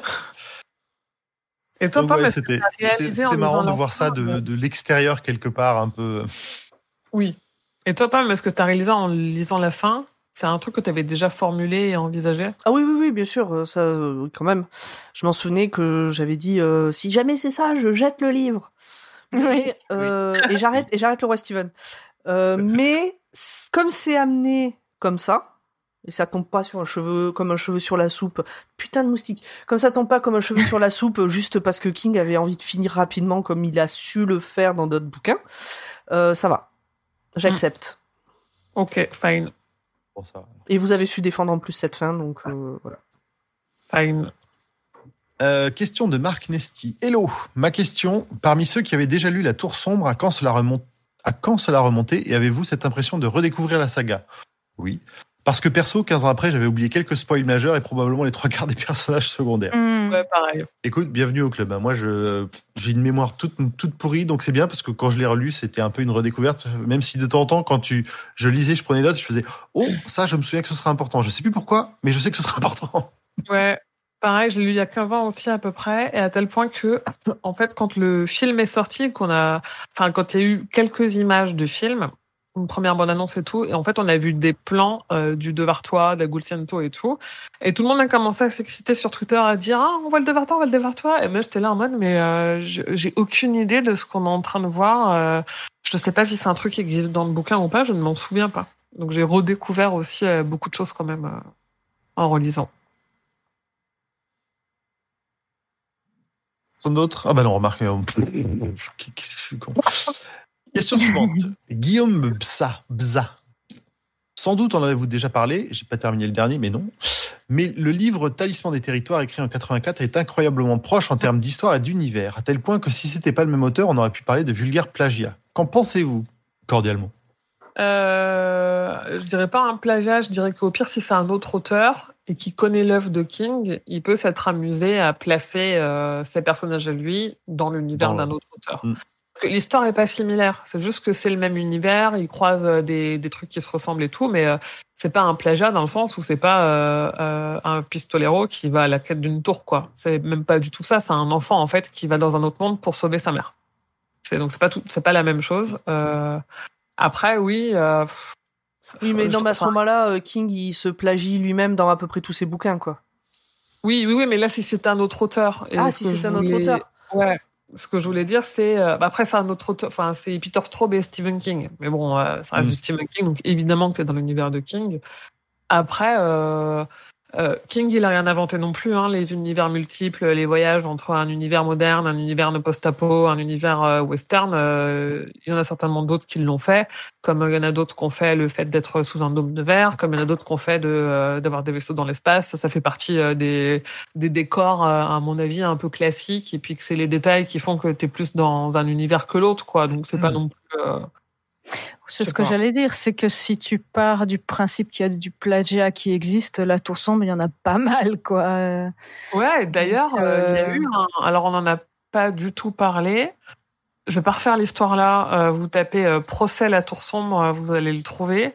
Euh, Il y a eu euh, un mec qui a fait un procès à King sur la tour sombre et qui a fait plusieurs fois appel et tout parce que lui avait créé un personnage euh, qui ressemblait vaguement avec une histoire vague, machin, qui était à peu près pareil en comique. Et en fait, euh, quand King a écrit la tour sombre, il a dit mais mec, euh, tu m'as piqué mon histoire euh, à bout de l'argent.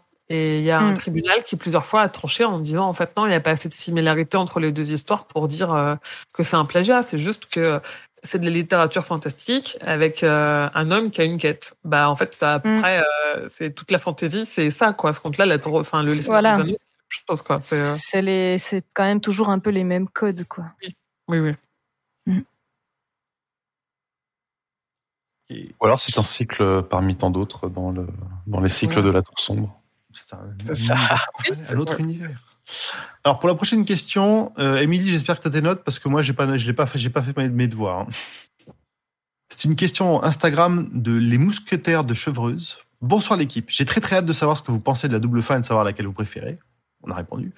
J'ai compris que la tortue et l'ours se font face avec la tour au milieu. Est-ce qu'il Ouais. s'agit d'un seul rayon, tortue-ours, ou de deux rayons, celui de la tortue et de l'ours? C'est deux rayons, on l'a déjà dit. Deux moitiés, ouais. C'est deux moitiés, c'est un seul rayon. Le rayon, Ouais. il va euh, du bout à la tour, et puis de la tour, euh, enfin voilà. C'est ça. Ah, c'est deux rayons, puisque la rousse, c'est le moyeu. rayons, donc Il y a 12 rayons. Parce Ah, donc c'est des demi, voilà. Eh oui, les c'est sur. En euh, fait, un- un- euh, le, le- le- le rayon s'arrête au centre du cercle. Donc, a Sinon, ça s'appelle le diamètre. Pardon. Donc, il y a bien 12 rayons. Il y a bien 12 rayons, et pour moi, ils sont tous nommés. Alors là, je les ai pas, par contre. Euh, Ah, c'est Euh, des animaux à chaque fois. C'est tous des animaux, ouais. Mm. Finalement, Ouais. Oui, oui, parce que c'est le rayon de machin, machin. Euh, Mm. on, peut, on peut les ressortir, mais j'étais à peu près sûr. euh, bah, quand je tape rayon dans Google, il me dit rayon tour sombre. Bah, Comme ça, on n'est pas Ouais. du tout. Euh, les gardiens du rayon de la tour sombre. Bah, Il y a Alors, Chardic déjà. euh, je crois l'ours. pas, en plus, je crois pas qu'ils aient tous des noms. Hein, Ouais. donc, euh, Hmm. Ouais, mais il y en a à l'animal, Il me semble qu'on a l'animal. On doit avoir le lièvre qui traîne, un truc comme Il y ça. a le rat et le poisson Ah oui. qui sont face à face. Il y a la chauve-souris et le lièvre. L'aigle qui s'appelle Garuda et le lion qui s'appelle Aslan. Euh, il y a le chien et le. C'est repris, ouais. Et on sait qu'il y a Chardic euh, et du coup Mathurin, donc Mm. l'ours et la tortue. Et est-ce qu'on est au complet? 1, 2, 3, 4, 5, 6, 7, 8, 9, 10. Non, il m'en manque deux, il m'en manque toujours deux. Pourquoi il m'en manque toujours deux? Et bref, deux autres. euh, Et il y vous a- savez il y a- qui, euh, les gardiens et, euh, et on a On, d'autres. on pourrait faire un truc qui serait très euh, euh, fun euh, à faire, c'est faire un horoscope euh, des rayons. Alors. Ah, le loup en face de l'éléphant. Voilà, c'est ça qui me manquait. Un- Ok. je veux un horoscope des rayons euh, de la tour sombre. Sachez-le. Question que suivante. Question suivante de Kay Morgan, une fidèle questionneuse. Oui. Coucou, j'espère que vous vous portez bien. Maintenant que vous avez quasiment terminé cette saga, que de chemin parcouru depuis le tome, Mm. je vous confirme. Où la situez-vous dans votre top lecture de fantasy, de lecture tout court si vous ne lisez pas de fantasy? J'ai l'impression que Grand Poil est une référence en la matière. Pourquoi faux. fantasy, euh, grand poil? Parce que De- Fantasia euh, dit Enfin, fantastique, c'est. Mais on dit fantasy. Ah, Ah oui, pardon, oh là là. Il il est mi- minuit 48. je, je- lis. euh, je- Et, Les et mots- il les y mots a arrivent. plus de spectateurs qu'à minuit. C'est Sachez-le. Mais non. Ça remonte, Si, ça remonte. Bonjour Ah. les nouveaux. Bonjour les Donc, nouveaux mais- spectateurs. oui, des bisous. Bonne merci continuation, beaucoup. c'est hein. toujours super de vous suivre et de réécouter les précédents épisodes. Prenez soin de vous et vivement l'épisode sur les Tommy Knockers. J'ai bien prononcé, je suis là.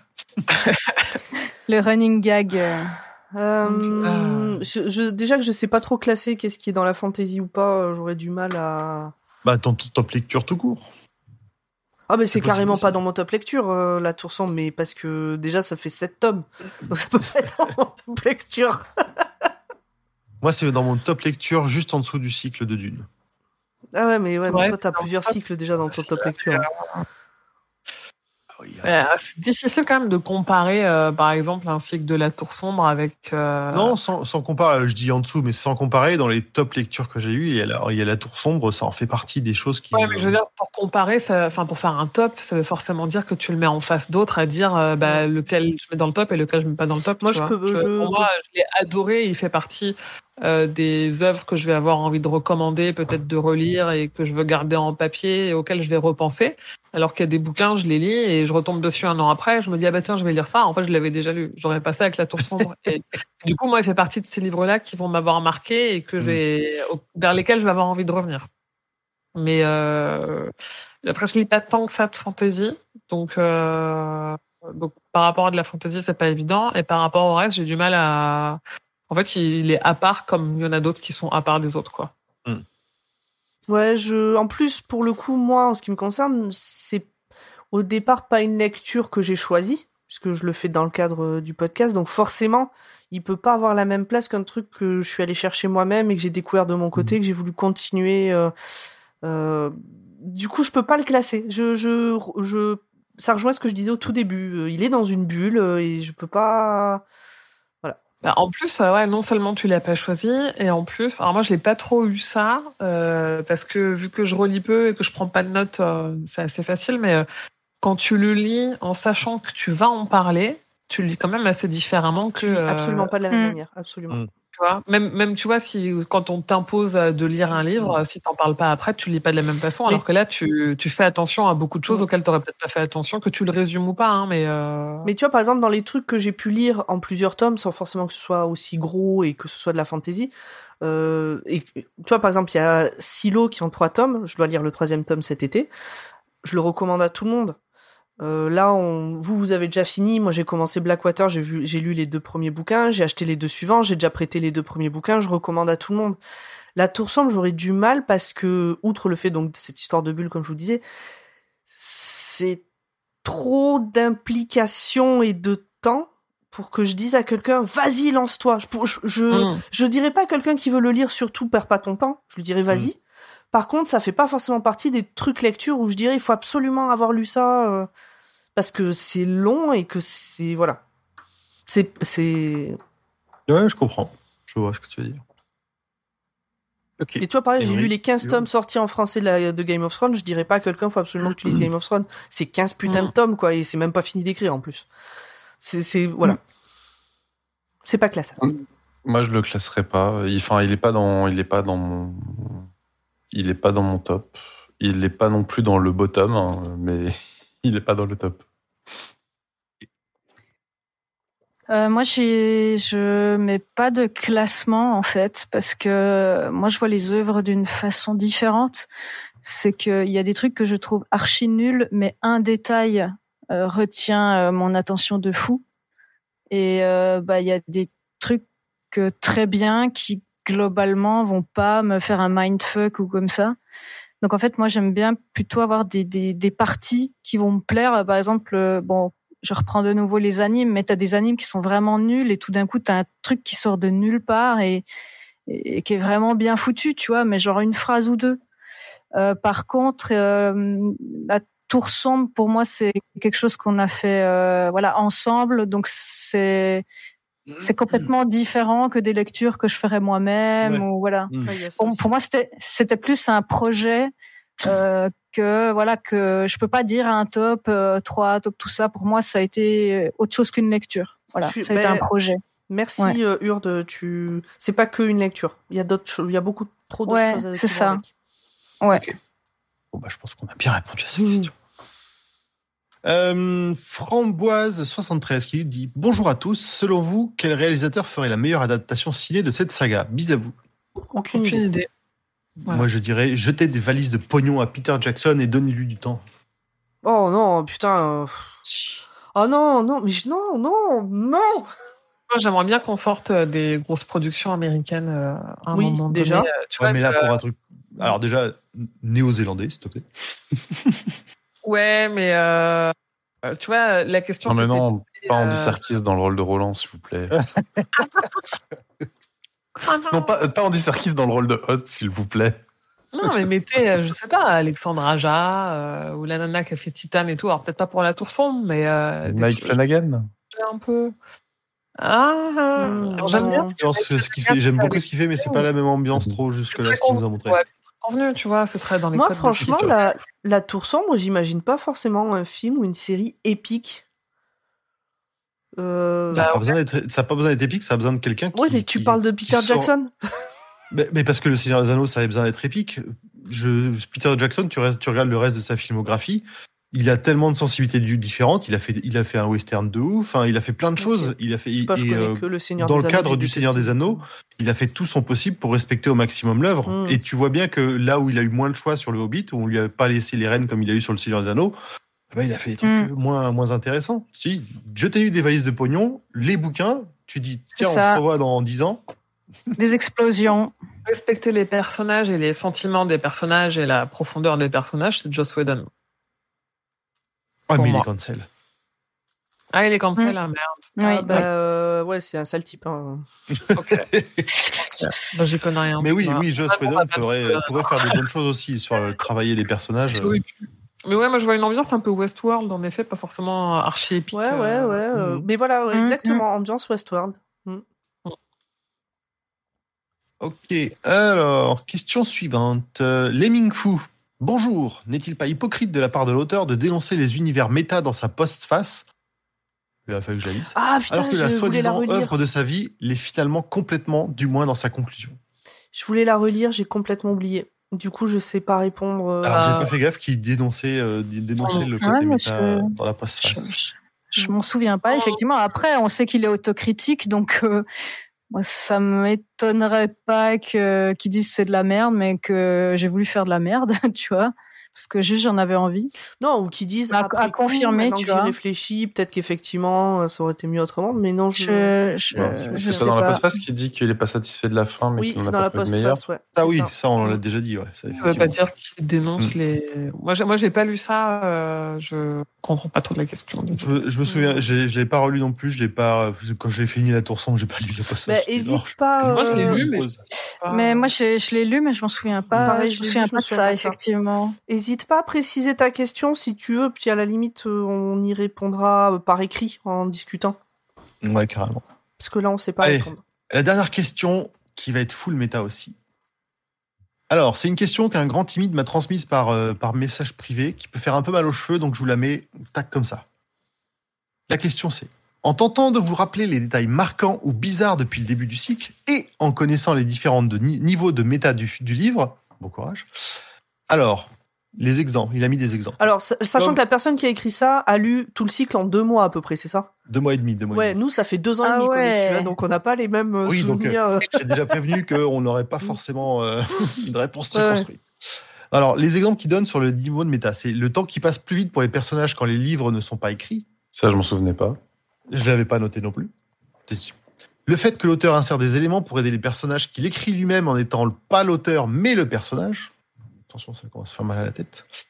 Le fait que chaque histoire crée réellement le monde qu'elle décrit et donc les personnages et les conséquences qui vont avec, qui sont donc reliés à la tour. Et alors, le, le point d'après, je l'ai adoré, je l'ai pas vu et j'ai kiffé ce- cette espèce de théorie. Le fait que le papier est rare dans le monde ultime pour cette même raison et empêche les gens de créer des histoires et des mondes. Ouais. Le voyage du palais en verre, qui devient donc un monde en soi logique et non plus juste un hommage. Quels sont les détails qui vous ont marqué le plus? Un peu façon méta comme ça. Moi, je. J'avais expliqué dans un, un précédent, euh, dans les précédents épisodes, que en fait je me pose même pas la question de la fin quand je lis. Je suis vraiment euh, euh, un peu comme bêtement devant la télé, euh, sans me poser la question de qu'est-ce qu'on essaye de me raconter. Je bois le truc tel qu'on me le donne, euh, sans chercher euh, les différents niveaux de saveur. Et je me dis peut-être que je loupe des trucs, mais euh, je c'est ma façon de consommer est comme ça. Et donc tous ces trucs-là, j'adhère de fou. En fait, j'ai envie d'aller lire des théories. euh, des fanfictions sur cette histoire de il n'y a pas de papier parce qu'il faut pas qu'il crée de Mm. l'univers. Euh, je trouve ça fascinant, mais je suis incapable Mm. de me rendre compte de ça moi-même ou de produire de ce genre, ce genre d'idées. Et, et c'est marrant parce que dans la partie 2, moi, dans tout- toutes les, les petites notes que j'ai prises quand même à côté, le premier truc que j'ai mis, c'est jusqu'à la fin, on nous sert du King. Les personnages qui s'interrogent si King a mis tel truc ou tel perso sur leur trajet, ça me fait un peu déconnecter de l'histoire. Je saisis pas complètement l'intérêt. Et donc, ça valide définitivement Mm. que tout ce qui est méta, euh, ça me gâche pas l'histoire, mais je capte pas quoi. Et je me dis c'est dommage parce qu'en fait il y a des trucs cool et il y a des niveaux de lecture que j'ai pas, mais je suis incapable de répondre à la question de les détails qui m'ont marqué le plus. Euh, j'ai pas ça parce que je sais qu'en plus à ma première lecture, la présence de King m'avait dérangé parce que je comprenais pas ce qu'il foutait là en fait. Oui.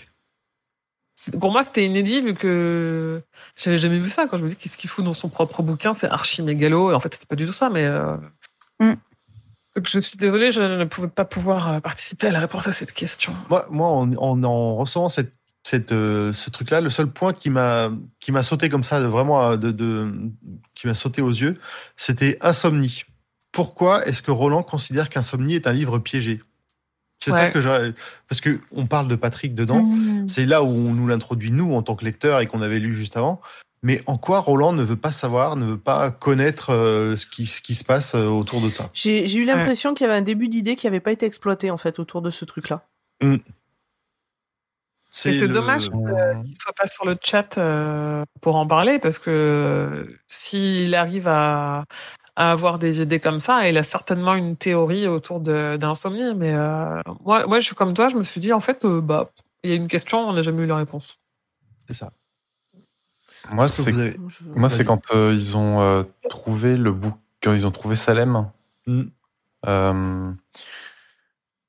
Et, et où je me suis dit ça ouvre plein de possibilités sur euh, ben, est-ce qu'ils vont euh, par exemple essayer se- de se précipiter dans le monde euh, pour aller essayer de trouver tous les livres de King et décortiquer et en fait ben ils ont en fait je me dis mais finalement ils ont pas le temps. Et c'est pour, pour ça qu'ils le font pas. Mais je dis ça ouvre des possibilités quoi. Ils pourraient essayer de trouver un trouver un monde où toute la où la tour sombre a été écrite savoir ce qui va se passer et euh, influencer leur euh, leur histoire en, essayant de de réagir différemment de ce qui était noté Euh, je me suis dit ben c'est un peu ça ça ça je pense que King a évité de faire ça parce qu'il voulait pas tomber dans le plagiat de l'histoire sans fin. Ouais, et puis euh, ça, ça devenait aussi un peu, enfin, ça donnait des pistes trop complexes par rapport à ce qu'il a écrit et, euh, enfin, au- et au lien qu'il fait entre ces différentes œuvres. Et je pense aussi que c'était, moi, ça m'a fait marrer aussi le moment où ils arrivent. euh, Tiens, il s'est arrêté à cœur perdu en Atlantide, il n'a pas écrit la suite. euh, C'est dommage. Ouais. Donc ouais, il y a, y a pas mal de oh, choses comme ça. Vas-y, non, vas-y, j'ai fini.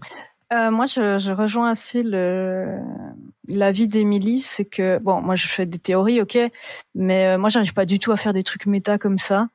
Je m'éloigne volontairement de, l'histoire parce que voilà, je suis pas capable. Donc déjà, je trouve c'est méga intéressant de, lire des choses comme ça, et euh, je trouve aussi d'avoir des, des, des points de vue différemment différents. C'est un peu le but de notre podcast en fait c'est que ben, on ressent les choses différemment, on aime, on n'aime pas, etc. Des fois, on a des théories sur des trucs qu'on ressent différemment. Et euh, ce que je trouve intéressant aussi dans, dans tout ce que tu as cité, c'est que c'est peut-être des choses aussi qui dépassent l'auteur, en fait. Euh, oui, oui, carrément. Ouais, c'est et c'est intéressant d'en discuter et tout. euh, voilà. Après, dans dans le truc en lui-même, moi, c'est, je dirais plutôt la la présence de Stephen King qui m'a parce qu'au début j'appréhendais beaucoup et finalement j'ai compris mais pas tout. Enfin voilà c'est un peu ce qui m'a mindfuck qui était je trouvais assez méta euh, en tant qu'auteur. Voilà Mm. que son son rôle d'auteur euh, voilà que c'est quelque chose que scène, euh, voilà c'est c'est ouais puis cette souffrance je pense qu'il a eu à écrire tout ça c'est quelque chose que j'aurais bien voulu utiliser dans ma théorie mais c'était pas possible parce que ma théorie était quand même trop farfelue. Enfin voilà donc euh, mais c'est quelque chose que vraiment ça il y, a- il y a eu quelque chose qui a, qui a résonné en moi avec ça même si j'ai pas tout compris en fait hmm. voilà c'est Ouais, non, on, y- enfin, on analyse pas tous de la même façon les œuvres. Je suis un peu ouais exactement ouais le, le ouais côté métal et les choses comme ça. Les, les théories autour, je j'en fais pas trop. J'adore aussi euh, lire. euh, tu vois, tu vois, Ouais. le- le- franchement, j'ai lu le concept du papier, j'ai fait oh, c'est génial. oui oui c'est l'idée est vraiment trop cool quoi ouais ouais c'est clair je prépare les chroniques et que je tombe sur des trucs comme ça, c'est ce que je préfère. Et dans les explications que j'ai pu avoir, genre euh, sur Susanna, euh, euh, comment elle est traitée, surtout pourquoi elle finit pas comme Jackie et Eddie et, euh, et Mm. d'autres détails comme ça. Je les ai pas trouvés toutes seules en lisant le bouquin. C'est euh, à force de chercher euh, des infos après, de lire d'autres bouquins, de regarder des Reddit et tout, où moi-même je me suis fait euh, ma propre théorie, mais euh, Mhm. ça m'est pas venu comme lui, ça lui est venu au moment où il a lu ça, où il s'est dit ah mais ça doit être ça et tout. Je mais euh... oui, je- j'essaye déjà de rester concentré sur la page que je lis et de pas écouter la conversation de la personne côté de moi dans le métro. C'est pas pour, euh, Mm. pour réussir à aller à ce niveau-là de lecture quoi. Mais c'est c'est absolument fascinant en tout cas. Eh ben écoutez, je pense que c'était. Enfin, quelqu'un a que vous rajoutez. Oui, moi j'ai pas répondu. Vas-y, J'ai détesté tout ce qui est en lien avec King dans l'histoire. Vraiment, ça m'a sorti de l'histoire en fait. C'est pour ça que j'ai détesté. Ok. Euh, j'ai juste eu l'impression qu'il faisait sa thérapie dans le bouquin et ça m'a gonflé. J'étais pas là pour ça. Euh... Ouais, mais lui, oui, lui, oui. Ouais, ouais, j'ai bien compris. Euh, mais, Clairement. euh, mais tu, tu as le droit de ne pas aimer qui voilà. moi en fait ça m'a ça m'a vraiment sorti en fait de l'histoire et c'est pour ça que ça m'a un peu gonflé les incursions de du vif argent de trucs euh, en lien avec d'autres Mm. œuvres autant euh, qu'ils trouvent des bouquins de King bon c'était un clin d'œil euh, pourquoi pas mais bon voilà tout ça vraiment ça m'a ça ça m'a vraiment pas plu c'est pour moi le point noir on va dire euh, du cycle et euh, Quand, il se, quand il se branche à trop de trucs externes, quoi. Ouais, ouais, ouais, ouais. Et, euh, et le, le, les trucs de, ouais, d'aller chercher des théories, pareil, moi je suis comme Émilie, je, des fois t'en as une qui pop, tu sais pas d'où elle vient, ça peut arriver, mais c'est ultra rare. Par contre, effectivement, tu vois, quand euh, Grand Paul, tu nous expliques que euh, peut-être que si Eddie et Jake sont morts, c'est parce que euh, euh, eux aussi, du coup, ils s'étaient mis en quête de la tour sombre et pas juste des, Roland, tout ça. c'est- Je trouve ça super Ah ouais. intéressant, j'y avais pas pensé. Et ça se trouve, King y est pas, y a pas pensé vraiment en discutant là. hein, Ouais, mais c'est ça qui est cool, quoi. Et des fois, on- c'est clair qu'on part dans des trucs, euh, l'œuvre, l'œuvre appartient plus à l'auteur au bout d'un moment. euh, tu pars dans des théories beaucoup trop euh, Hmm. auxquelles il a peut-être même pas pensé, mais euh, mais ça, euh, ça c'est marrant et j'aime bien ce genre de truc, quoi. Un très bon exemple de ça, euh, c'est le docu qui est sorti sur le Shining de Kubrick, hein, qui va analyser euh, des trucs que Kubrick euh, n'imaginerait même pas en rêve euh, sur. Mm. et là, il a voulu dire ça, et là, peut-être que c'est ça. Non, mec, juste il a mis un tricycle, un enfant sur un tricycle, et c'est tout. Quoi. Ouais, mais c'est ça. Ouais, ouais, c'est exactement ça. C'est compliqué, et c'est autant comme euh, quelle est la part de de King le vrai et la part de lui où il se il se met en scène et du coup quelle est la part de de méta quelle est la part aussi de conscient euh, de ce de cet univers méta tu vois? Est-ce qu'il se rend compte des connexions qu'il fait? Est-ce qu'il se rend compte des théories euh, qu'on pourrait élaborer à partir de ce qu'il fait euh, en vrai on saura jamais hein on saura jamais Ah, C'est sûr. Bien. Eh ben, en tout cas, merci Zéphirel pour cette question qui nous a fait mal à la tête. Je pense que là, quand même, ça fait 4 heures, plus de 4 heures que cet épisode a commencé. Il est 1h07 du matin. On a déjà perdu Julien en cours de route. Euh, je sens qu'on a tous des petits yeux et des grosses cernes, donc on va se laisser là. Merci aux 14 personnes qui sont encore dans le chat à l'heure qu'il est. Bravo à vous, vraiment euh, des bisous, des cœurs, de l'amour. ouais Vous dormez déjà. Rendez-vous, a priori, on vous tiendra au courant, mais le 25 juillet, cet épisode sort le 21 juillet, donc normalement tout le monde aura l'info, si vous les avez écouté l'épisode en entier d'ici là. Le 25 juillet, on devrait re-enregistrer en live sur Twitch pour euh, 1408, on fera. Ouais. il y a des gens qui Euh, pourraient on vraiment on a- ah, les gens écoutent encore quoi Ouais, c'est ça, t'as, ils nous répondent, quoi. c'est vrai que les personnes Ah, bravo, mais tellement d'amour sur vous et de cœur et de bisous. Donc euh, rendez-vous le 25 juillet, a priori, on vous tient au courant sur les réseaux sociaux.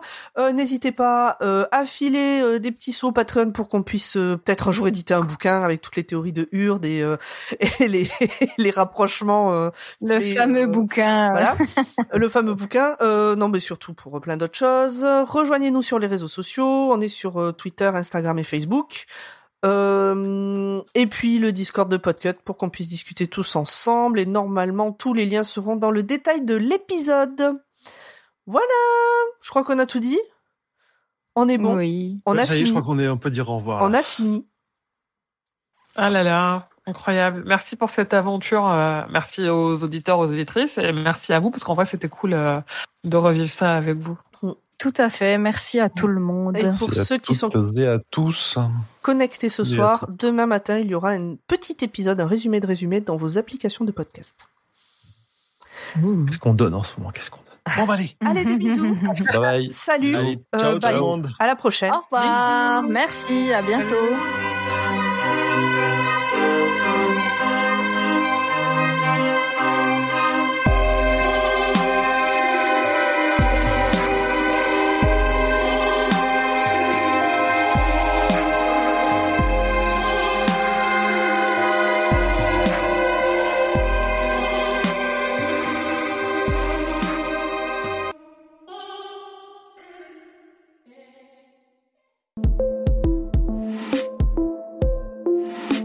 Salut, c'est Emily. Merci pour votre écoute de cet épisode du Roi Steven. Si vous aimez King et que son actualité vous intéresse, je vous propose d'écouter également la Gazette du Maine. C'est le podcast que je fais et dans lequel je vous tiens au courant de ce qui va être publié, des dernières informations sur ce qui est en cours d'adaptation, de ses nouvelles interviews ou des autres sujets qui le concernent deux fois par mois en moins de 10 minutes. La Gazette du Maine est disponible sur toutes les plateformes, alors je vous dis à bientôt j'espère. Que vos journées soient longues et vos nuits plaisantes.